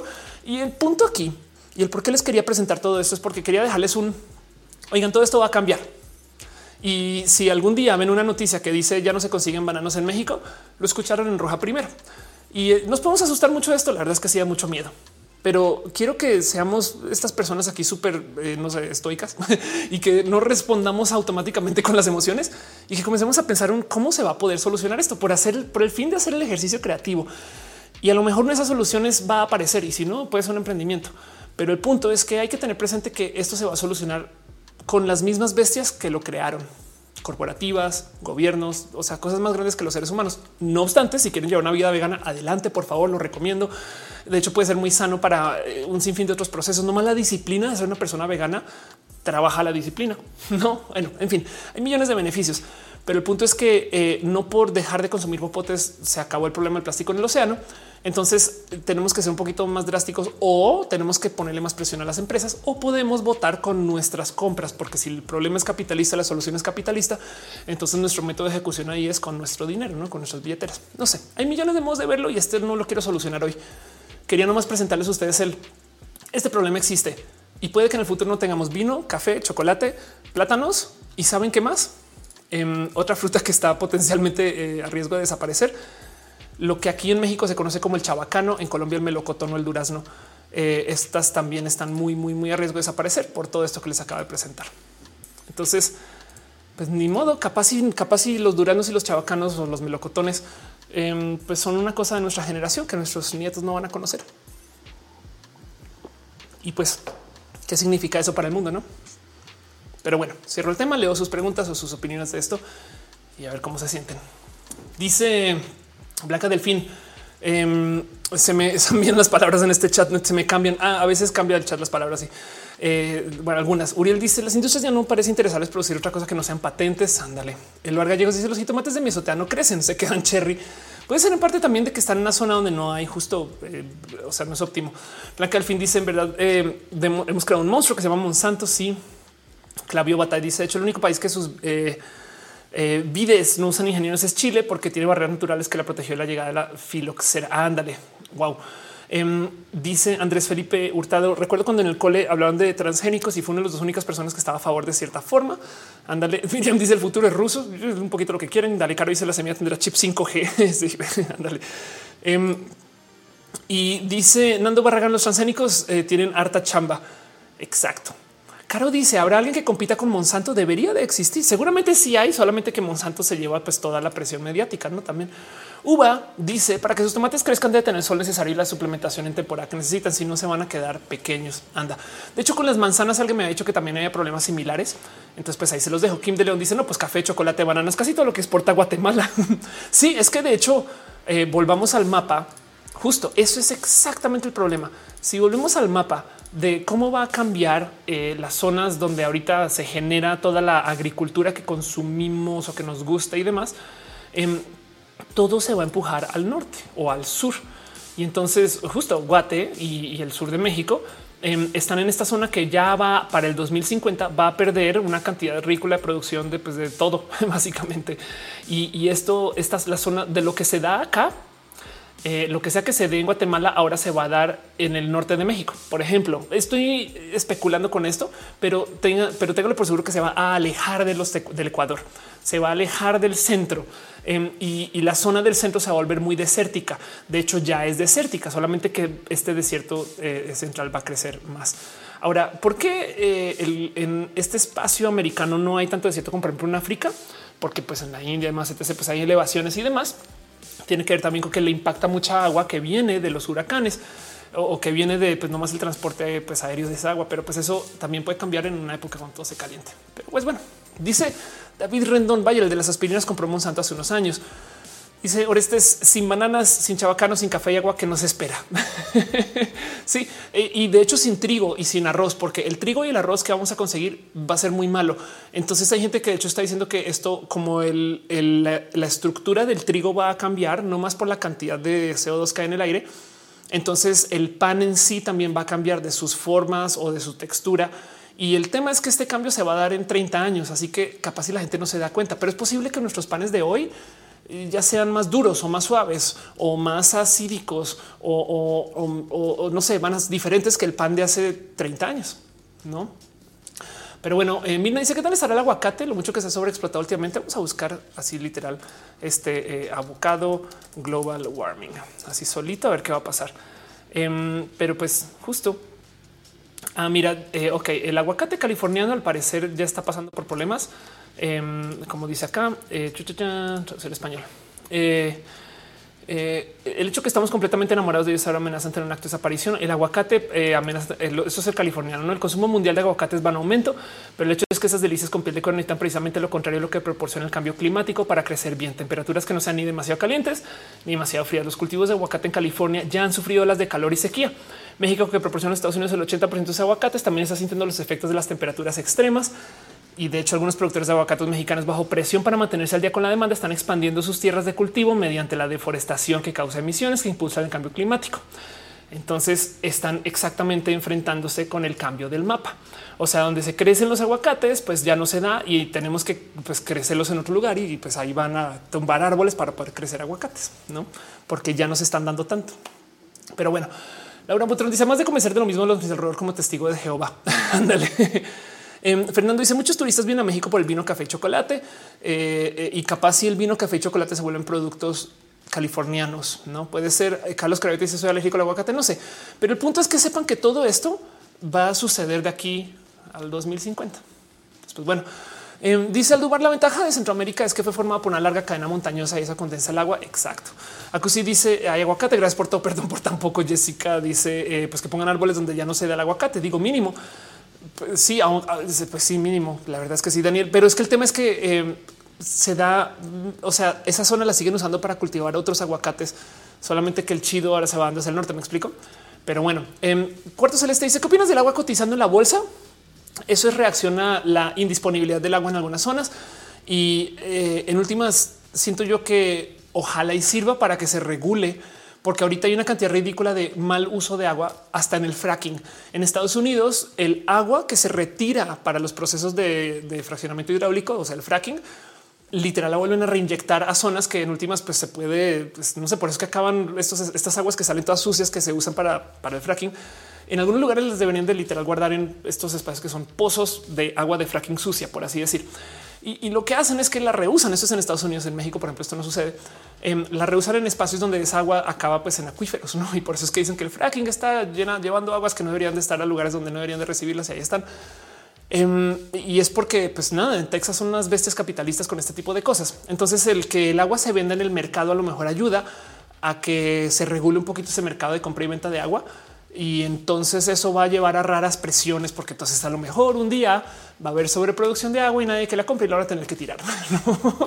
Eh, pero en el caso de agua no es tan grave. Es que es la leche, somos productos como con más de producción. Pero bueno, acusis de la ropolas de fracking. Eh, Blanca del fin es muy interesante. Eh, entonces en Baja California esperamos lluvias, pero casi no llueve, eh, según esta teoría. Em, ten en cuenta que esto le va a tomar tiempo, o sea, son 30 años. Simplemente cada vez irá cambiando más. Y parte del proceso de esto es entender que además que el calentamiento global implica que se van a enfriar zonas que antes no se enfriaban, no solamente que los fríos van a ser como, ah, como vamos a tener más volatilidad, los fríos van a ser más de choque, pues no. En fin, Strange Disaster dice la citrona una planta indispensable para muchos platillos típicos mexicanos y ya está prohibido su consumo porque está casi extinto. Ándale. Em, las frutas ya no saben a frutas. Y si le preguntan a, ah, de hecho, ahorita hoy estaba tuiteando del tema y alguien me decía que el agua ya no le quita la sed a su abuela porque el agua antes era mineralizada, o sea, era agua mineral y ahora literal tienes esta agua desmineralizada que entonces pues tiene muchas menos cosas y entonces como que su abuela ya no las la puede probar, es algo así. Pero bueno, el agua tiene menos minerales. Anda. Eh, dice este eh, Daniel Hope, al principio tu charla con lo de la me recordaste los genes de los receptores olfatorios. Ya no los usamos tanto porque no dependemos de ellos para supervivencia y para ellos puede ser que en el futuro lejano los procesos evolutivos perdamos la capacidad de reconocer olores y sabores. Puede ser, yo creo que no, pero puede ser. Ahora, si hay algo que me tiene así como con las orejitas bien paradas y es que en la época del COVID, uno de los síntomas de esos, de los síntomas potencialmente permanentes del COVID es eh, no necesariamente la pérdida, pero sí la, disminución de la capacidad del olfato.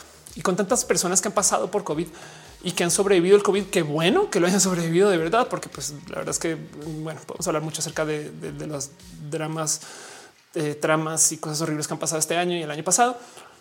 Pero eh, mucha gente va a salir del COVID con una capacidad mínima de, probar comida y de no. Yo creería que sí. Yo creería que si el marketing del COVID fuera te quita la capacidad de que la comida te sepa bien, la gente se encierra hasta que se acabe el COVID. Pero bueno, em, entonces eh, me interesa mucho ver el qué pasa esto. Quién quita que, haga un pequeñito cambio cultural en algunos espacios. No sé, no sé. Me divierte mucho de ver solamente porque yo toda mi vida he vivido como la alien que la comida no le sepa. No, Jessica Cantín dice se va a ocultar con el líquido de las rodillas. Ándale, mi suba dice, si no es que sepan diferentes, sino que consumimos tanta azúcar que nuestras papilas disgusten así. Eso es también muy posible.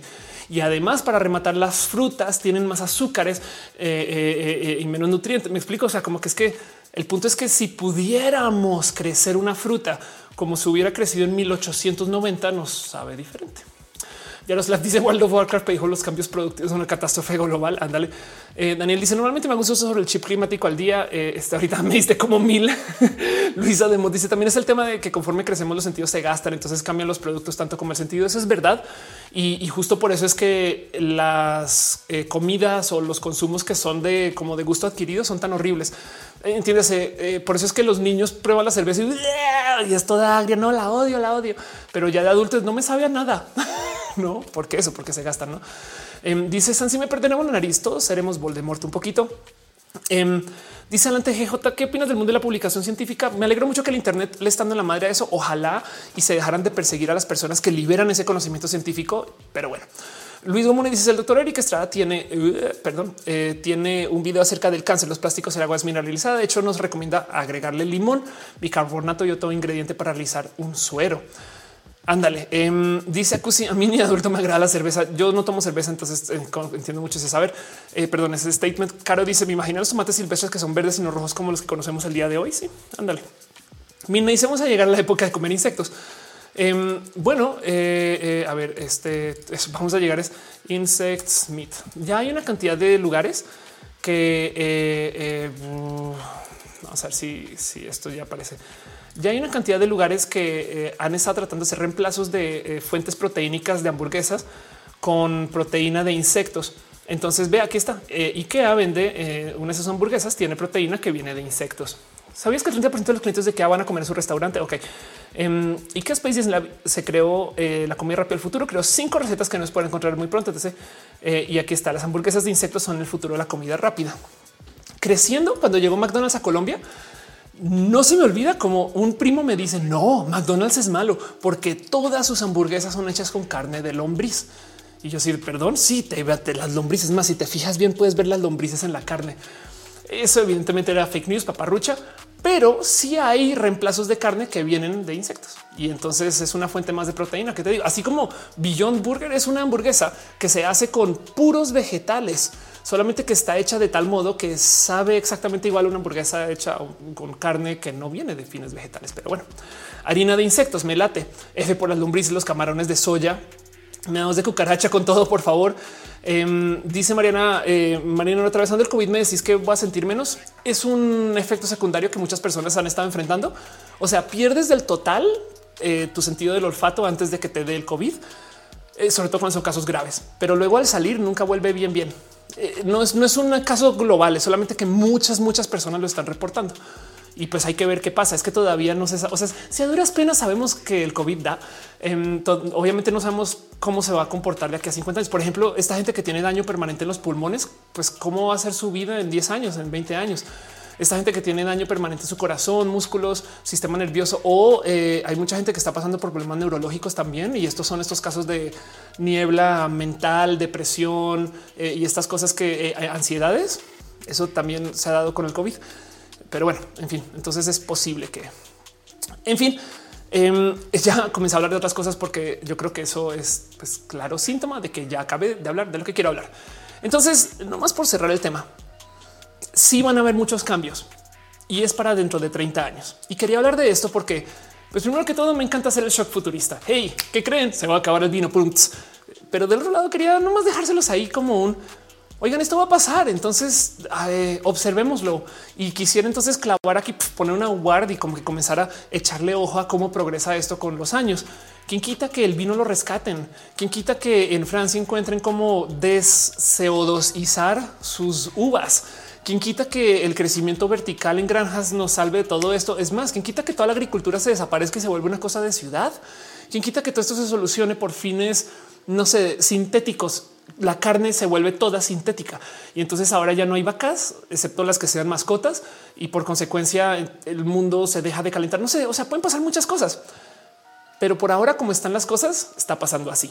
Entonces quería platicarlo con ustedes porque nada, justo esto me llama mucho la atención y, ya saben que me gusta nerdear con esto. Entonces, pues cierro tema, me voy a lo próximo, quiero leer un poquito de noticias con ustedes, repasar tantito lo que ha pasado en la semana y más bien agradecerles porque seguimos acá Creo que nunca se pudo transmitir a Facebook. Estamos solamente en vivo eh, en YouTube a duras penas y en Twitch. Eh, eh, este y muchas gracias de verdad. Como que siento que gracias por quedarse acá todo este tiempo y por todo su apoyo, su cariño, su amor. Y va a tener mucha tarea porque va a tener que pegar los episodios, estas cosas ahorita acabando el show. Pero bueno, dice y que Rotería se presentó el primer caso de la nueva cepa del COVID proveniente de Londres. Sí, de hecho, al parecer la nueva cepa llegó a México el 28 de diciembre. Entonces, pues nada, esto va a ser tema también, no? sepan que esto es parte de lo que pasa. Y no sé, le quiero dar un abrazo a, Delia, Carlos, Carlos Estornudo, gracias, Sheila, Chris Games, eh, David Toral y Saúl por su apoyo y su, amor y su cariño. Em, también a la gente que está dando follow y que está dando eh, su cariño y su amor. Carlos Craveto se suscribió, Sankoku se, se suscribió, Nekashi dijo cheers, Akiyame, Caro, gracias por amar en Twitch eh, a la comunidad y por su apoyo y su cariño, porque en últimas, no, pues todo eso mantiene que este show siga andando. Yo voy a tener que seguir haciendo pruebas del show y del setup a lo largo de la semana. Entonces, eso creo que quiere decir que vamos a tener roja esta semana porque hacer pruebas con mis cosas, pero Vámonos a lo próximo. Pasó mi famosa cortinilla por súper profesional y sigamos con el show.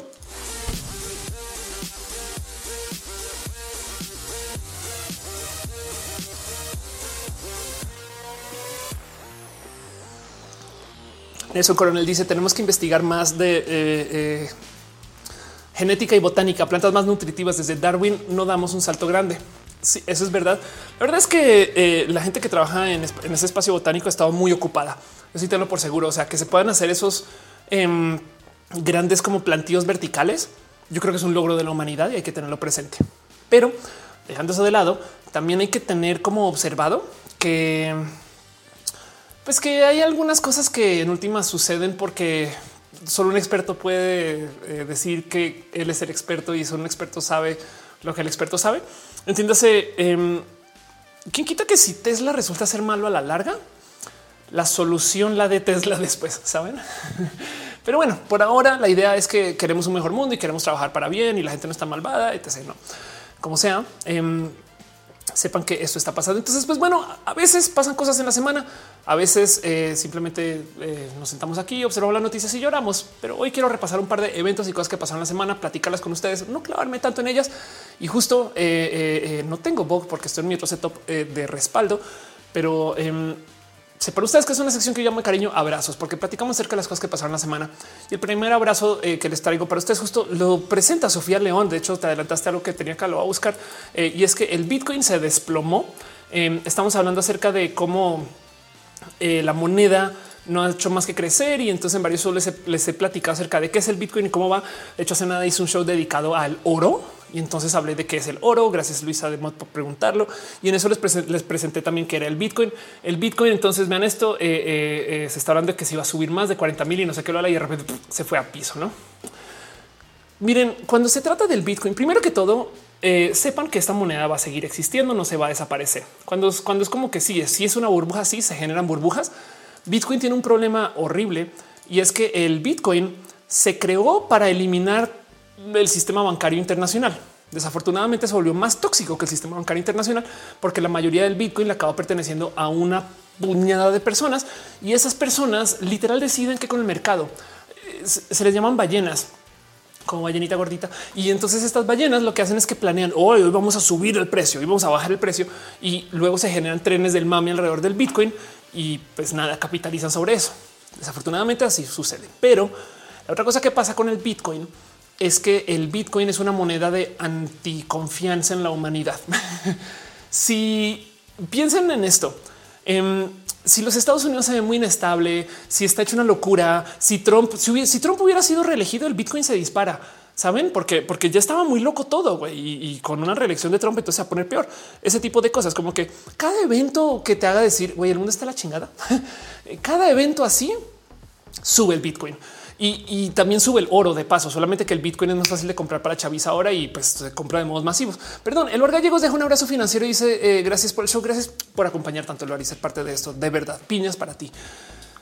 Pero bueno, y entonces em, el dólar también se está manejando rarito ahorita porque Estados Unidos está queriendo pagar gran parte de su deuda y ya no tiene eh, mucho de dónde rascarle para generar ese valor.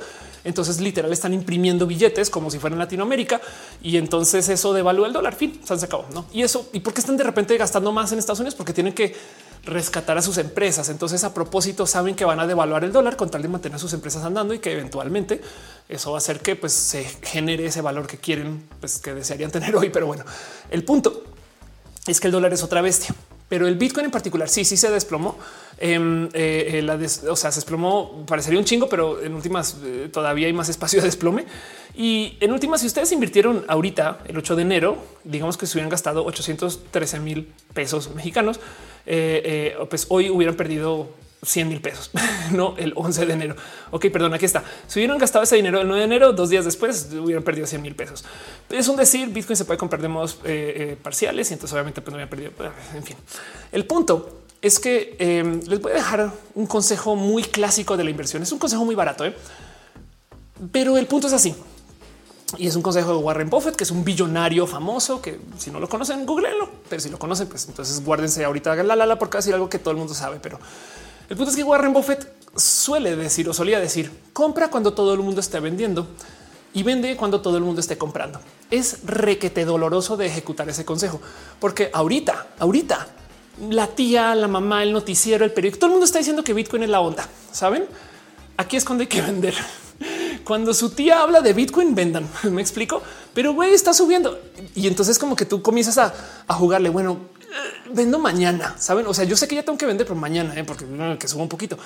Em, y, cuando todo el mundo dice ay, Bitcoin se fue a la chingada, se acabó, rompió la burbuja de Bitcoin, se fue, es la peor inversión. Te dije, mi tío acaba de perder 100 millones de dólares. Lo que pues, mi tío millonario ya no es millonario, no? todo eso ahí es cuando hay que comprar. Miren, em, Suena tonto, pero pues técnicamente haces dinero cuando compras barato y vendes caro. Para que sea barato, la gente no lo tiene que desear. Y ya, no, eso es todo lo que tengo que decir. Y para que la gente no lo tenga que desear, tiene que ser indeseable. Pero bueno, Marco Montoya dice con eso te armabas una PC gamer. Eh, te sigo el meme. Tú le dices a alguien con eso te armas una PC gamer, tu papá te diría a ti con eso te compras un coche y tu abuelo le diría a tu papá con eso te compras un terreno. Y eso es nuestro problema en el que vivimos. Pero bueno, eh, Cristina eh, Albania dice cómo se invierte en Bitcoin. Nada más no entiendo. Eh, tienes que ir a un banco que venda Bitcoin. si estás en México en particular, bueno, esto ya ni siquiera es global, pero por ejemplo, no sé, uno de estos intercambios que te puede funcionar. Hay una cosa en México que de hecho, o sea, la promociono porque se echa por amigos, em, pero se llama Bitso eh, Bitso es un espacio que vende bitcoins y entonces tú acá abres una cuenta y entonces envías eh, pesos y te devuelven bitcoin y, todo lo administras de ahí. Me explico. O sea, eh, en la misma página de Bitso subes tus pesos, lo conectas con tu cuenta bancaria, creo, em, porque no sé cómo funciona ahorita y lo que se queda ahí lo puedes convertir a bitcoin y ya.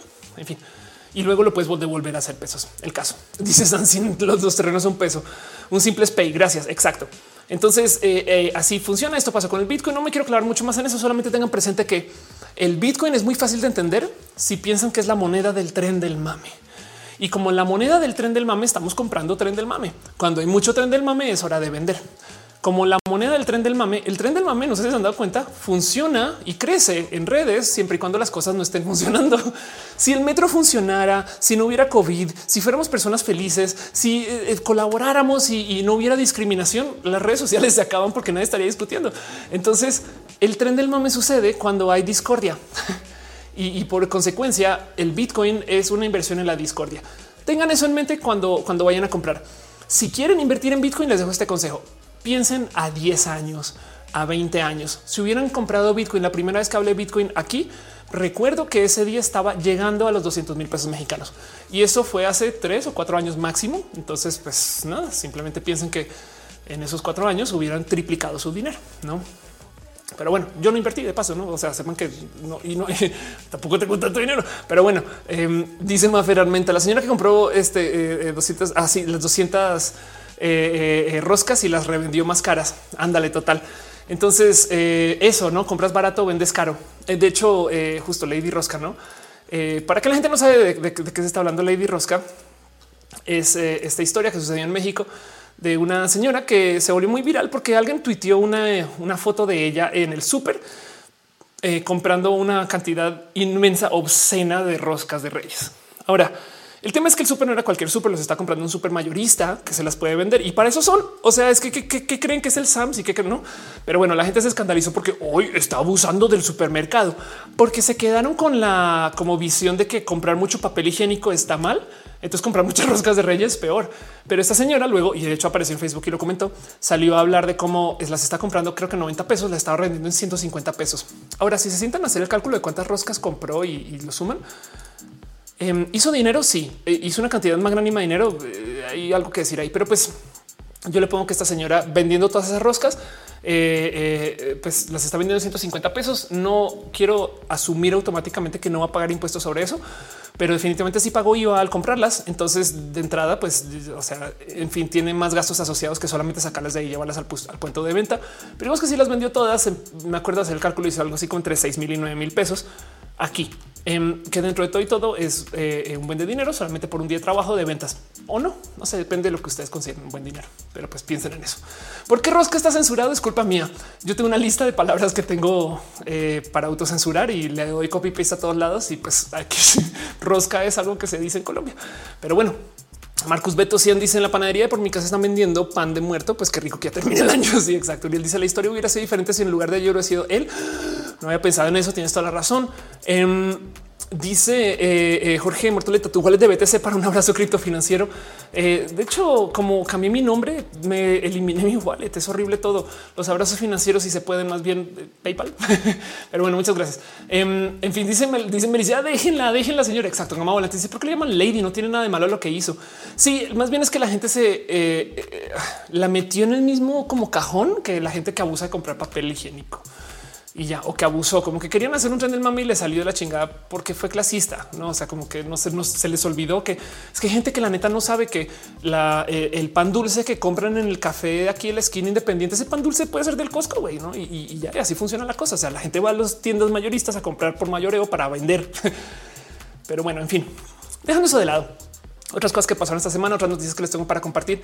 Em, eh, una noticia inmensa que casi que se le dedicó el show entero. A lo mejor hago un live dedicado solo a esto, eh, pero vamos a ver cómo se desenreda todo este tema. Pero esto es una notición y es que pues ya habrán visto que Trump eh, que va y que sí, que puede estar, que no puede estar, que Twitter, que, que lo sacaron de las redes, que no estuvo en las redes, que en fin, el cuento es que esto se, se desarmó en una discusión acerca de la censura. Evidentemente, la gente que está diciendo esto es censura es pues, gente que están muy a favor de las cosas que dice el señor Trump y que no entienden, que no lo ven como algo negativo. No es como de, pero que nada más dijo que los trans no deberían de vivir. Me explico como, em, como que no entienden, no? Y el tema es que las redes sociales ya habían tomado postura desde hace mucho tiempo con esto de defender los derechos. Son solamente que han sido como muy tibios. Ahora, por un lado, se están viendo muy agresivos, pero por otro lado, Twitter comenzó y todo el mundo dijo, ah, si Twitter lo hizo, pero es que está pasando algo más grave. Bueno, primero que todo hay una red social que se llama Parler, que Parler es, por así decir, el Twitter o el Facebook de la gente derechista. Y lo que sucedió con Parler es que es más la busca en Twitter. Lo que sucedió con Parler es que eh, eh, pues nada, se volvió como este horrible lugar donde la gente se puso como a coordinar justo acerca de eh, todos estos procesos de derecha y de odio y demás, porque nos sacaron de todas las, todas las otras redes sociales. Pues bueno, Parler perdió en su eh, como apoyo de las empresas que le dan como por así decir como el apoyo de ingeniería. En este caso perdieron su hosting con Amazon y perdieron un servicio que se usa para validar correos electrónicos, se llama Twilio. Y Twilio, entonces, eh, desafortunadamente, pues estas personas que programaron Parler la programaron de tal modo que si Twilio no valida en los correos electrónicos, igual te autoriza, o sea, te envía la página como de no pasa nada, no como, como que estaba programado considerando que Twilio siempre va a estar ahí. Y pues Twilio simplemente quitó el servicio y eso entonces dejó un hoyo porque por consecuencia cualquier persona podía registrar un correo electrónico falso o podía ir a una cuenta activa y decirle ay se me olvidó la cuenta, se me olvidó mi, mi password y, entonces de una vez te cambiaba. No pasa nada, escribe uno nuevo. Bueno, se robaron una cantidad ridícula de cuentas y mucha gente comenzó en un esfuerzo colaborativo a buscar accesos de cuentas a Parler para descargar toda la información de Parler. Y entonces en Parler salió a relucir que había cuentas administradoras que tenían acceso hasta los datos borrados. Y así que comenzaron a levantar todo lo que quieran información de toda la gente que está registrada en Parler y descargar nomás 70 terabytes de datos de los usuarios y las usuarias de Parler y además las publicaron en todos lados. Y estos datos incluyen em, eh, estas fotos que tomaba la gente para, por ejemplo, validarse, no como tipo de mándanos tu identificación, tu licencia de manejo y estas cosas. Em, y por consecuencia, pues nada, salió muchos datos al público, como estas personas que entraron al Capitolio las está buscando el FBI. Téngalo por seguro que ahorita el gobierno está así de dame esa base de datos güey, para saber dónde están, dónde viven, qué hacen. Y entonces esto va a tener repercusiones en el Inter. Amazon tumbó el hospedaje de Parler. Entonces, porque, porque Amazon pues también les quitó su apoyo y a Trump lo sacaron de todos lados. Vi una gráfica que decía que a Trump lo sacaron hasta de Shopify que como decía Bully Héctor Trejo, es que estaba haciendo en Shopify vendiendo las sillas de la Casa Blanca. Qué pedo. Pero el punto es que mucha gente está diciendo esto es censura. El problema es que lo que está haciendo Trump y lo que está haciendo la gente que apoya a Trump es criminal y no solo criminal, es eh, eh, a ver cómo traduce sedition. A ver, vamos a ver es sedition español. Em, sedición. Ok, pero son es traición en muchos casos. O sea, son actos que no se deben de permitir. Son cosas que eh, humillan a Estados Unidos, son cosas que generan, eh, eh, que asesinan personas, son cosas que pueden llevar a un sinfín de problemas legales profundos. Y entonces ahora pensemos dos segundos como no sé, Twitter si estas personas resulta que asesinaron a alguien porque enviamos en Twitter unos DMs y esos DMs, eh, o sea, imagínense que hubieran asesinado a algún político em, y, y, resulta que el cómo se coordinaron para asesinar a ese político fue en Facebook. Facebook va a tener la culpa también de un modo u otro, así sea la culpa mediática. Me explico. O sea, igual y Facebook dice, güey, ellos firmaron el release de que no, pero en este caso en particular, cuando ya es tan presente que se están llevando a cabo actos de terrorismo nacional en Estados Unidos que se están organizando en estos espacios en potencia, el darle la herramienta eh, puede volver a estas personas cómplices. Entonces no dudo 10 segundos que parte de lo que están haciendo es güey, desentiéndete de esos locos.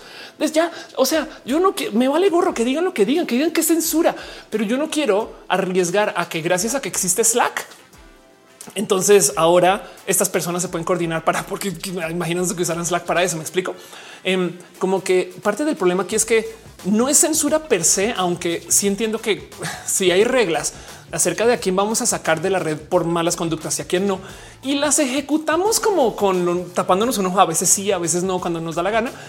Sí puede ser censura, pero en el caso en particular de lo que está sucediendo con eh, los actos terroristas en Estados Unidos y demás, todas las empresas dijeron, güey, en mi jardín de diversiones no van a planear su pedo, güey, vayan a hacerlo en otro lugar. Así que como esas empresas le pertenecen a 15 personas, pues es muy fácil sacarlos de estos espacios. Y por eso justo eh, eh, tanta gente como que pues de repente como que si tú eres una persona trompista, perdiste acceso a Twitter, Facebook eh, y a Parler. Y ahora qué haces? No? y, WhatsApp se dice que te está monitoreando. Es como que la verdad es que em, vamos a ver dónde lleva esto. Pero bueno, entonces esto sucedió y de paso sepan Em, yo tengo un video, de hecho, que ya se lo dediqué hace rato, eh, que se llama esto, ¿con qué derecho censura Twitter? Donde eh, analizo y proceso a detalle eh, todas las cosas que suceden con bots y, por qué las redes sociales no favorecen la toxicidad, pero porque aún así la permiten. En fin, dense una pasadita si quieren. Es un roja ya, pues ya tiene tiempitos del 10 de agosto. Em, o sea, ya el mini roja es del 10 de agosto. O sea, el roja fue mucho antes. Pero el punto es que esto ya se había hablado aquí y, levantaba este cuento de cómo pues en última se nos olvida, pero las redes sociales les pertenecen a alguien y ya. No, entonces eh, eh, tienen motivos detrás de sus decisiones y hay que entender cuáles son, porque si las observamos no nos van a sorprender cuando sucedan. Si aceptamos que la gente en Reddit tiene un sesgo pro diversidad, va, no? Si aceptamos que la gente en Twitter tiene un sesgo en pro crecimiento, va. No, así nos digan en los así en su prensa. Oh, vamos a, favorecer la diversidad. Sí, y pone mecanismos para eso, pero la verdad es que los van a ejecutar como, pues así como, pues como, con bolsitas de arroz. Toma, vete, piérdete. No, en fin. El bar dice, pero primero los invito para ir a hacer todo lo que hicieron y después con su supuesta disculpa de rabo entre las patas dijo que se estaba mal. Así, ah, claro, total. No, el caso defender a Trump es complejo, pero me sorprende mucho que muchas personas estén, eh, eh, en fin, como que a favor de que Entiendo el por qué hay que defender que estas personas se mantengan en las redes, solamente que ahorita que hay actos que, pueden ser de, peligro nacional. Se los juro que los dueños y las dueñas. De hecho, la censura en Facebook, censura, perdón, no la censura, la cancelación de la cuenta en Twitter no fue Jack, no fue el creador de Twitter o el CEO, em, sino fue que una cantidad ridícula de empleados de Twitter se reunieron y le llevaron una carta diciendo sáquelo ya, ya. Y de ahí viene. Pero bueno, Mara Fernanda dice quería empezar a hacer agnóstica después de informarme acerca de ese tema y reflexionar, pero no sé cómo explicarle a mis padres. Comienza contigo y algún día les explicarás. O sea, piensa en ti y luego sabes como que sal contigo, o siéntete, gózate. Pero bueno, me dice necesito un corto esto para mandárselo a varias personas. Igual hago un, un, este, un TikTok o algo así. Eh, esto dice Daniel me censura la palabra gallega. Sí, hay muchas cosas que censura, sobre todo porque censura palabras parciales. O sea, eh, eh, como que computadora sale censurada. Es muy divertido de ver y nunca lo he arreglado por tonta. Pero bueno, Juan Pablo Gómez dice vamos a ir a censura. Simplemente un mejor movimiento monetario. Es legal para empresas en Estados Unidos pagar campañas. Trump ya va de salida. Tienes toda la razón. Claro, cero les importa el dinero republicano porque ya no viene un gobierno republicano de todos modos. Tienes toda la razón. No lo había visto así. Y sí, claro que sí. Alexa Juárez dice en Twitter no censuran muchas cosas. Hay incluso videos explícitos en esa red social. Sí, de acuerdo. Em, de nuevo, es evidente que hay un sesgo. Eso sí, no lo voy a negar, pero están actuando a favor de eliminar la toxicidad. Entonces, eh, adelante. Pero bueno, Ana María dice le sorprende la censura, le cerraron la cuenta en una consulta en lactancia por una foto en blanco y negro, una mujer con el torso no sí, total. Alfonso Quiroz dice latinos defendiendo a Trump y estoy de acuerdo. El chiste se cuenta solo. Pero bueno, en fin, sepan que eso sucedió y ahí se los dejo nomás calidad de abrazo. Una cosa que pasó esta semana. Vámonos con lo próximo. Les quiero compartir una pequeña historia, pero esto es una forma de follow Monday, eh, por no decir follow otra cosa. Les quiero comentar de la existencia de Pinky Unicornio. Eh, y es que últimamente, eh, y sepan que va a estar hablando más de esto, me he estado acercando mucho con la gente influencer cubana del mundo LGBT. Por pues porque y he estado tuiteando el tema. Ha sido muy divertido. Esto es como esas cosas que comienzas a investigar y entonces de repente te pierdes el triple. Pero el cuento es que eh, cuando llega a Cuba este acceso a la tecnología, pues comienzan a implementar redes 3G y redes 4G. Hasta ahorita hay algunos muy marcados lugares con 4G, la gran mayoría tiene acceso a 3G, pero ya que hay 3G, ya que hay acceso a celulares que tienen acceso a 3G, ahora ya puede haber generadores de contenido cubanos que antes existían, pero eh, no es como ahora. Por consecuencia, están comenzando a aparecer los y las influencers LGBT o, de causas, de hecho, en general, eh, que viven en Cuba y ha sido súper interesante de ver. Entonces, nomás les quiero presentar a Pinky, que se lo acerca a la gente de Escándalo y Escándalo les publicó un artículo los muy chulos em, donde hablaban acerca de Pinky. De hecho, Pinky hace nada le hackearon su cuenta de YouTube y perdió em, su canal de YouTube, lo tuvo que volver a comenzar. Pero, pero por ejemplo, Pinky está en OnlyFans en Cuba y, entonces em, el otro día está algo me está diciendo. Creo que es la única persona que está en OnlyFans en Cuba y, es todo un tema. Me explico. Es como que, que, una persona gay en OnlyFans en Cuba, porque más porque pues, no tiene presente el régimen, este es bien homofóbico. Entonces, esto es eh, eh, una cosa que me parece eh, nada salvajemente em, pues revolucionaria, la verdad, irónico para el caso cubano. Pero pues sepan del caso de Pinky, sepan que existe y nomás denle follow a Pinky Unicornio si es el caso. O sea, se, lo recomiendo. Es una persona bien chula.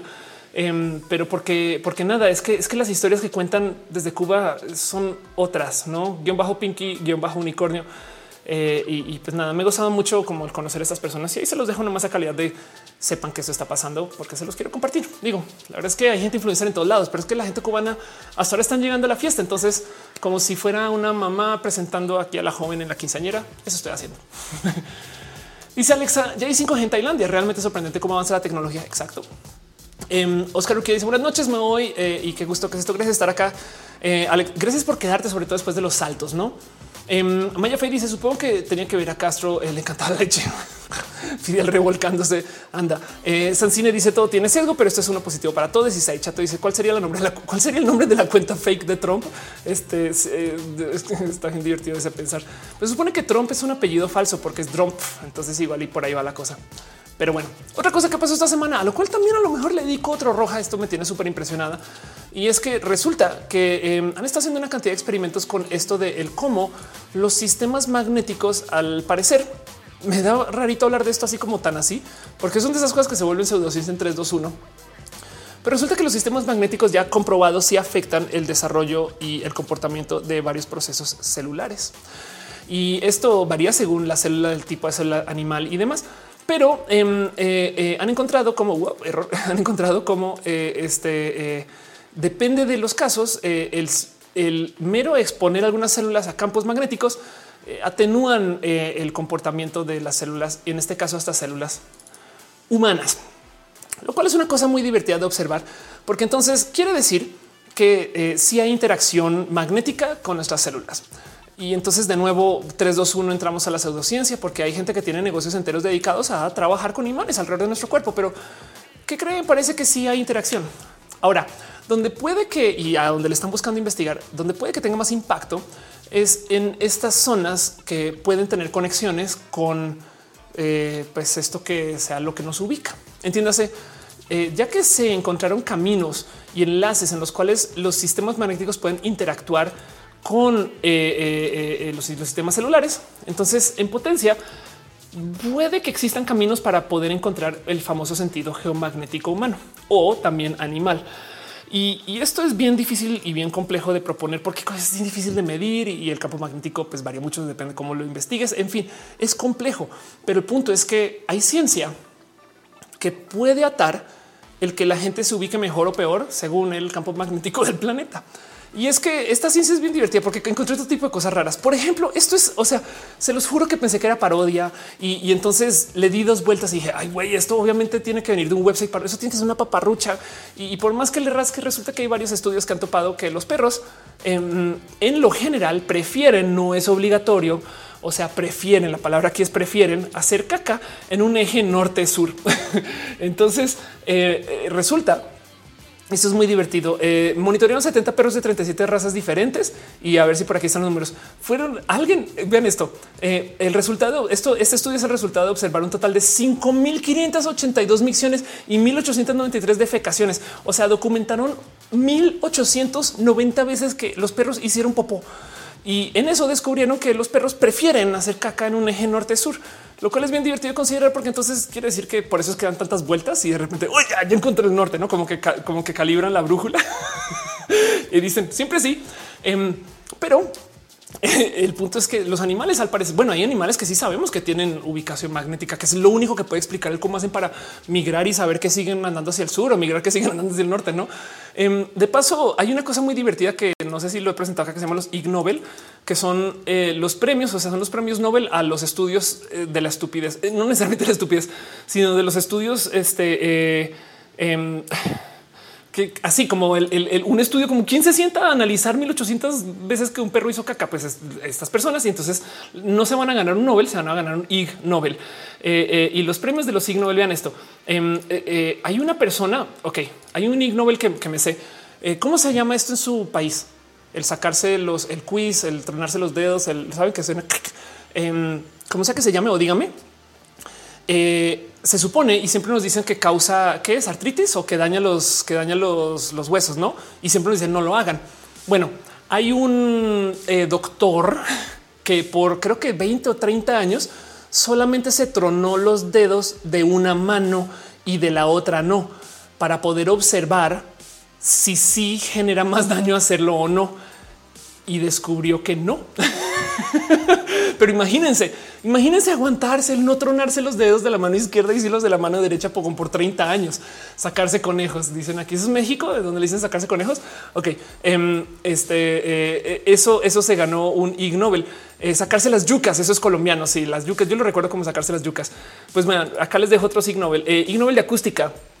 hicieron bramas a un caimán chino hembra en una cámara hermética llena de aire enriquecido con helio que ok, por hacer bramas a un caimán chino hembra en una cámara hermética llena de aire enriquecido. Ok, eh, hay un Ig Nobel en ah, porque es un premio en acústica. Ok, en psicología.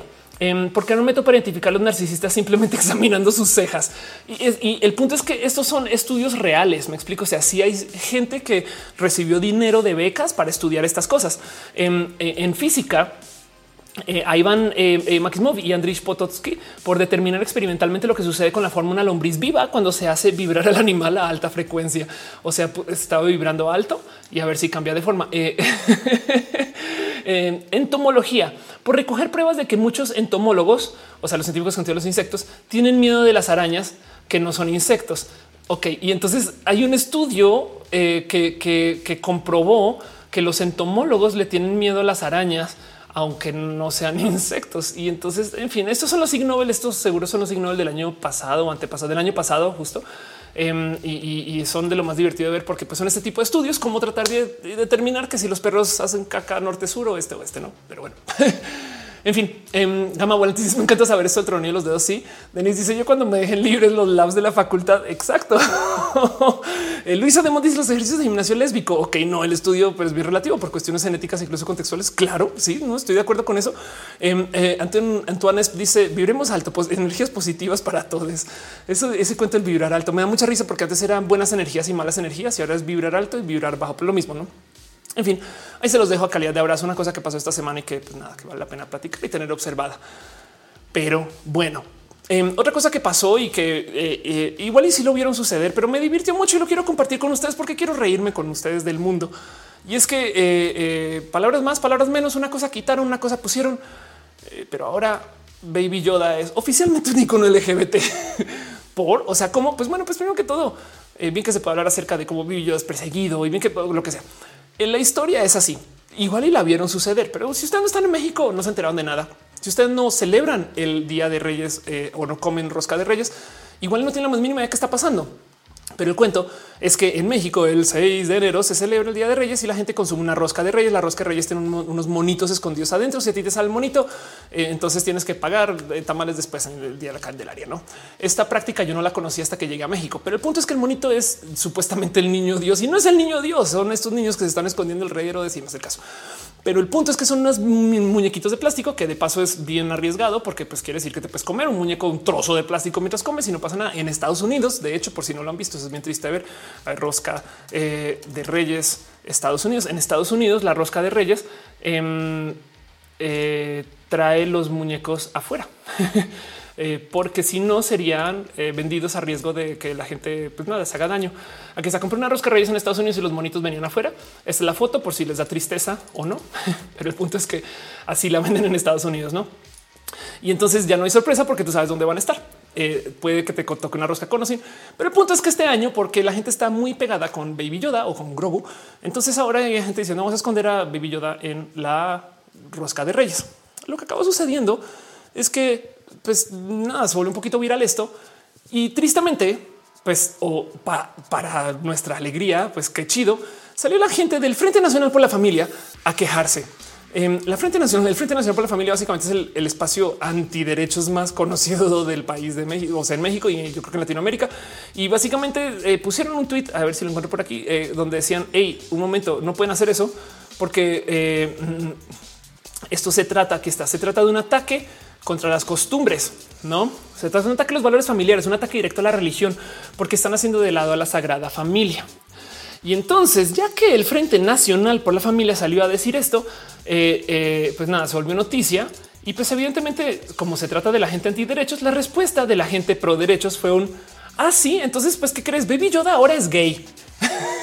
Me explico. O sea, como que si Baby Yoda es malvado para el Frente Nacional, pues ahora es gay y es parte, es un, es un icono LGBT y representa la diversidad.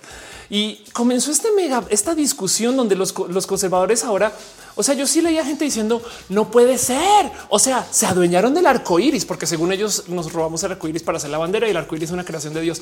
Se adueñaron del arco iris y entonces ahora se están adueñando de la rosca. No, o sea, cómo que es esto? Y por consecuencia hubo gente diciendo sí, nos adueñamos y nos adueñamos tanto que a, que a Yoda güey es gay. Eso es como que, que em, me da mucha risa toda esta situación porque pues nada, la crearon las personas antiderechos. Me explico. Aquí estamos felices haciendo aquí el tren del mame, güey, reemplazando un muñequito con otro güey que nos vale gorre a Dios. Pero, pero ahora hay gente que justo se voten la bandera, le va a tener la casa llena de las banderas LGBT y de Baby Yoda. Y ahora Baby Yoda es un icono LGBT. Entonces ahí les dejo. Eh, vi a gente gringa tuitear de esto diciendo no, en qué momento se volvió que Grogu es gay pero ya lo aceptaron como que dicen va. Si esto hace que la gente antiderechos eh, eh, se ofenda, entonces adelante, por favor. Y pues nada, me da mucha risa que todo esto haya pasado. Saben como que en general es como no, porque esto es... pero sepan ahora que Baby Yoda es queer, es gay eh, y esos monitos de plástico, pues ahora son una tradición galáctica que estamos viviendo ahora. El otro día creo que Ariel Rosas estaba tuiteando cómo es posible que se llame guerra de las galaxias si sucede solo en una galaxia. Debería ser guerra de las estrellas, no? Pero bueno, em, dice Daniel Hope, ya quiero la marcha vestido de Grogu, pues Grogu no binario. De hecho, Grogu es no binario. Yo tengo una duda. Alguien que haya visto un muñeco o que haya tenido un muñeco de Grogu, ¿tiene patitas o tiene pies? Pero bueno, em, dice proyecto Babilonia. Ahora compraré este eh, cosas de Baby Yoda. Em, deja Michelle un abrazo financiero. Muchas gracias con un gatito. Gracias, gracias, gracias, gracias por tu apoyo, tu cariño eh, y tu amor y por ser parte de esto. De paso, también Carlos Craveto se suscribió con Prime Sankoku, se suscribió con Prime Nekashi de Hochillos. Muchas gracias por su amor y su cariño y por ser parte de esto. De verdad que aprecio mucho, sobre todo hoy que se cayó la transmisión tantas veces y pues nada, ni modo, se cayó, pero seguirán dando. Dice Fausto Ceturino, la marcha, eh, este, esta, eh, ¿cómo es? Em, la marcha este año será una Comic Con. Bueno, hay una marcha del orgullo friki que eh, donde la gente, de hecho, sucede el mismo día que es el día Pokémon, donde la gente va a demostrarle al mundo que se puede ser nerd y geek, que, que no pasa nada, no? Pero bueno, el Lily Rox dice apenas llegué, te extrañaba y nadie dice falta todavía que Vivi Yoda se relacionado con algún rollo satánico como Pikachu en su momento. Tenlo por seguro que ahora sí va a estar eh, eh, eh, en eso. Perdón. ¿Quién es Grogu? Grogu es Baby Yoda. Daniel Hope dice lo Baby Grogu se me hace como extensión del Satanic Panic. sí, es que eso es lo que es, es lo que es. Pero bueno, me da mucha risa que los conservadores se lo, crearon por su propia cuenta. O sea, aquí estamos aquí estamos jugando los muñecos en casa, güey, y, salieron a decir que estamos atacando la religión. No mames. Bueno, sepan que eso pasó. No me quiero aclarar más en ese tema, pero sepan que eso sucedió. En fin, em, este otra cosa que les quiero compartir eh, y yo creo que con eso cierro todo esto y me voy a preguntas y respuestas con ustedes. Es eh, quiero que tengan presente de estas personas. Solamente si viven en México, si no en México, aguántenme el spam pro LGBT un ratito. Eso también es homosexual, pero es que seis activistas eh, se están lanzando a candidaturas en elecciones en el 2021. Ahora hay gente que se está quejando que su falta de este, o sea, gente que no tiene experiencia política y demás, pero saben que miren, se van a aventar de todos modos y son personas que en últimos, en peor de los casos, les conocen o saben, no? Pero ténganles en radar y repasemos quiénes son. Ta, ta, ta, la primera persona es Harley Frida eh, Barral Rocha, eh, quien, como dice que es una mujer trans originaria de Tamaulipas. Durante casi un año, la licenciada del turismo luchó por reconocer el reconocimiento de género. Primero, en enero, interpuso un amparo a través de la Asociación México, Igualitario para poder modificar su acta de nacimiento. En octubre, las autoridades judiciales fallaron a su favor, por lo que no recibió su acta. Entonces sepan eh, de Harley Frida Barral Rocha. También en esta lista está Jazz Bustamante Eh, jazz, híjole, tanto que decir de Jazz. Eh, jazz yo creo que es la activista más compleja de seguir en redes sociales. La quiero mucho. O sea, es compleja porque Jazz no se, o sea, no se quita la mano, no se, no se detiene, no se, no se, no se amarra, no se, no se, o sea, no tiene control alguno a la hora de publicar cosas de violencia contra la gente trans y es fuerte. O sea, como que cubre en tiempo real cuando asesinan a una mujer trans y, a veces va a los eventos y, consigue estos datos que son, o sea, qué bueno que lo hace, pero es que a veces yo leo cosas en la cuenta de, jazz que son rudas, em, pero qué bueno que lo hace porque estas cosas si no las comunica alguien y alguien como jazz, entonces no se comunican del total, se comunican mal. De hecho, eh, murió una amiga hoy, pero bueno. Em, el caso es eh, eh, se está aspirando a una diputación del estado de Veracruz y pues mis respetos porque va a ser, o sea, si le va bien, va a ser la diputada trans en Veracruz, el hogar de las brujas del mar, que de paso son un grupo político anti trans y donde además es donde más personas LGBT mueren. Veracruz es el estado más violento para hacer para, contra la gente LGBT. Entonces, mi, o sea, eh, nada, mucho cariño con Jazz por hacer esto. La verdad es que me parece muy aventada y pues ojalá le vaya muy bien. Sepan que eso está pasando. Otras personas que están en esta lista, eh, no es para que tengan rar Naomi Arjona Rosas, también conocida como Nina, representar la comunidad LGBT postularse como candidata a alcaldesa del municipio de Progreso en Yucatán. Eh, es Lina, Nina es licenciada en educación artística, se le considera una, historia, una histórica activista por la diversidad sexual. Fue la primera mujer trans que logró casarse en Yucatán. Em, Raimundo Moreno, eh, coordinador regional del Partido de la Revolución Democrática en los estados del centro occidente del país, también activista gay, colabora con la dirección de diversidad sexual de su partido para impulsar los derechos de la comunidad LGBT en Zacatecas y Aguascalientes y a buscar ser diputado en las elecciones del 2021. Y luego también está acá Tadeo Campaña, eh, eh, quien es un activista gay originario de Durango Em, o Campagne eh, en las elecciones del 2021 representará a la comunidad LGBT al contender como candidato al diputado a diputado local por el distrito 2 de su estado. Entonces en Durango, pues aquí está Oriana Gómez, que es la sexta, la última en la lista la primera mujer trans que se registra como precandidato a una diputación local en Nuevo León. Si tienen gente trans, gente gay, eh, eh, saben como que gente que, o sea, ojalá y les vaya bien, sepan de eso. Pero bueno, Dice Denise está celebrando que somos muchas personas. Muchas gracias, de verdad. Eh, eh, gracias por venir justo después, además de la caída del inicio del show. Agradezco mucho que estén acá. Agradezco mucho eh, su apoyo, su cariño, su amor. Voy a cerrar esta sección. Es lo último que tengo para compartir con ustedes y me queda aquí un ratito más para leer tus preguntas y respuestas, lo que me quieran dejar en el chat. Alfonso Quiroz dice: Pues sí, no es como en Colombia que hay que tener una maquinaria de votación. Seguramente podrá pasar en política mexicana con la comunidad gay. Ya hay varios políticos y políticas abiertamente LGBT en México. Ha sido muy bonito, pero no obstante, la política aquí es igual de marrana como en cualquier otro lugar.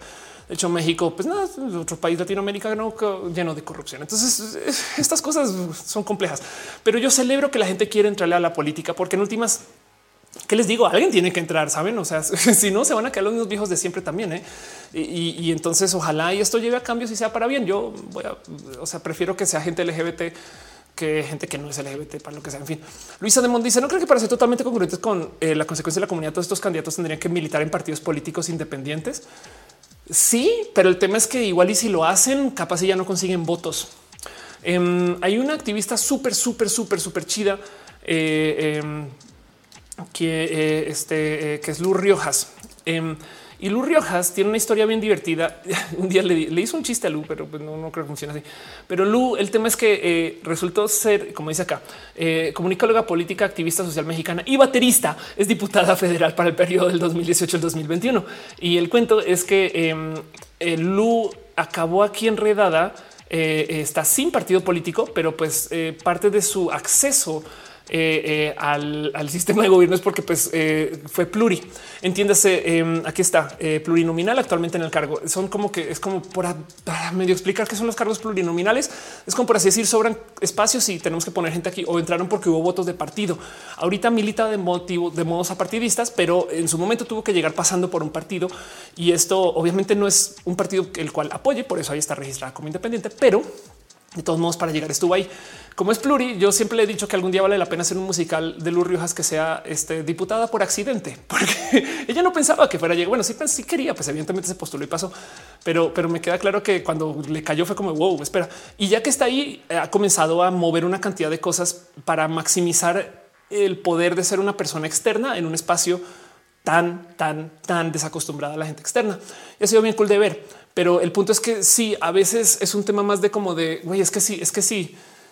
Ah, es como los terceros partidos en Estados Unidos. Crear un nuevo partido o, militares de la independencia es posicionarte a ti, al partido em, eh, eh, y perder votos que son votos sistémicos. Y entonces a lo mejor esto puede, puede, puede funcionar el que se agarren de un partido y luego ver cómo se comportan, la verdad, no, pero estoy de acuerdo contigo que para ser totalmente congruentes deberían de estar corriendo como independientes, pero bueno, no.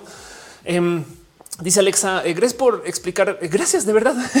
me siento llena de conocimiento. Yo también me siento lo máximo platicando con ustedes estas cosas y estoy muy agradecida que se pudo hacer show hoy.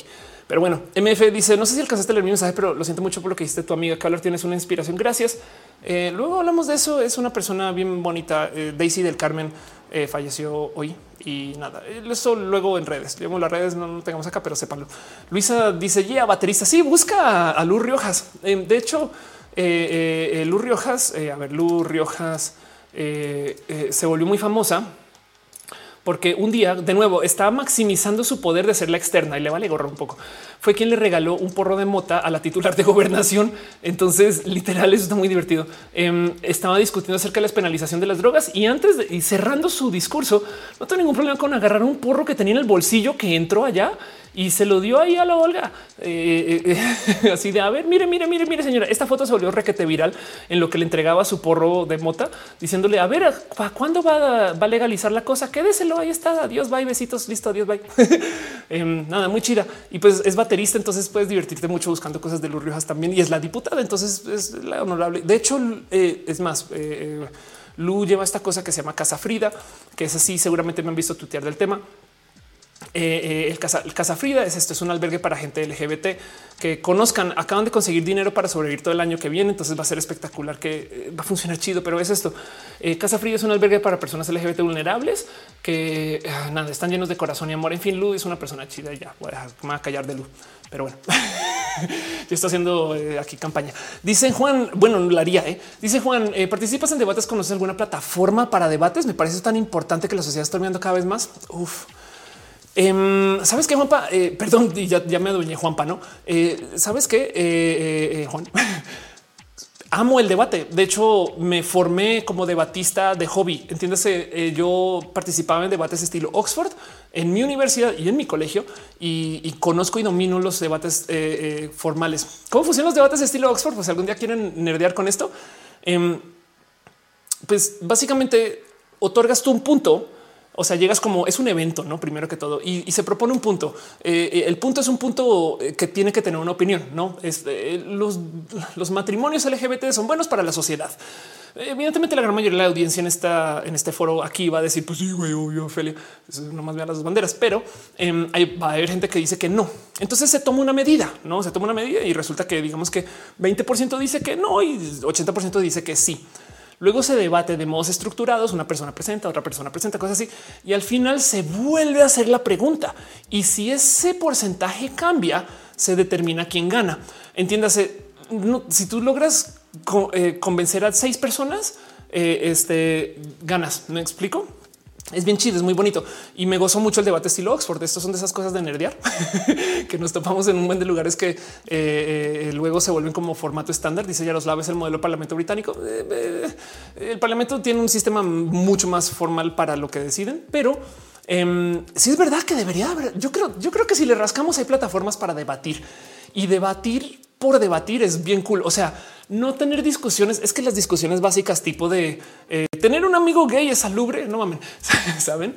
Pero capaz si hay cosas que sí son debates que no tienen que ser tan álgidos, no tienen que ser tan, tan opositorios y que no sé, horchata versus Jamaica, saben? En fin, pero bueno, em, voy a pasar la famosa cortinilla súper profesional porque ya estoy cerrando tema y ya me estoy sentando a preguntas. Entonces, la cortinilla súper profesional básicamente es un modo de yo recordarle al mundo que este show es un show con producción y que gracias a que ustedes dejan sus donativos y sus piñas, yo puedo hacer estas cosas y pagar estos gráficos y aplicarlos acá en la computadora. Entonces, sigamos con lo último que queda del show, cerremos y vámonos a preguntas y respuestas, todo lo que quieran platicar.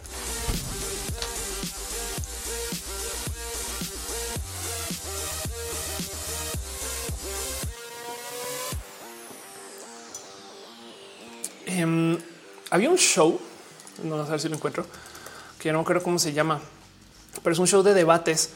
Em, aquí está, que ya no hacen. Era un podcast también que se llama Intelligence Squared. Está en inglés. Em, entonces puede que no les llame la atención. Pero el punto es que eh, son debates estilo Oxford. Yo no sé si lo siguen haciendo estilo Oxford. Eh, y, son debates con audiencia donde hacen exactamente esto. ¿Y qué cosas debaten en, estos shows?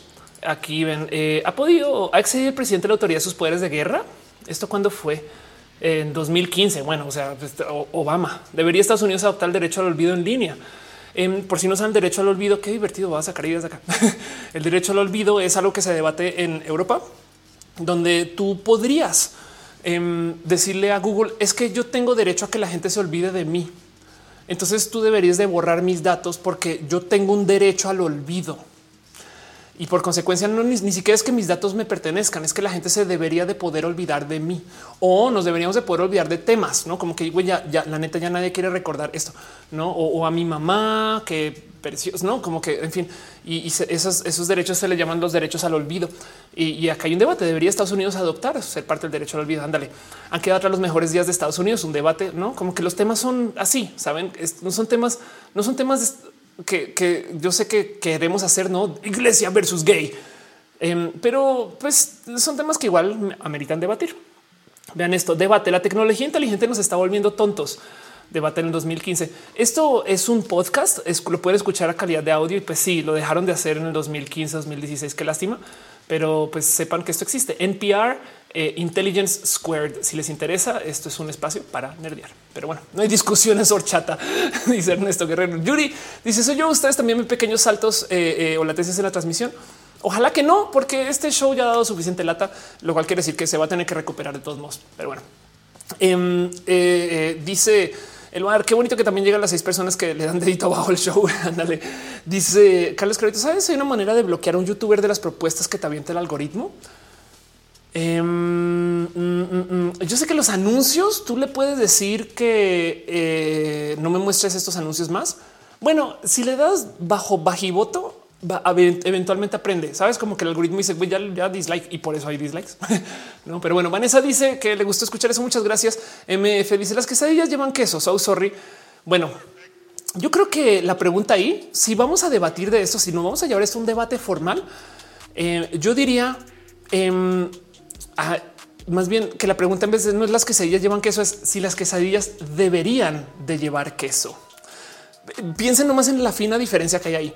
Si la pregunta es si las quesadillas deberían de llevar queso, entonces podemos dialogar más abiertamente acerca de las quesadillas con o sin queso, no? Pero bueno, en fin, em, dice eh, si existe, dale, no recomiendo este canal. Así, ah, Caro también lo dijo también. Eh, si sale el youtuber en sugerencias, le ponen no mostrar este canal. El algoritmo tienes que educarlo. Estoy de acuerdo con eso. Eh, me llega, dice 20 millones de chilagos no pueden estar equivocados. Ándale. Eh, Fausto Ceturino dice sería padre que algún roja nos regalas tu visión de utopía. es una buena pregunta. Ni yo la tengo muy bien.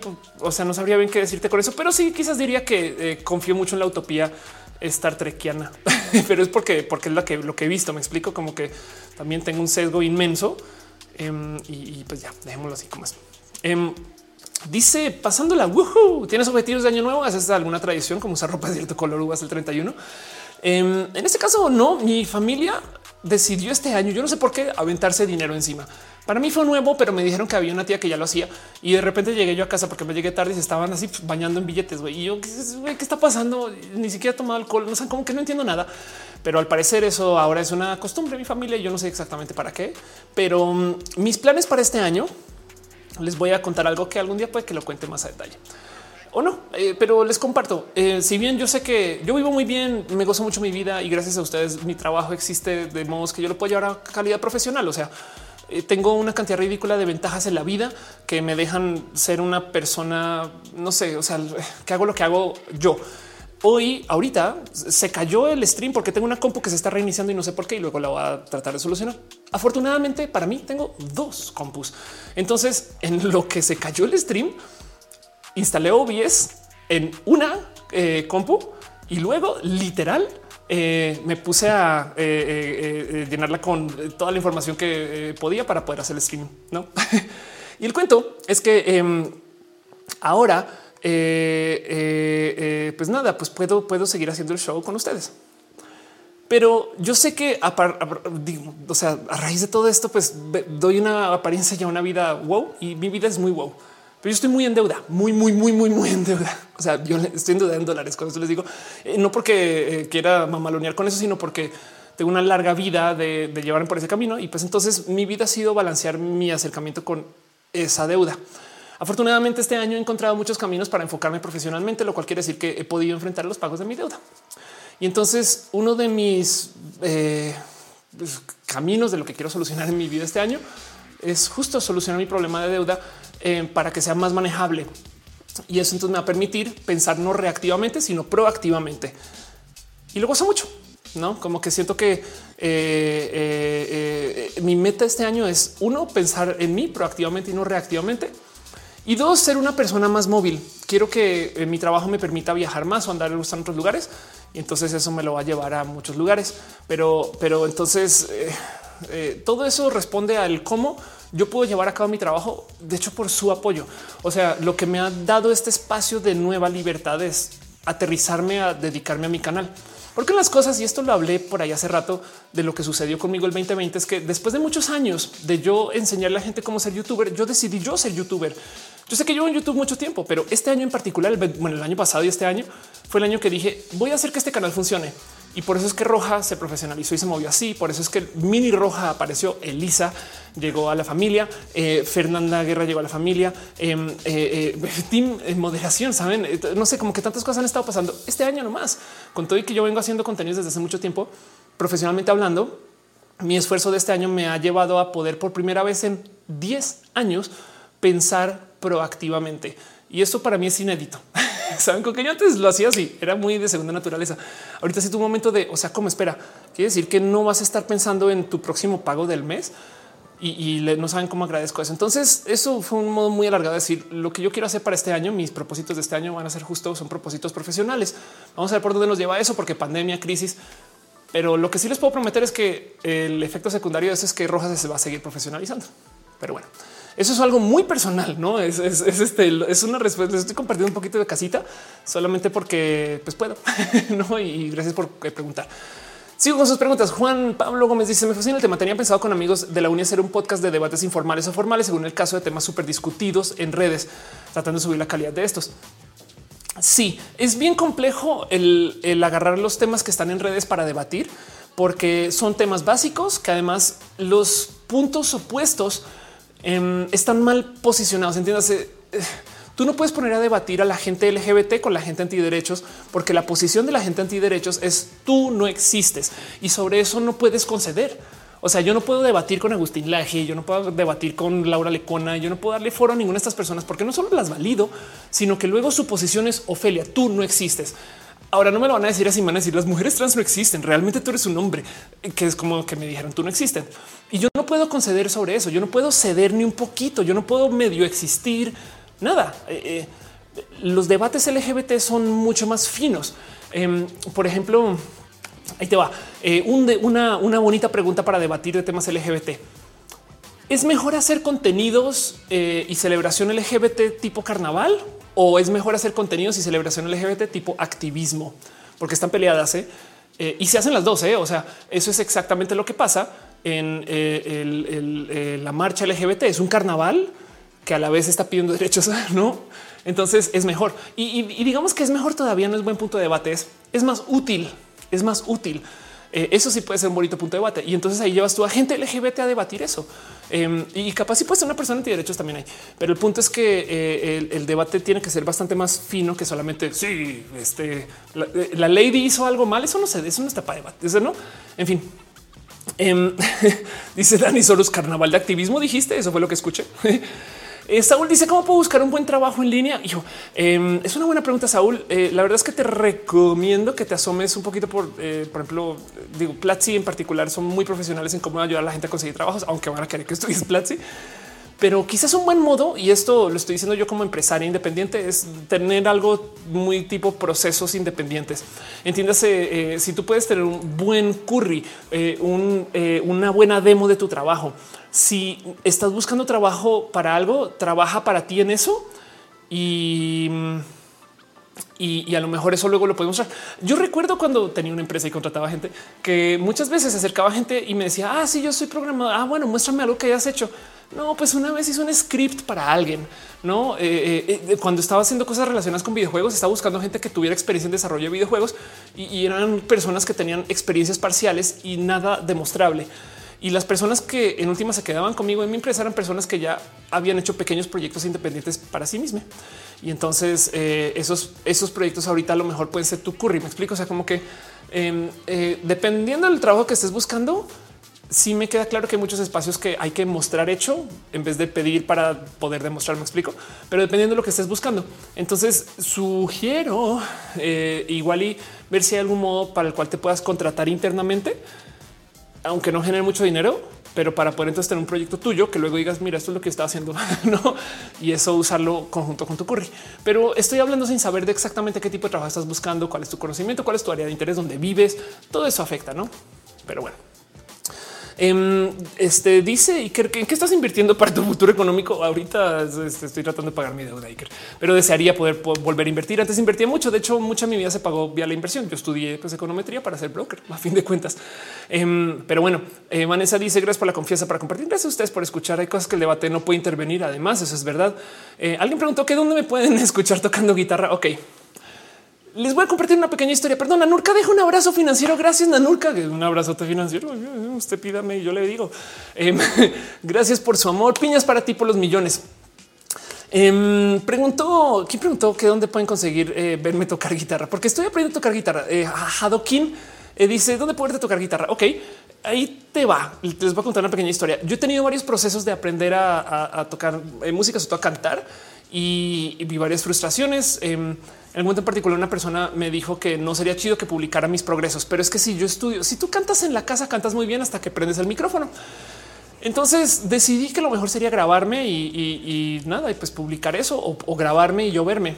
Y entonces por mucho tiempo tuve un canal en YouTube de una cosa que justo por mi tatuaje que dice Yes and este, entonces mi canal en YouTube se llamaba Jessica Anderson. Todavía está ahí, lo pueden buscar. Esa música, eh, nada, pues son mis literal mis primeros pininos pero me comenzó a pesar mucho porque me comenzó, me comencé a autogenerar presión de que tiene que ser música bien hecha, pero yo estoy novata. Entonces pues, fue muy complejo y eventualmente lo abandoné porque comencé a hacer otras cosas y me enfoqué también en ser youtuber. Y hace nada se me ocurrió una idea de que pues lo que más me pesa es que yo me juzgo con mi mismo güey, Ophelia estás cantando mal. Entonces abrí una cuenta en Instagram que literal se llama Canto Mal. y está bien cagado porque es una cuenta donde solo subo como a veces grabaciones que hago de cuando toco guitarra eh, que las grabo aquí con las patas con el teléfono y me vale gorro y que de verdad canto mal. Y de paso en la bio luego dice y toco guitarra mal también, pero no saben lo bonito que ha sido porque ya acepto el fail. Sí, canto mal a la chingada y se lo chingan ustedes si lo quieren escuchar. Pero ahí está. Si lo quieres, hay una cuenta en Instagram que se llama Canto Mal. Mucha gente me la ha enviado porque dicen, güey, Ophelia, te están impersonando, te están copiando y así. Desde no soy yo que canto mal. Algún día, quizás cuando ya me sienta mejor conmigo y como, que se está cantando bien, me llevo eso a mi cuenta normal y cierro canto mal. Pero ahí está. Sepan que está en Instagram y ahí me puedes encontrar y de vez en cuando subo cositas. Pero bueno, me gozo mucho mis aprendizajes porque este, eh, pues nada, esas son. Dice Nando Barragán, si requiero mejorar mi speaking, ¿tienes alguna recomendación en inglés? Es la pregunta. O sea, evidentemente, si estás aprendiendo un lenguaje y estás pensando en el cómo quieres o estás hablando de en público, o sea, en frente de la gente, Em, si es el cómo te comunicas con otras personas, pues la práctica, lo cual quiere decir que hay espacios donde puedes quizás buscar eh, cómo platicar y compartir con personas. Em, y, no dudo que algunos que tienen videollamadas y estas cosas, no? Pero eh, este dice Ana María como cantante eres buena youtuber, gracias.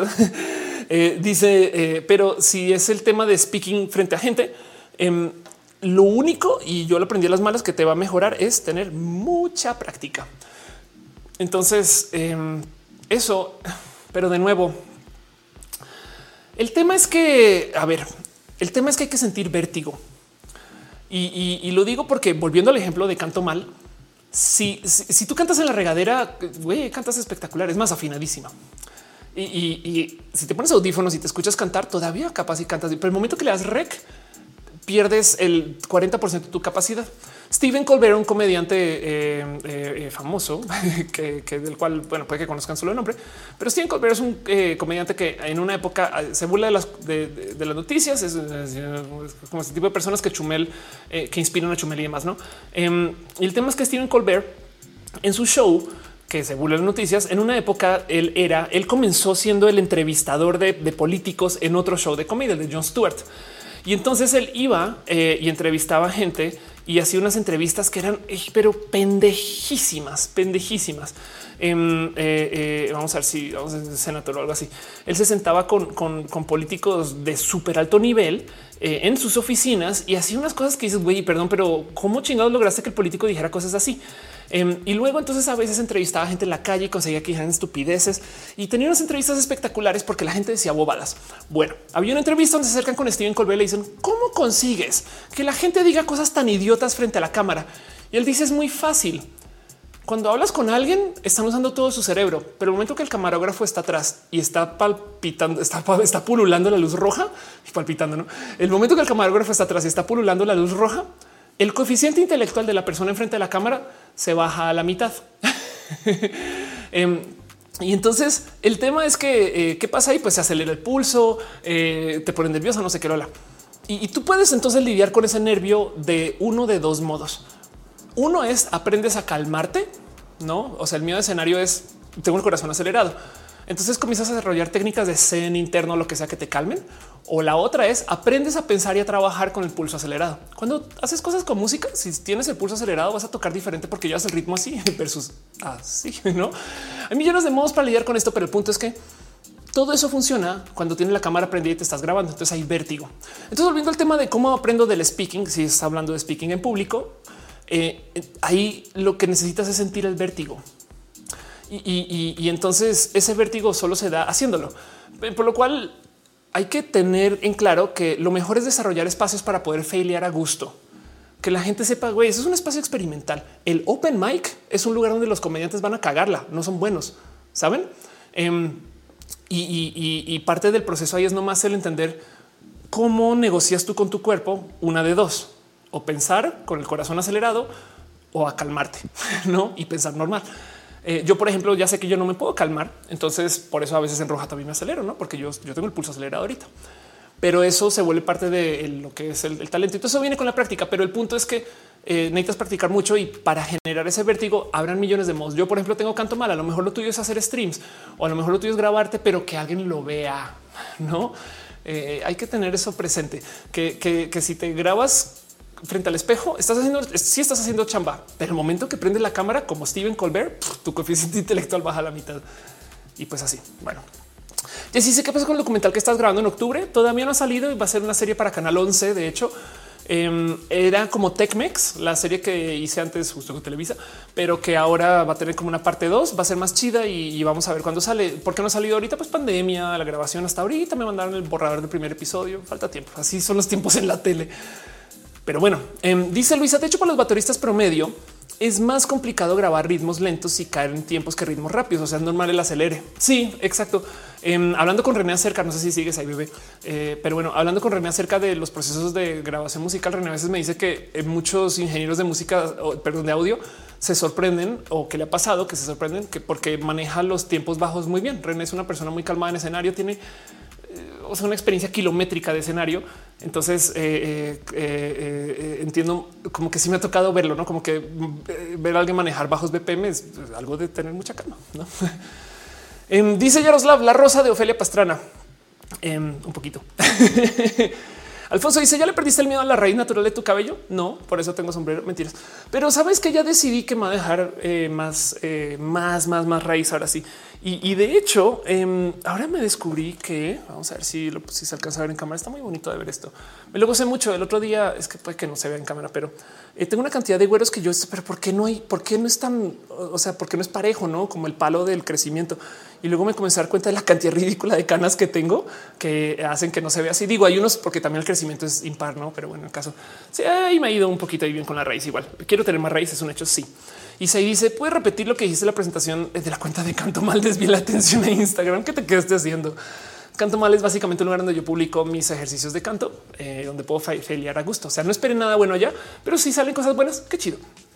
Mi suba dice es como cuando crees que hablas bien inglés y te preguntan algo en inglés o en algo parlante y te das cuenta que hablas de la chinga. Exacto, así. Pero eso todo se soluciona con experiencia y somos. Y, cuando digo experiencia, hay un término que se usa en el mundo de los videojuegos: grinding. Em, cuando tú juegas un juego tipo RPG, los jefes, o sea, estos juegos donde tienes que subir de nivel y, subes de nivel mientras peleas con otras personas, em, los jefes eh, eh, son muy difíciles a menos que subas de nivel. El tema es que eh, a medida justo que subes de nivel, pues te vas encontrando con jefes más complejos y hay como bestias intermedias o jefes intermedios contra quienes puedes pelear para subir de nivel. Si tú batallas con estas bestias intermedias por el tiempo suficiente para fortalecerte lo suficiente, es como ir al gym y ahora llegas al jefe y el jefe es todo fácil. Y hay gente que juega esa estrategia. Hay gente que juega Pokémon así, súper sube de nivel hasta Pokémon nivel 90 y luego se van a conocer toda la región canto. Me explico, es como de güey, el, juego no está diseñado para que llegues con todo ese súper extra poder, no?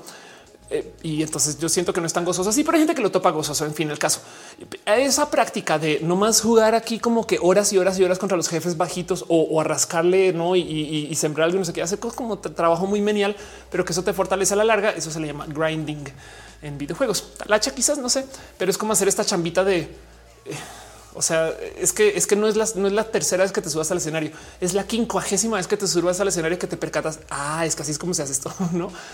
Pero bueno, en fin, practice. A mí me gusta decir eh, eh, o repetir mucho este dicho de que la práctica hace la perfección. Eh, René siempre dice que la práctica perfecta hace la perfección y tiene un punto. Pero bueno, Em, dice Daniel Hope, espero que eventualmente saques eh, la cuenta Canto Bien. Es más, guarda el username. Es día divertido. Claro que no había pensado. Eh, ya ves cómo soy yo con mi autoestima. Jessica dice: Me imagino que para eso cuando tomas clases de música hacen participar en recitales. Exacto. Sí, es que es parte de porque, porque de nuevo, el momento que te presentas en público se te, o sea, se prende la luz roja y piensas diferente. No? Irina dice: Gracias a la pandemia, atravesé mi miedo a las raíces largas y lo superé. Qué chido. Qué bueno saber eso. Familia Flores dice recomiendas un libro. Te voy a recomendar la recomendación de cajón es este What Technology Wants de Kevin Kelly. Es una recomendación que hago muy, muy, muy de cajón y la seguiré haciendo eh, porque es el inicio eh, de la cantidad de mamalonadas que digo yo acá. Em, yo creo que hace rato que no lo recomiendo de paso, pero sepa que este libro existe. What Technology Wants, que es un libro que habla acerca de qué quiere la tecnología y para dónde va la humanidad y la tecnología de la humanidad. la verdad es que es bien profundo. Eso es un buen de filosofía tecnología, pero bueno, es chido. Lo recomiendo. Eh, dice Alia, estaría padre que Jessica Anderson nos cierre roja con su actuación. Eventualmente algún día, em, justo eh, Jessica Anderson en la impro, pues todo es yes and no el y. Y entonces hay gente que dice ya muy clava en la impro que dice mi vida la dirige Jess Anderson. entonces yo por eso me gusta, me gozo mucho el Jessica Anderson, pero bueno, algún día volveré a hacer más impro también y llevaré la música para allá de nuevo. Pero por ahora nos tenemos aquí. Sancine dice todo eso explica por qué sueno mal al cantar cuando me grabo. Sí, y, y de hecho seguramente cantas muy bien, pero cantar bien para grabarte también es un talento por aparte. Y esta cosa que, por ejemplo, es nomás el concepto del microfonear, si te acercas mucho, si te alejas mucho, no eh, llevar los volúmenes, todo eso y el mero estrés de saber que tienes el micrófono enfrente y que varios micrófonos suenan diferentes. Eso es un talento por aparte, aparte de saber cantar, no? Pero bueno, em, dice Krishna llegando tarde, pero seguro muchas gracias por llegar. Eh, dice Darwinismo hablando de René, ¿cómo conociste a René? Em, fui a Nueva York por un motivo y le escribí por Twitter y René pues, se iba a presentar ese día y me enamoré. y ahí seguimos. Luis Andemo dice la práctica, la única solución ante los nervios escénicos, practicar tanto que en caso de errar la hora del concierto hasta el error suene bien. Sí, em, hay algo ahí donde también se vuelve como automático mucho. Tiene un tema donde a veces eh, le pierdes gozo a algunos tramos específicos de algunas cosas, pero también eh, dar un concierto bonito es un gusto por sí solo. ¿no? En fin, Em, dice Sancin, me quedaré con el karaoke de la regadera. Igual hazlo, date gusto. Sí, sí, es más, capaz si grabas bonitos karaokes para TikTok. no se me explico, no sé. Vanessa dice es como cuando te ves bien, pero no eres fotogénica. Exacto. Em, las personas que trabajan en modelaje lo que tienen son muchos ángulos que ya se conocen. Eh, es más, vean esto. Los buenos, los buenos modelos no son personas muy guapas, ¿eh? Em, sino los buenos modelos son personas muy profesionales. Esto es un eh, video viejito ya, pero piensen en esto. Em, esto es una persona que está eh, en un photoshoot y vean nomás la cantidad de fotos que saca en 29 segundos. Una foto, dos, tres, cuatro, 5, 6, 7, 8, 9, 10, 11, 11, ahí va, 12. Entonces digamos que esas 12 fotos que salen en esos 17 segundos ya ocupan 6. Em, listo, perfecto. Nos podemos ir a comer y les acabo el photoshoot. Saben, amo ese video porque demuestra el cómo parte del talento eh, eh, no es ser una persona naturalmente talentosa, sino ser una persona buena para la producción. Em, hay gente muy profesional eh, que la verdad no son personas tan talentosas, pero wow, lo délico es trabajar con estas personas. Y entonces eso permite que te contraten, que funciones, no? En fin, no.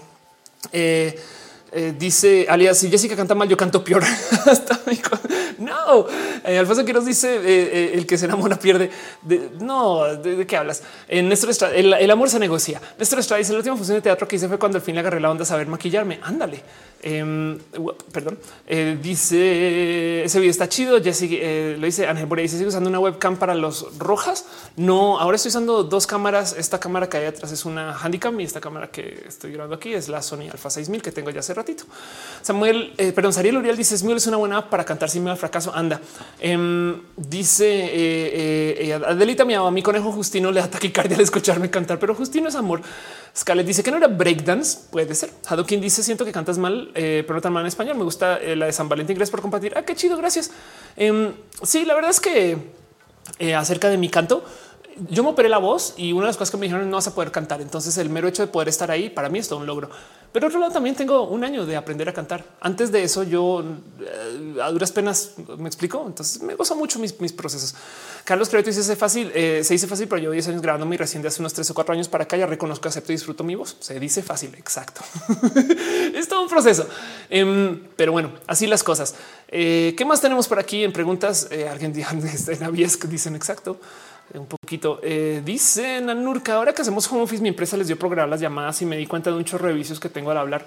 Yo que me grabo, me he topado muletillas a cada rato y yo me juro que no tengo muletillas, pero hasta ustedes las conocen. Cuando veo mis videos, tu momento de Ofelia. Bueno, Iker dice que comedia consumes. En todos los noticieros falsos los consumo fin, eh, dejémoslo ahí en eso. Consumo todo lo que se llama stand up. Em, tengo mucho gusto también para eh, la comedia experimental, sobre todo el teatro impro. Entonces eso también me lo llevo a corazón, que la, la que más me gozo es toda esta comedia como argentina, pero lo que se hace en México también es muy bonito. Y ahorita pues que no hay mucho para ir a ver, entonces pues veo videos viejos de otros shows de impro. no, pero bueno, Alfonso Quiroz dice el amor se volvió un negocio OnlyFans no se trata del amor y de paso Tinder tampoco se trata del amor. Eso es lo que nos venden si acaso. Pero pues bueno, em, dice Alia, hace sentido. Si él hace sentido, ya no me lo voy quitar. Eh, dice Saúl, ¿tienes algún libro? A ah, mío. Yo así de un par, no? O sea, los ahí están. Los compré una vez. Eh, em, em, están preguntando MF qué son muletillas, eh, perdón, cosas que repite recurrentemente, como decir esas cosas. Em, no, no tengo un libro escrito por mí. Me han propuesto, me han dado book deal así de Ophelia. Quiero que escribas un libro. No lo he tomado porque siempre pienso es que todo eso ya lo veo en mis videos. Entonces, de cierto modo, mi canal de YouTube es mi libro. Algún día aterrizaré esto al libro, pero por ahora no hay. Dice Luisa, cuando vinieron René y Diana, justo hablamos de decir a cierta la teoría que al que no puede cantar tiene rollos emocionales como bloqueos más que una onda técnica y demás. La verdad es que el ver el escenario pesa tanto que eso te detiene y Conozco mucha gente que ha querido estar en música que tiene una cantidad ridícula de frustraciones. Te cuento la mía. Justo tuve una profe de canto que me dijo me da pena que publiques esos videos donde tú estás aprendiendo a cantar. Y, entonces eh, ya se disculpó, pero al sol de hoy todavía me pesa. Cuando voy a publicar la recuerdo. Entonces eh, ya ves, no de ahí pueden venir esas cosas.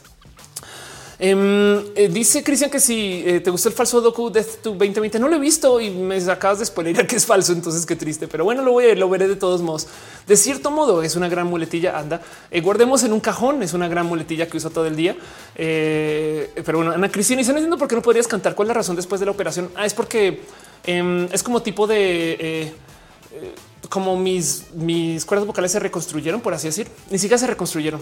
Las cirugías así, si algunas has visto las cuerdas vocales es lo máximo.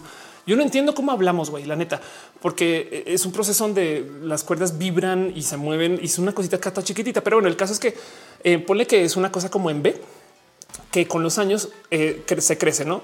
Y, entonces acá tenemos, acá frente tenemos eh, la manzana de Adán. El tema es que con la pubertad o con la testosteronización, esta cosa no solo se crece, sino que se expande hacia adelante. Y, lo que hacen los, los que te hacen la cirugía de reducción de voz es que ponen un punto aquí en toda la mitad. Entonces, como que lo agarran así, como que está todo tensionado. Pues sabes, como que tienes todo ese tejido extra, pero no lo quitan, ponen el punto ahí. Y entonces el espacio efectivo que queda es como si tus cuerdas vocales nunca se hubieran expandido. Entonces queda aquí todo apretado. Ese punto de paso se puede soltar. ¿no? Evidentemente no se ha soltado. Qué bueno y está bien puesto. Pero el punto es que ese punto se pone ahí.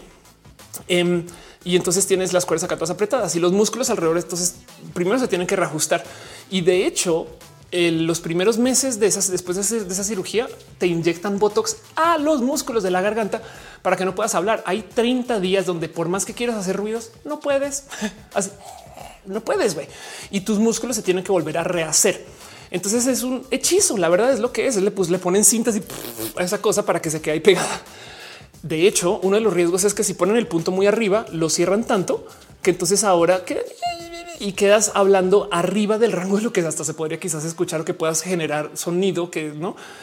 Así que esta cirugía a veces la hacen por pasos, como que aprietan un poquito y entonces la suben. Técnicamente yo podría ir a que me la ajusten y que me la suban un poquito más, ya sabiendo más o menos cómo se comporta. Pero el punto es que eh, como es un como pequeñito hechizo, el cómo tiene sostenidas las cuerdas vocales, eh, pues lo que te dicen es, güey, si quieres cantar ópera o estas cosas que requieren de un dominio absoluto de cómo se mueven y no sé qué, les le pusiste turbocina al bocho, ¿no? Y, pues sí, sí se puede y puedes entonar, pero por ejemplo, modular la voz o mm, hacer esto me tomó dos años, ¿no? Eh, y, pues sí, justo te, justo lo que te dicen es no te sorprendas si no, o sea, si, si no puedes cantar, no? Y, la verdad es que muchos años después aprendí que muchas mujeres trans que no se operan y que cantan deli, que son tenores y barítonos y que ahí están en el escenario musical. Y no es que me dé envidia, pero sí me da un poco de ya veo. Pero bueno, em, pregunta Edgar, ¿duele la recuperación? Tengo un largo video donde hablo acerca de todos los procesos de esto. Eh, la verdad es que no, no duele, pero el tema de los 30 días en silencio, me encantaría decir lo recomiendo, pero es que si no es con una solución así química, o sea, si no es como que literal te, te obligan a no hablar, vas a hablar. Em, porque no comunicarte con gente es muy zen. Digo, te comunicas desde el teléfono. Eh, de hecho, una vez hablando eh, con una amiga presentadora de tele, de hecho, ella me dice deberías hacer un libro que se llame 30 días de silencio, porque las cosas que aprendí en esos 30 días em, pero el punto es que sí, sí te hace ver la vida de modos diferentes, ¿no? Y así, dice Ana María, tengo amigas que son contratenores, qué chido. Em, Ana Cristina dice qué proceso. Ya han mejorado mucho la técnica. De hecho, las cirugías que se hacen ahorita en Latinoamérica y en Estados Unidos son no son como tan drásticas. Es que la mía fue súper en beta. De hecho, el doctor que me hizo mi cirugía en un lugar en Corea que se llama Yeson, Yeson.bs por si lo quieren buscar. Em, el doctor que hizo mi cirugía eh, trabajaba esa cirugía con gente que eh, al parecer en el mundo del canto y corrijan ustedes que estamos metidos o metidas en esto, existe esta como este deseo de cantar soprano y como que si no llegas a soprano, entonces ya no puedes ser diva por algún motivo. Eh, y en Corea, que hay tanta gente que quiere cantar K-pop, em, se aprecian mucho las voces altas. Entonces la cirugía se desarrolló para K-poperas y ahí me ven a mí eh, aprovechando de eso. Evidentemente luego se volvió un ítem muy de consumo para la gente trans, pero he aprendido que Primero que todo, al sol de hoy hay mucha gente que dice tu voz tan baja, no sé qué es de güey, se escucharon donde estaba antes. Y segundo, em, me la gozo hoy, pero luego también me cae como que me gozo mucho también a mis amigas trans que no se operan la voz y que hablan sin pedos y que no sé, son personas como que me gozo mucho su oye, qué voz tan en fin. Pero bueno, eso es otro tema. Em, dice Caro, alzarla. Eh, em, sí, como que, como que el tema es que si, si, si cantas este, eh, eh, eh, si, quieres cambiar tu tesitura y cantar, no sé, soprano con la puedes, no? Pero bueno, eh, boletillos de Ofe, dice Cristian. Este cuento, de hecho, el punto es que la verdad es que qué chido, piñas, entre otras. sí, esas son mis boletillas ahí, tal cual. Amelie dice aquí en Colombia hay un doctor que hace cirugía de cambio voz bastante reconocido. Sí, y se promociona bien chido. Una persona bien cool. Esas cirugías hoy en día son más cool que lo que me tocó a mí, pero pues no me, o sea, yo soy, yo soy la más feliz con mi, con mi cirugía de todos modos y me he gozado mucho mi aprendizaje porque em, es que, es que, es que, ¿cómo lo pongo? Eh, volver a aprender a gritar, saben? No sé. tu voz es tú. Gracias. Em, Exacto, le he desarrollado como cariño de, pues tengo algo que se me dieron para esto y ya. Entonces ahora yo no sé hasta dónde puede llegar eso. Y, si me dedicara más a trabajar mi rango y volviera a, enfrentar mi canto y demás, podría. Pero si volviendo a lo que preguntaba Luis, hay un, hay, sí un factor psicológico ahí de, de, de nomás creértela, no creértela en cualquier cosa es complejo. Entonces, pues así. Y en últimas, yo opté por porque lo estaba trabajando mucho, pero opté por YouTube. Eh, hacer contenidos para YouTube así espectacular porque me acercó con ustedes y porque me ayudó a sentirme en un camino que pues ya sé cómo genera, no también, pero bueno. Dice Alia, eh, ya sé, hagamos un partido político donde los debates sean cantados. que cata, claro. Dani Sonro ¿se ¿puedes igual con técnica eh, ampliar tu registro vocal? Sí, también eso es verdad. Lili dice off diciendo el tema por anda. Alfonso Quiroz dice em, te ves muy versátil hacia el acento mexicano y colombiano cuando quieras. La verdad es que los acentos se me pegan, pero pues sí. Eh, Ana María Costa dice: Me hiciste recordar a una amiga con un vozarrón que chido. Eh, dice Ángel Rivera: decir tres veces seguido es que ya cuenta como muletilla. Es que sí. MF dice: Yo casi 20 años, soy niña trans y tengo voz normal aguda. Ya mi voz no cambiará tanto. Depende de tu. Es un tema de testosteronas. Si comenzaste a bloquear testosterona hace rato, es muy posible que tu voz ya no cambie. Igual sí cambia. Em, aún en las mujeres cisgénero con los años y sobre todo cuando entran a la submenopausa, su voz cambia. Es que la menopausia hay testosteronas de nuevo pero em, eh, aún así, fíjate como las señoras cantautoras famosas del pop cantan en registros más bajos que donde cantaban cuando eran chamaquitas.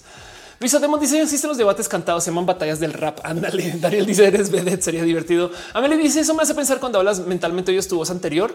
Eh, no, de hecho es más eh, mi voz en mis sueños, porque mentalmente no sé decirte qué voz escucho, la neta pero en mis sueños sí te puedo decir que yo tengo un tema raro donde me sueño y no soy una mujer trans em, y tengo un cuerpo mucho más pequeño. Y, para rematar, eh, sí manejo un timbre de voz muy diferente cuando sueño. Es raro, ya me acostumbré. Es como yo a veces pienso que es un viaje interdimensional, soy otra persona y luego hago cosas allá y luego vuelvo. ¿no? Y entonces, capaz, ahorita estoy soñando y en fin, saben como que hice mis pases con eso, pero a veces sí he tenido esos momentos donde me despierto y ah, no mames, soy trans, güey. Y, feliz por eso, no? O sea, no es algo triste, solamente como que si es ah, güey, verdad? O sea, mi 1.90, no como que es, una, pequeña experiencia de fuera de cuerpo. Em, dice Caro, ya me dio algo raro. El rango de bajo a soprano me asusta cada día más. Escucha a Luisa, este, eh, eh, eh, a cantar. No, no se escucha a las, las mujeres que están cantando ahorita en general. Em, en fin, eh, Luis Amos dice que loco que nuestra mente no podemos bajar el volumen a nuestra voz. Saúl dice yo no he transicionado nada y no tengo voz casi de niña, nunca le he tenido grave. Es que del otro lado, luego cuando comienzas a conocer gente que están en las divergencias de género, te das cuenta que voz de niña no significa nada y voz de niño no significa nada. Eh, no como que luego te topas con estos vatos que pues, son vatos trans que tienen la voz en cualquier lugar y entonces es bien chido. Como que me gozo mucho eso. Siento que me hacía más exposición a eso antes de transicionar y capaz si mi transición hubiera, ido por otro camino, pero pues por donde fue, fue chido, no? En fin. Cristian dice: Yo quiero aplicarme testosterona porque mi voz es muy delgada para ser hombre y eso me achicopala. Igual y antes de, eh, jugarle a la testosterona, checa por qué te achicopala pero se vale, no? O sea, tu, cuerpo, tus decisiones y, la verdad es que no vas a tener en cuenta que puede que no funcione. de hecho, de hecho, eh, hay algo con el consumo de testosterona donde si lo tomas de regulado, tu cuerpo entonces genera la consume menos, creo, y genera hay un tema ahí con los estrógenos y por eso es que los vatos que se llenan de testo eh, a veces tienen como chichis y la voz está altita. O sea, porque si, lo hacen desde chiquis, pues no, o sea, como que eso no les cambia. No sé, como que hay un tema, hay muchas cosas. O sea, no tomes hormonas sin supervisión.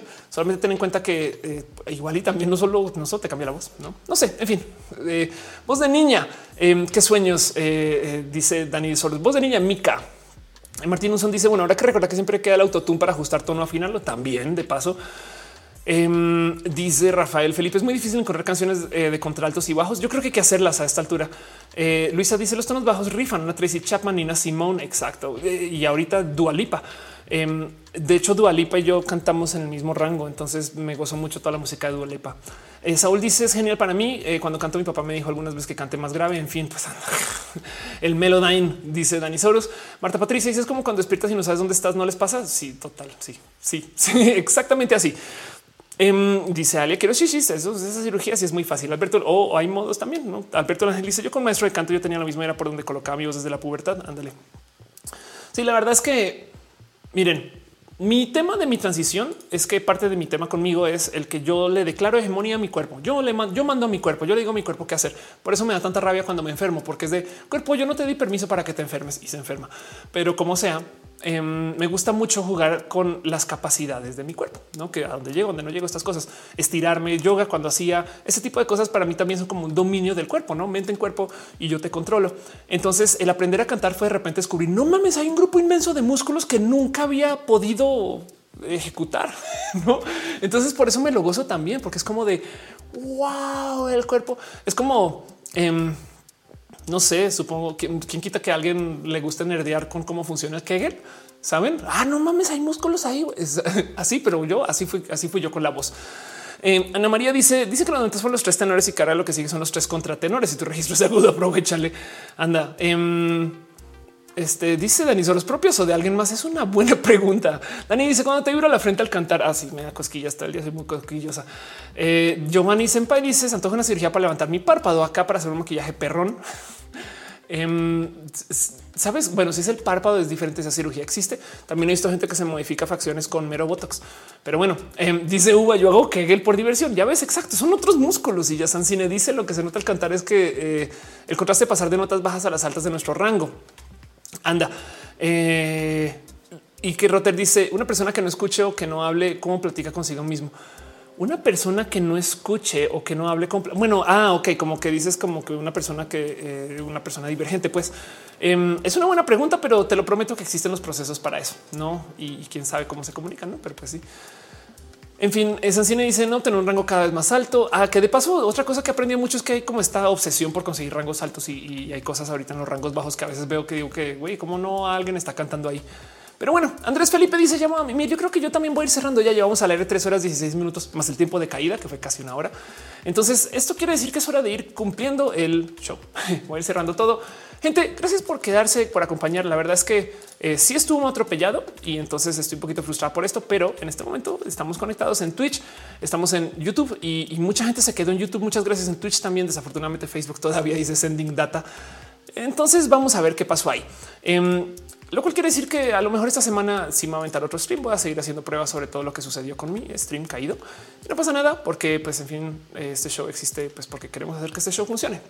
Sepan que les tengo desde el fondo de mi corazón todo el aprecio para que eh, esto siga sucediendo y que bueno volver a estar con ustedes. Y la pasé muy bien. Entonces muchas gracias. Como que tengo algunas metas raras para Roja eh, en esas. Una de las cosas que me pasa mucho con Roja es que yo me pongo este peso que tiene que salir muy bien ya no. Como que ahorita se cayó tres veces y no saben cómo esto antes me estresaba mucho. De hecho, se veía mucho en el stream, como que tipo de ah, ya estaba así como ah, ya tiene que salir. Ophelia eres súper pro. Y hoy en día me gusta más como tener este pequeño abrazo con ustedes, pero este pequeño abrazo funciona porque ustedes están llenos, llenas y llenas de cariño y amor. Entonces, gracias por venir acá. Gracias por acompañarnos por el te quiero. Ophelia. Yo les quiero a ustedes. Em, Dice Lugo García Lugo, Joan Manuel Chapul. Eh, yo soy tenor y daría todo por cantar lo más grave posible. Ve qué chido. Exacto. Es que siento que em, tenemos tanto más que explorar ahí que el esnovismo musical que existe ahorita, no? Em, pero bueno, la ardilla a lo mejor sabe más que yo del tema. Em, dice Tenorio, ya que andas donde dice que te recuerdas sobre eh, Crononauta, que es una animación independiente. Muchas gracias. Sí, prometo que ya la busques, más la voy a escribir aquí. Este Crononauta. ¿Por qué me suena? De hecho, creo que ya la había, eh, me la habían enviado quizás, a lo mejor tú. bueno, pues ya lo tengo ahí. Eh, Darisoros dice, soy tenor igual y me encanta para cantar salsa. qué chido. Roja para mimir. El streaming estuvo como el chiste de Alex Fernández. Voy a decir que sí, por principio porque soy fan de Alex Fernández. Pero bueno, gracias por pasar, gracias por acompañar, gracias por ser parte de esto. Quiero nomás eh, eh, por última vez eh, pasar la cortinilla super mega pro, porque esa cortinilla le anuncia a ustedes que este show tiene producción y que no somos un show patito.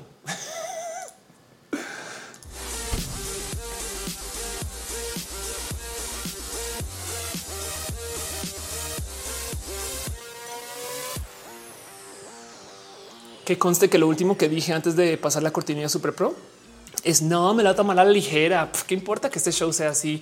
Y lo próximo quiero que sea súper pro para ustedes.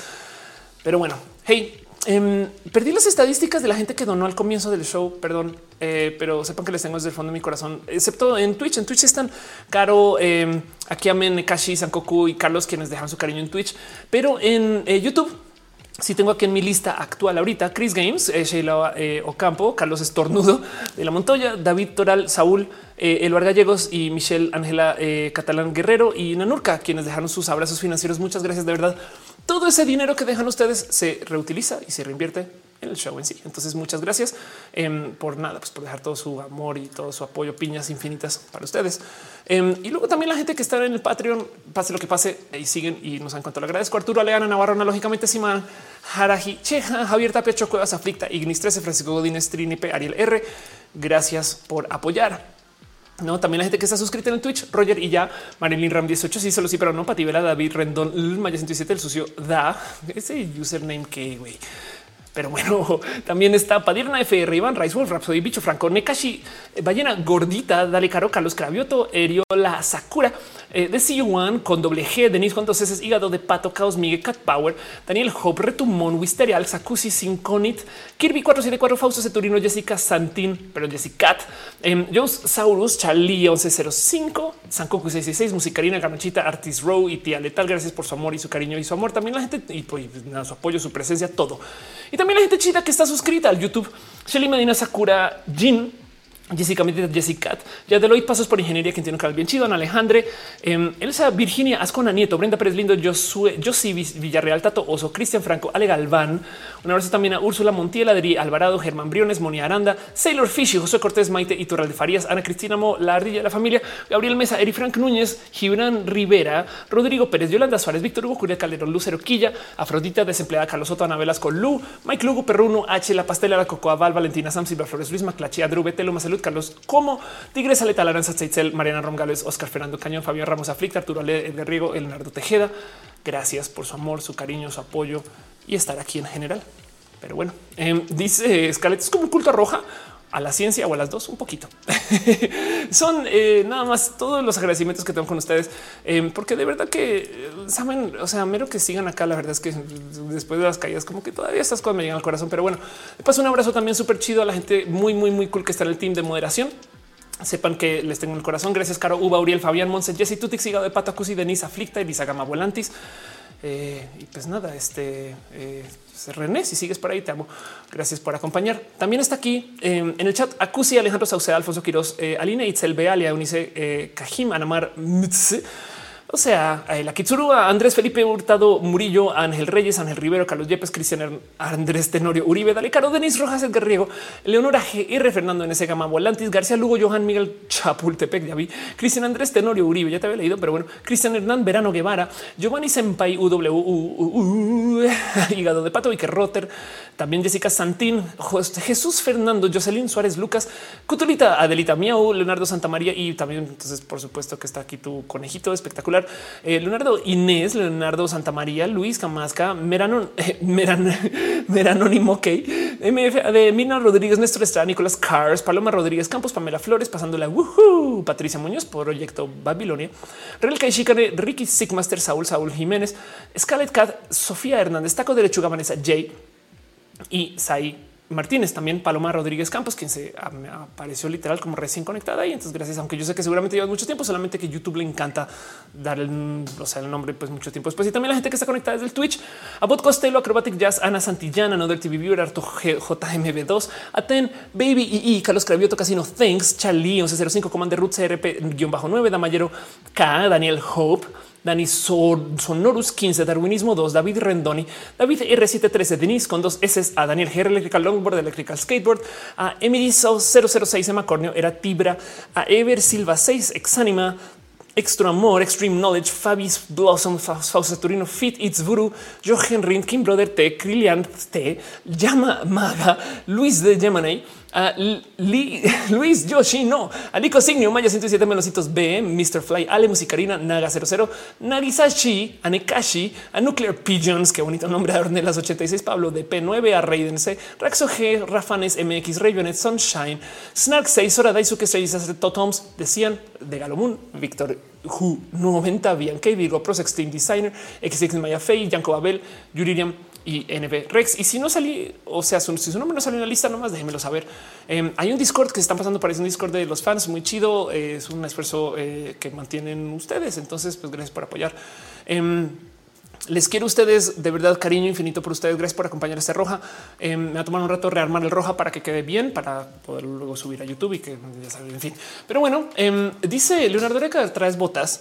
Eh, ¿Qué pasó con mis botas? Eh, ¿Dónde estás? Ahora que traes botas, no, ya no te encuentro aquí, Leonardo. A ver, un segundo, aquí estás. Ya, eh, ya no puedes quitarte el tacón en la cortinilla. Es verdad. ¿Cómo le ves? Pero bueno, es todo un gran misterio. A lo mejor hay una clona por ahí que me ayuda, cosas así, teatro japonés. Pero bueno, eh, gracias por acompañar. Gracias por ser parte de esto. Eh, véanse en el Discord y nos vemos en redes. Eh, les quiero mucho. Sepan que este show sucede porque ustedes se encargan de que suceda. Viene un mini rojo ahorita más tarde, de todos modos, en caso de que hayan quedado poco satisfechos con la entrega del show de hoy. Yo no, yo estoy muy feliz. Pero bueno, este show volvió. Nos vemos la próxima semana. Y guiño, guiño, nos vamos a ver antes de la próxima semana porque tengo que hacer pruebas. Pero nos vemos la próxima semana. Ese es el anuncio que voy a dejar aquí grabado. Besitos. Besitos a ustedes. Gracias por su amor. Nos vemos en el próximo Roja. Pero bueno, bye.